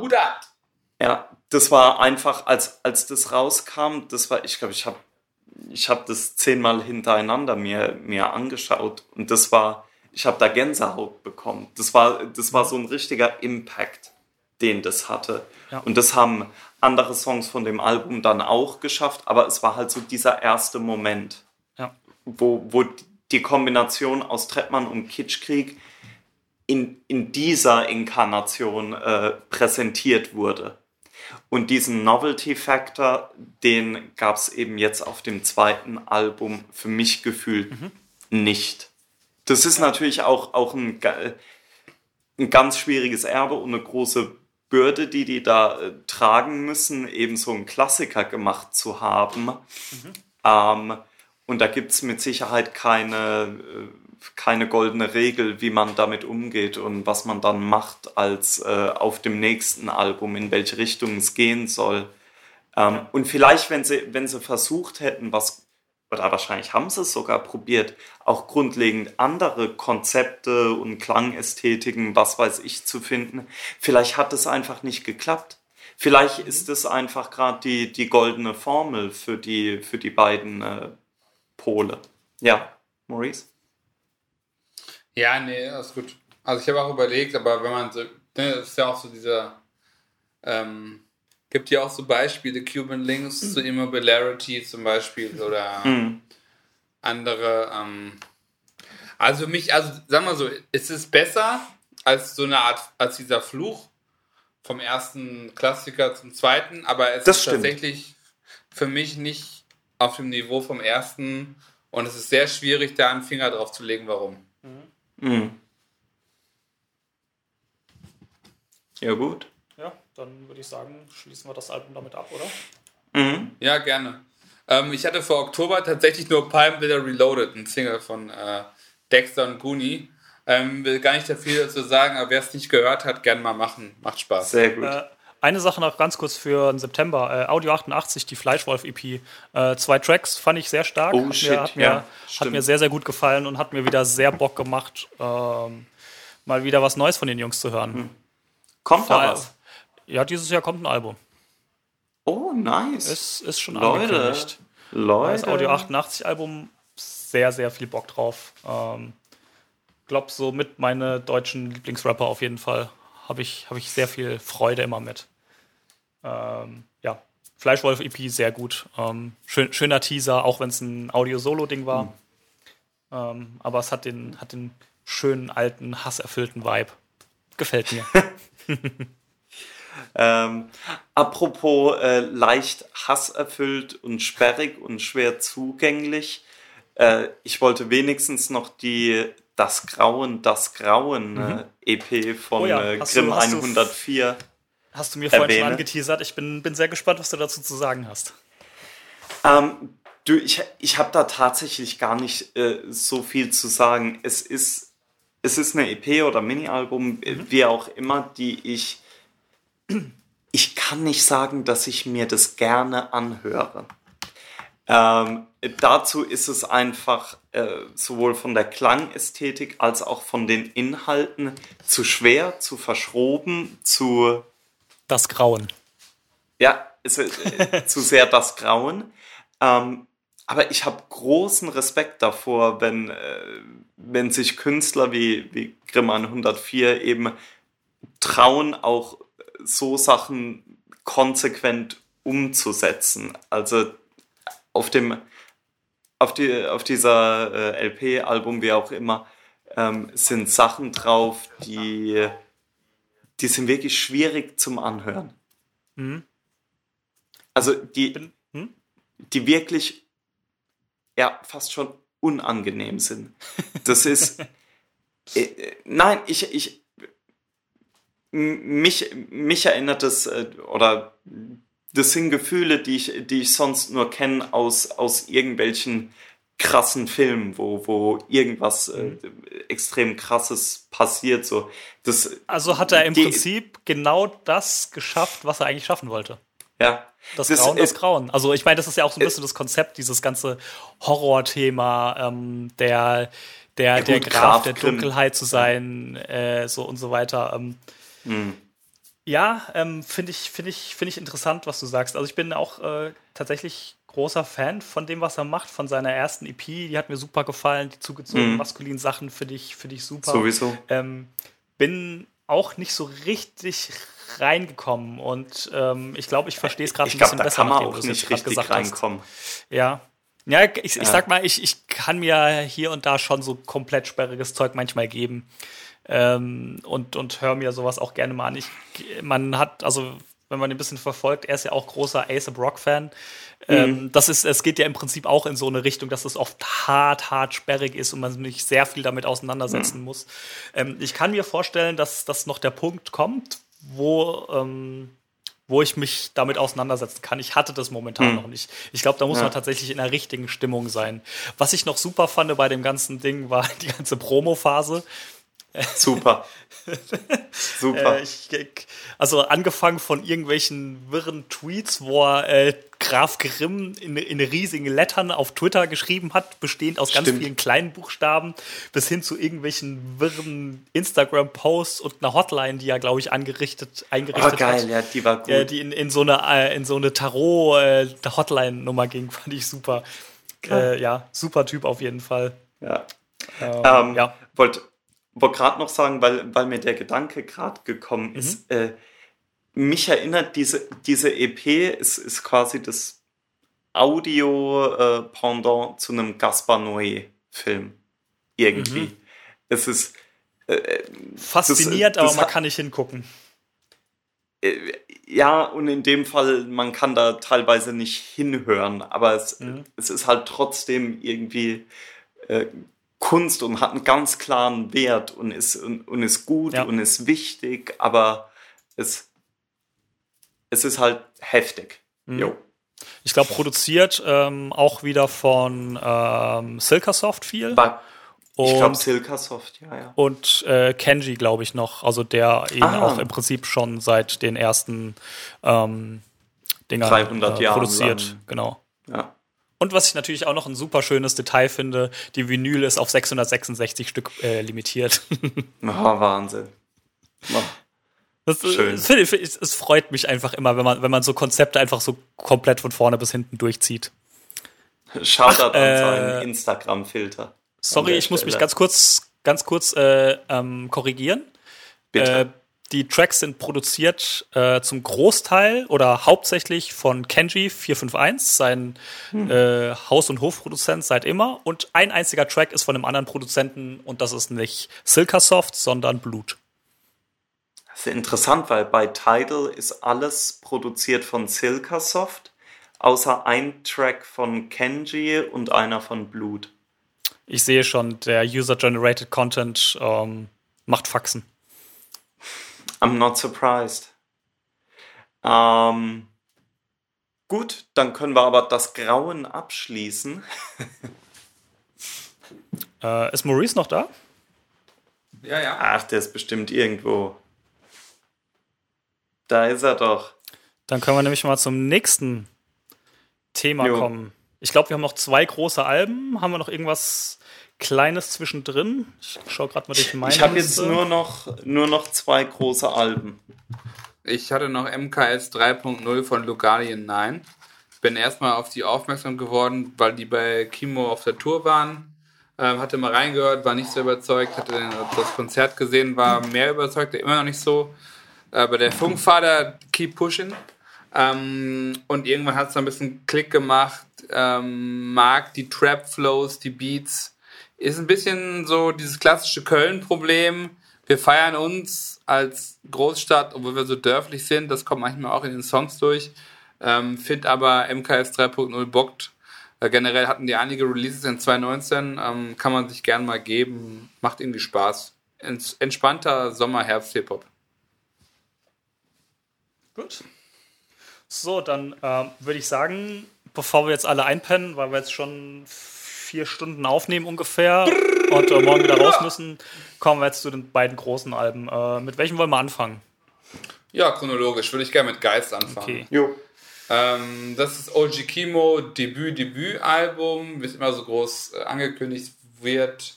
First Real Album. Ähm, komplett produziert von Funkvater Frank. Ähm, keine Features, oder Jungs? Nö. Keine Features. Ähm, Warum auch? Ich meine, die beiden stehen ja selbst ernannt in der Tradition von Mad Villainy. Ähm, für beide ein großer Musik, äh, großer Referenzpunkt. Mhm. Ähm, was, also neben, ich glaube, neben Shindy und Ozzy sind und Flair und Syme sind, glaube ich, Frank und Kimo so ein Dream Team im Deutschrap. Ähm, Album finde ich stark. Ähm, was mich vor allem beeindruckt, dass man jetzt schon verschiedene Release hatte, hatte Neptune, ähm, Othello, Sculp. Die haben alle eine eigene Klangästhetik, mhm. sind aber alle trotzdem 100% Funkvater Frank und Kimo. Mhm. Ähm, Standout-Tracks für mich ganz klar 2 und 6. Ähm, mhm. Wahrscheinlich auch Faust, Faust, bisschen stumpf, aber ist ein unglaublich geiler Live-Song. Ähm, Album macht viel Spaß, ist aber gar nicht so zugänglich, muss ich sagen. Boah, ja, wie seht ihr das? Ja. Ja, hat auf jeden Fall seine sperrigen Momente. Ähm, 2 and 6, ja, ganz, ganz starker Song. Wobei vom, vom ganzen Sound oder von, von der Produktion her gefallen mir halt auch so Dinger wie Neuner unfassbar. Also es, es gibt eigentlich keinen schlechten Song erstmal auf diesem Album oder keinen Song, ja, der irgendwie. Also jeder Song für sich ist irgendwie ein Brett, finde ich. Und selbst der, der Belly Freestyle finde ich unfassbar geil. Ähm, das, das Ding ist von vorne bis hinten ein, ein unfassbar gutes Album. Ich glaube, also für mich gab es im Deutschrap ganz lange nicht mehr ein Album, das so gut war. Sowohl von den einzelnen Tracks, auch als Album, als Gesamtwerk. Damit meine ich das Track, äh, die, die, die Track-Auswahl, die Reihenfolge, das Cover-Artwork. Ähm, und das ist für mich eins der wenigen Deutschrap-Alben, wo ich sagen würde, das ist auf äh, internationalem Niveau einfach von, von Produktion, von Rap inhaltlich, von, von Flow, von Delivery, von, von allem einfach. Ich ähm, bin, bin, ja, bin bis heute begeistert von diesem Album. Live auch unfassbar stark. Ähm, eins der großartigsten Rap, Deutschrap-Konzerte, glaube ich, die ich, die ich je gesehen habe. Fantastische Tracks, dumme Tracks wie Faust, äh, unfassbar wichtige und tiefgehende Tracks wie 216. Mhm. Äh, Produktion sind der Wahnsinn. Äh, Siedlung, Daimajin, Neuner, Nebel, auch ein unfassbarer Track. Set, Alter, was, ja. ein, was ein kranker Beat. Also wer macht bitte solche Beats? Ähm, ich kenne keinen. Wahnsinnsalbum. Ich, äh, mir, mir fällt es tatsächlich immer noch schwer, das so richtig richtig gut in Worte zu fassen, wie, wie gut dieses Album ist. Ähm, ich glaube, da wird's, wird's ganz. Das, das ist, ist ein, so, so, ein, so eins dieser Alben, die, die für sich stehen und die, glaube ich, mhm. über das man in, in sehr vielen Jahren noch reden wird. Ja. Glaubst du, es ist ein Classic? Ja. Bam. Also ich, also, also ich, ich, äh, ich, ich mag, mag das eigentlich ungern, so, so frühzeitig äh, das zu sagen. Ich meine, das Album ist jetzt im Endeffekt erst ein paar Monate raus, aber Alter, das, das, das Ding ist ein, ein Brett. Sowohl von dem, was Kimo rappt, wie er rappt, wie er float, wie er das Ganze delivert, die Produktion von Frank, also die, die Beats, als auch die Albumproduktion an sich. Hey, das von vorne bis hinten einfach fantastisches Album. Lass uns, lass uns mal bei Gelegenheit einen Deep Talk machen darüber, was Classic Hip-Hop-Alben ausmacht. Und ab wann man davon ausgeht, äh, welche Sachen da sein müssen, um ein Album zu einem Klassiker zu machen. Ich glaube, das wäre ganz spannend. Mhm. Ähm, aber ja, ex, ja, es wurde, wurde jetzt ja im Grunde alles gesagt. Das Album ist lyrisch wahnsinnig dicht, äh, ganz viele Facetten. Ähm, Kimo einfach ein begnadeter Rapper, äh, auch vom Kaufland. Ähm, Funkvater Frank einfach, also wahnsinnig, wahnsinnig gut produziert. Ähm, ja, also kohärentes Soundbild, ja, da, da stimmt sehr, sehr viel bei dem Album. Ich, ich finde find auch sehr beeindruckend, also Funkvater Frank ist auch so ein Produzent, der so einen komplett eigenen Stil hat. Und ich bin echt begeistert, wie der aus, ich meine, der hat ja einen sehr klassischen, ähm, eine sehr klassische Herangehensweise an, ans Produzieren. Er benutzt eine MPC und äh, Vinyl-Samples, aber der klingt sowas von modern, das ist unfassbar. Mhm. Das, das habe ich tatsächlich sonst noch von keinem Produzenten gehört. Ähm, was der da, was der da aus, aus in seinem, in, in seinem Studio zusammenzaubert, das ist echt, echt verrückt. Ähm, sehr, sehr großer, echt sehr großer Respekt an die beiden. Und was ich auch ähm, unfassbar geil finde an diesem Album, ähm, Kimo spricht ja sehr, sehr viele Themen an, gerade äh, so, so Rassismus-Themen. Und er macht es auf eine Art und Weise, die nicht, die das auf so eine tiefe, atmosphärische und eindrückliche Weise delivern. Das, ähm, das habe ich so auch noch nicht erlebt. Also der spricht ganz viele Sachen an, ohne sie mhm. anzusprechen. Und der zeichnet Bilder, wo die halt einfach so. Ähm, ja, also, also das, das, das, das haut echt so tief teilweise in die Magengrube. Ähm, das, also, ja, ich, also ich bin, bin echt teilweise immer noch sprachlos von diesem Album und, und so unfassbar beeindruckt.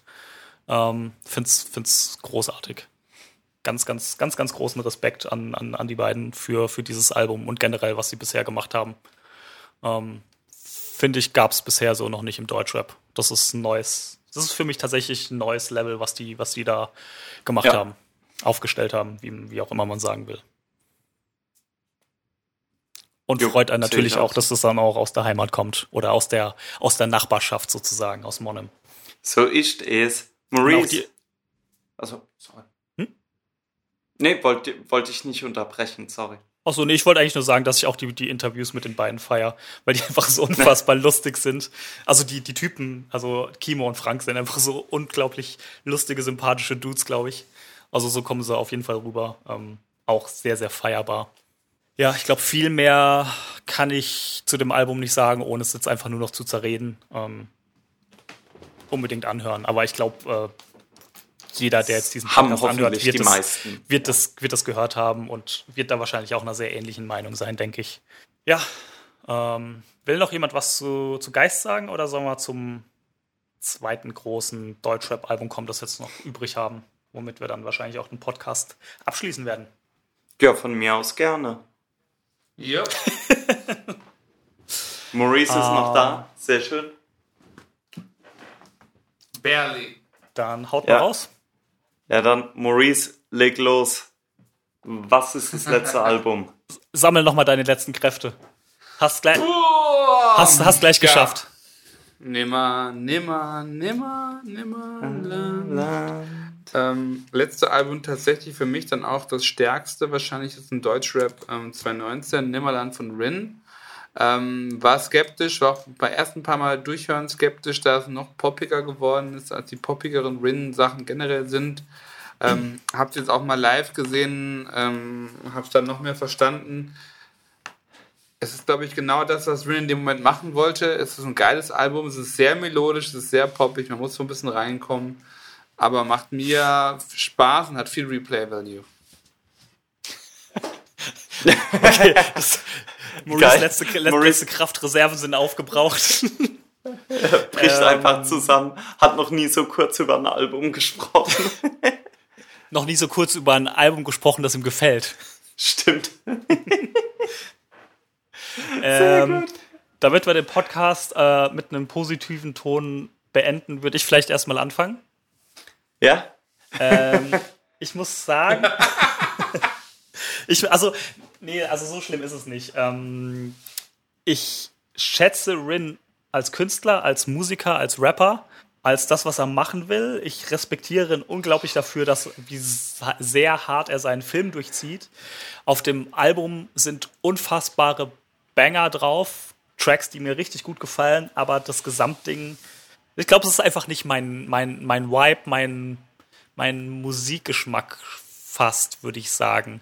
Und damit will mhm. ich nicht sagen, dass es schlecht ist. Es, es trifft einfach nicht das, was, was ich gerade feiere. Und viel, viel mehr kann ich dazu nicht sagen, außer dass ich den Remix von Dings hier mit, mit Sido und Luciano unnötig finde. Ich fand den Track vorher eine Bombe. Äh, die Features haben den Track Sie haben ihn nicht schlechter gemacht, aber sie haben vor allen Dingen über, überhaupt nicht besser gemacht. Ja, haben sie ihn schlechter gemacht, ich weiß nicht. Äh, da, ich glaube, ich habe den Remix einfach nur einmal gehört und ähm, nee, fand ich einfach unnötig. Das Feature hat nichts gebracht. Ähm, dann, also, was mir auf dem Album gefällt, sind die Tracks, die so ein bisschen nach vorne gehen. Ich sag mal, die hip-hoppigeren Tracks, mhm. wenn ich es mal so nennen darf. Die gefallen mir, da sind ein paar richtig gute Bretter dabei. Das Gesamtding, wie gesagt, ich, ich will nicht sagen, dass es schlecht ist, weil das ist es nicht. Äh, das wäre unfair, das zu sagen. Ähm, es ist einfach nur nicht mein, mein, my, my, my cup of tea. Mhm. Und damit übergebe ich an Raul, der wahrscheinlich noch ein paar schönere Sachen dazu sagen kann. Also ich, äh, ich muss auch zugeben, äh, dass mir das Album gut gefällt. Ähm, mhm. Es ist nicht mein Lieblings-Ren-Album, zumindest bis jetzt nicht. Ähm, aber das, äh, das kann ja noch kommen. Ich finde es mhm. tatsächlich aber vom, vom Klangbild wieder, wieder sehr, sehr kompakt und zusammenpassend. Es ist, wie du gesagt hast, deutlich poppiger. Es ist viel melodiöser auch. Ähm, aber in, in Teilen dann auch äh, irgendwie kompromissloser als, äh, als die Songs auf vorhergehenden Alben. Äh, zum Beispiel Beating Hymication oder Vintage sind ja schon sehr, ja, die sind ja schon irgendwo brachial beinahe produziert. Mhm. Also das ist, die, die beißen sich ja eigentlich in ihrer Produktion fast schon mit diesem Melodiösen und das ist halt irgendwie so die Kunst von Rin, da dann trotzdem äh, in seiner Performance diesen melodiösen Twist noch reinzukriegen. Mhm. Dann hast du halt Songs, die, die wirklich voll auf Melodien gehen, wie äh, MIA, finde ich zum Beispiel, ist, ist ein krasser Song. Ähm, in die Richtung äh, fällt vielleicht auch, äh, auch noch Fabergé. Ähm, mhm. eins, ein Lied, das ich nicht mögen will, aber das mir leider das ist so wahnsinnig gut produziert. Es ist halt keine Liebe mit Bowser. Boah, also der Song hat, hat eine Highlight auf dem Album für mich. Und zwar nicht der Song an sich, sondern ähm, diese eine Bassnote, die immer zwischen reinkommt. Ja. Wie die getimed genau, ist und, und, wie, und wie, der, wie der Sound getuned ist und, und das Timing. Ey, Wahnsinn. Das, das, das, das ist ein Moment, den ich immer wieder feiere. Also das ist, äh, das ist auch, ich meine, der Track war jetzt nicht der große Wurf äh, lyrisch von keinem von beiden. Und das ist. äh, das, ja, aber das ist ja auch ein Thema gerade bei, bei Rin und Bowser, das sich äh, durch die letzten Jahre da auch äh, durchzieht. Und das, äh, das mhm. muss man ja auch kritisch sehen. Ähm, produziert ist er halt wahnsinnig gut, der Song. Muss man leider sagen. Vor allem um, diese ähm, eine Bassnote. Ja, die ist ganz besonders gut äh, produziert. Ähm, ganz, ganz ehrlich, wenn, wenn diese Note nicht wäre, der Song wäre nur halb so gut. Ja, wenn überhaupt, also ja klar. ähm, ich ich finde halt noch Fabergé geil, auch weil äh, ja. Nala die Tür zugemacht hat dazu. Das äh, ist ein kleiner Insider.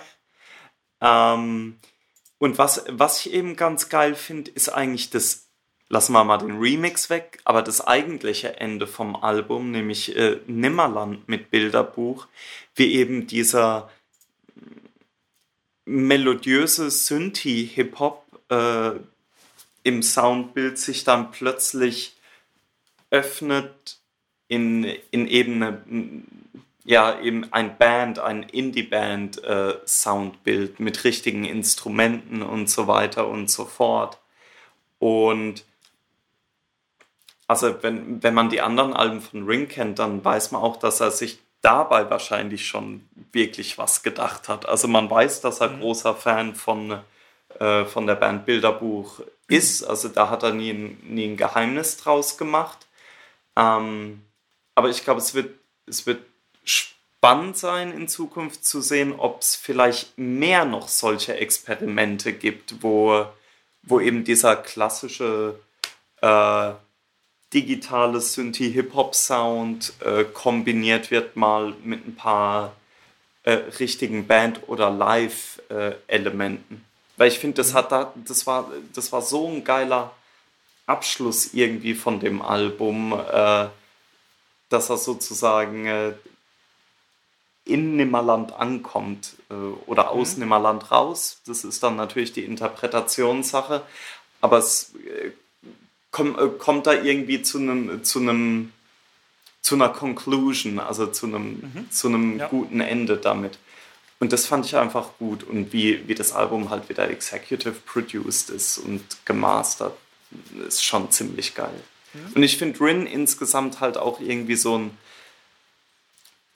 so ein ganz komisches äh, Deutschrap-Phänomen, weil er halt irgendwie so, äh, zumindest so am Anfang, so mit dem ersten Album auch, wirklich so aus allen gängigeren Kategorien rausgefallen ist. Der war dann halt am ehesten noch in so einer Art oh, Cloudrap-Untergrund, äh, ja. Zu verorten, auch von der Klangästhetik. Aber das, das ist jetzt so, ist irgendwie so speziell gereift, dass man auch mit seinem Produzenten zusammen, äh, Nintendo, Alexis Troy und so weiter, dass man da schon von einem eigenen Sound äh, sprechen kann mhm. mittlerweile. Und sehr, das finde ich sehr, sehr spannend. Sehr Travis äh, influenced, würde ich sagen, halt. Mhm. Ja, also ja, ja, aber in der, in der Performance mehr als im, im musikalischen, finde ich tatsächlich. Mhm. Also sein, sein, sein Rap und sein Gesang, da sehe ich die Parallelen. Oder mhm. auch im Einsatz von Adlibs. Sagt er auch selber, er will, dass die Adlibs knallen, die sollen ganz vorne sein. Ähm, aber da äh, finde find ich, ja. sehe ich auch sehr starke Parallelen zu, zu Travis irgendwie. Also ich, bei was? Äh, äh, bei, also bei, bei Rin. Ja, klar. Also bei, bei, ja. bei seiner Rap-Performance, bei seinen Gesangparts mhm. und bei seinen Adlibs auf jeden Fall. Ganz Ach so, ja, okay, nee, sorry, dann war nur gerade ein Ganz klar, ganz mhm. klar. Aber die, äh, die Musik dazu und die Produktion dazu, die sind halt, die sind halt schon relativ eigen. Ja, auf jeden Fall. Finde ich. Mhm ja, auf jeden Fall von meiner Seite aus ein, wieder ein richtig gutes Album von Rin ähm, mit ein paar Minuspunkten. Ne? Aber ja, warum nicht mal reinhören, ihr treuen Blinky-Hörers? Ja, ich glaube, dann haben wir es, oder? Maurice, lebst du noch? Yep, back im Game, back in the booth. Brrr. Dann äh, haben wir noch. We haben made it. Was? Haben wir, haben wir irgendwas? We made it. Okay. Haben wir irgendwas vergessen? Sollen wir noch irgendwas erwähnen oder sollen wir dann hier Schluss machen? Ich glaube, it's a wrap. Ich glaube, das passt. Dann, ja, freuen wir uns, dass ihr wieder zugehört habt. Empfehlt uns oh, weiter. Yes. Macht Bewert. Ma macht, macht, like, schrei schreibt, schreibt äh, positive Reviews, teilt, freut euch, hört das Ganze an und Bargeld in Alufolie, ihr wisst. und ja, wir hören uns bald wieder. Wir müssen jetzt, glaube ich, irgendwie alle pennen gehen. Wir sind am, am Ende, am Ende unserer, unserer aller, aller Kräfte. Es ist, es ist Mittwoch. Es Und ist, Weinflaschen. Es ist Mittwoch, wir haben kein Supreme. Ja. In diesem Sinne. Ja. Peace Ciao. out. Mach's gut. Bis zum nächsten Mal. Und tschüss. Ich drück auf Stopp. Jo, ich auch. Ich auch. Wow, ey. Alter. 4 Stunden 23. Naja. Blinking, blinking. All I see is blinking lights. It's